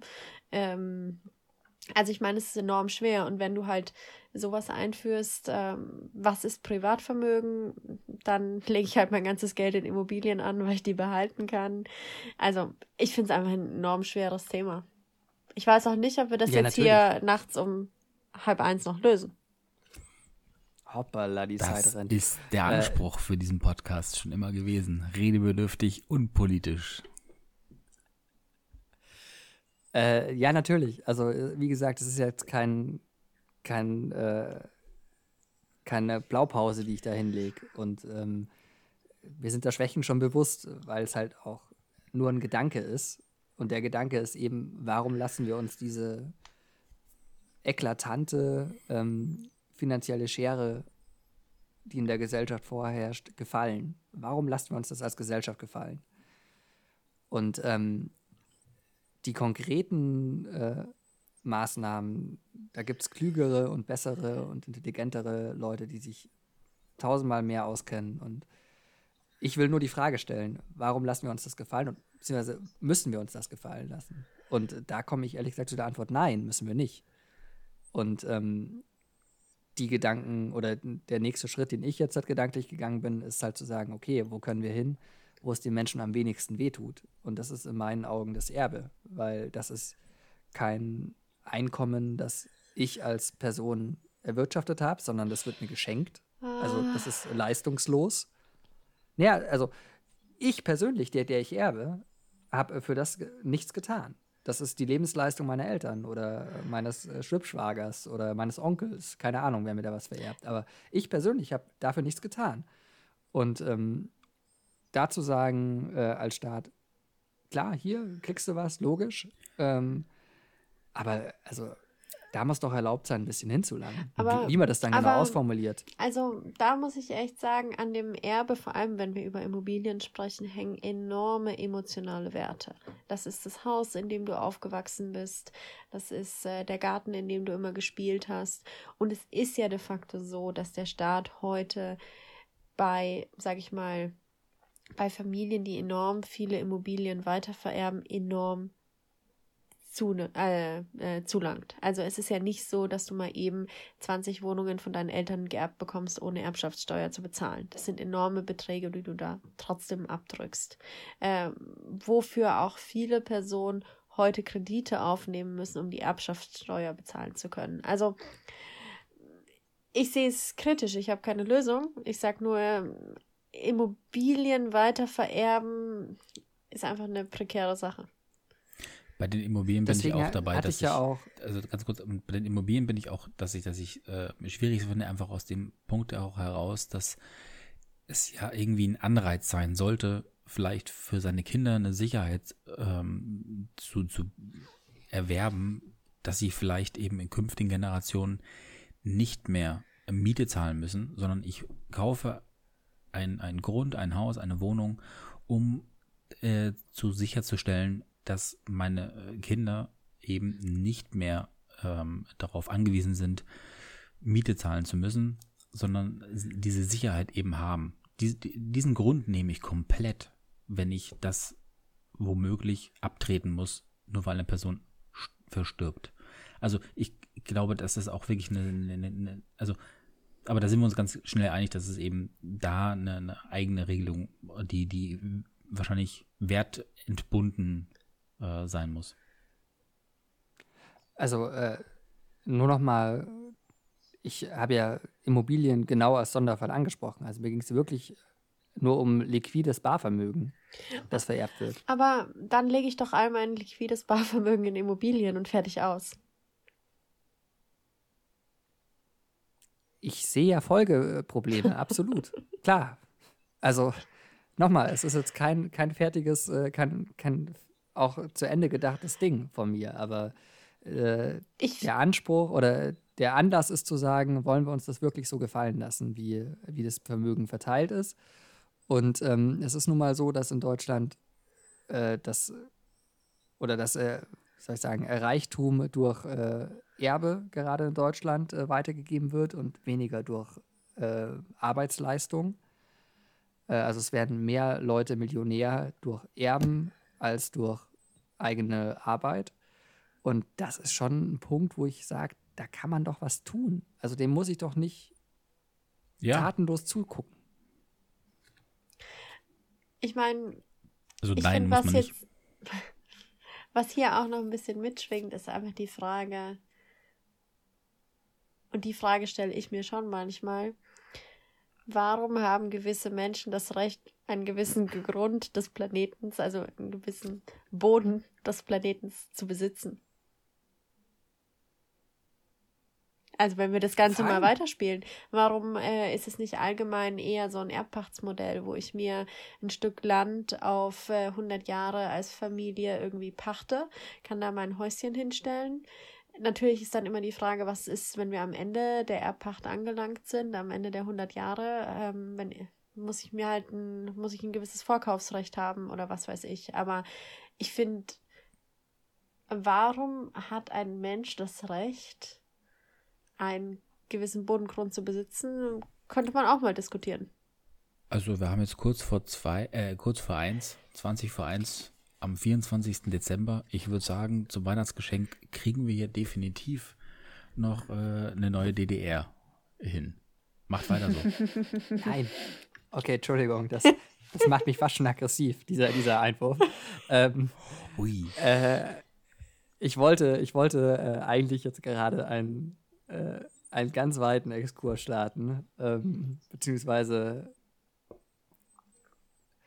laut, laut Rousseau. Äh, ging, ging äh, sozusagen die, das, das, Verderben, das, das, das Verderben der Menschen in dem Moment los, als der erste Mensch seinen Zaun gebaut hat.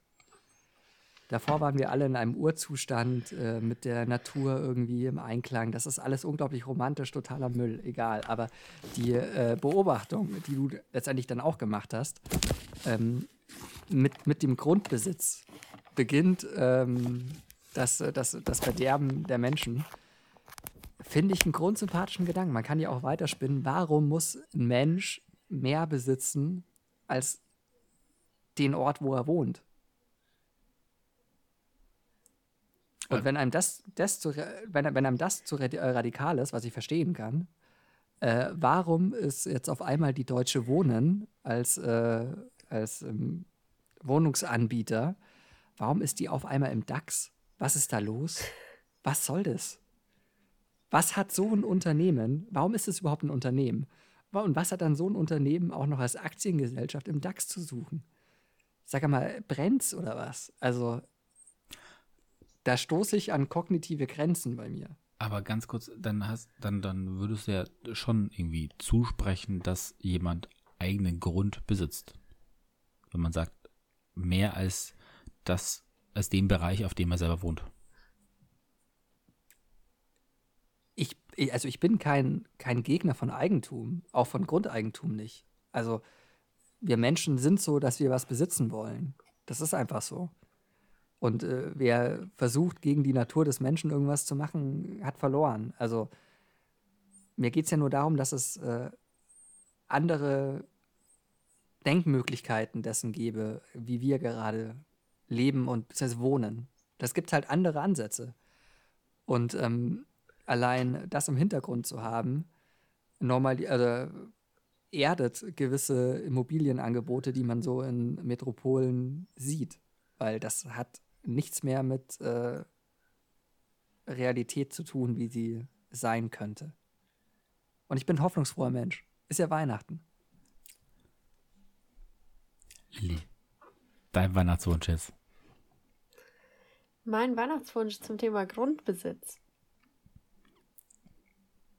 All I, want, all I want for Christmas ist äh, ein Grundstück am Starnberger See.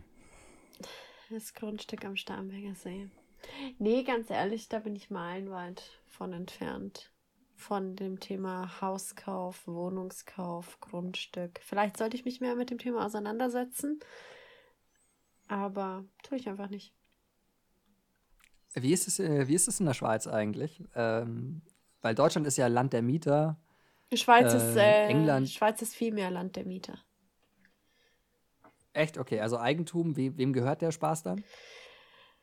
Äh, ganz viel gehört Pensionskassen.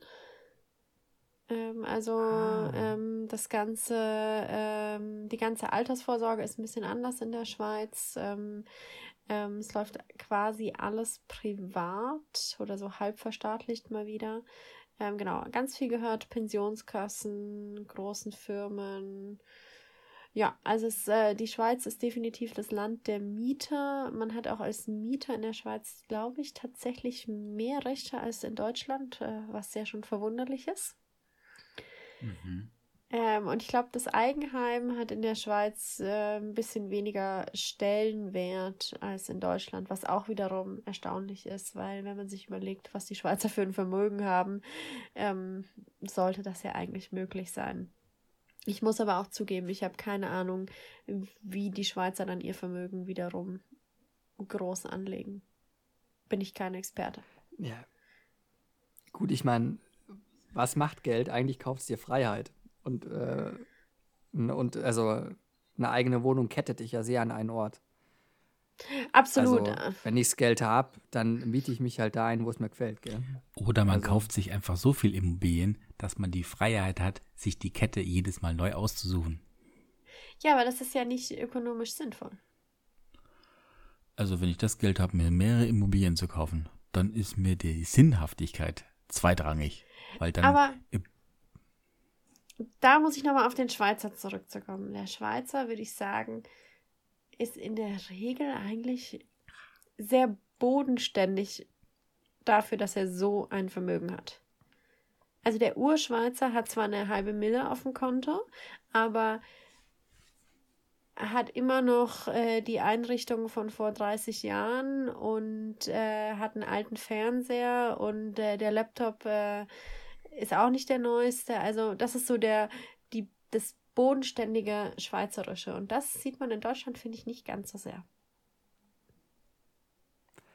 Okay, ich, ich habe die These, ähm, noch, noch eine These von mir. Äh, altes Geld ist immer zurückhaltend.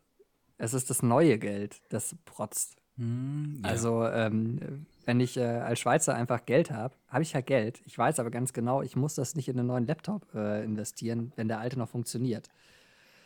Ähm, Ja, bei Neureichen, ich glaube, dieses, äh, diesen, dieses Klischee gibt es ja vielleicht auch aus einem Grund, wird es halt anders gesehen, weil man hat sich halt Wünsche erfüllt, die man sich früher nicht erfüllen konnte, denke ich so. Das hat gar nicht mal was mit Küchenpsychologisch. Neureich zu tun. Also ich bin, bin fasziniert. Du bist äh, neureich? Nee, ich bin fasziniert Ah, und, und angeekelt und trotzdem irgendwie, also ein bisschen wie ein Unfall, wenn ich mir anschaue, auf was, wie viel neue Technologie man sich äh, hierzulande leisten kann in einem Krisenjahr und aber auch allgemein, ähm, es, es, es läuft zwar gut, aber man, man kann sich ja alles auf Pump leisten und kaufen und jeder hat das neueste iPhone.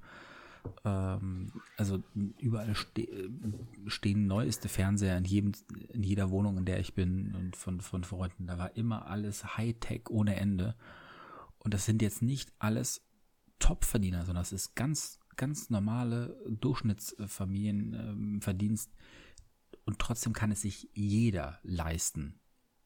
Also, ich glaube, das hat gar nicht mal was Neureich zu tun, sondern das ist eine, eine Art von, ähm, ich gönn mir und ich, ich, ich muss das auch nach außen tragen.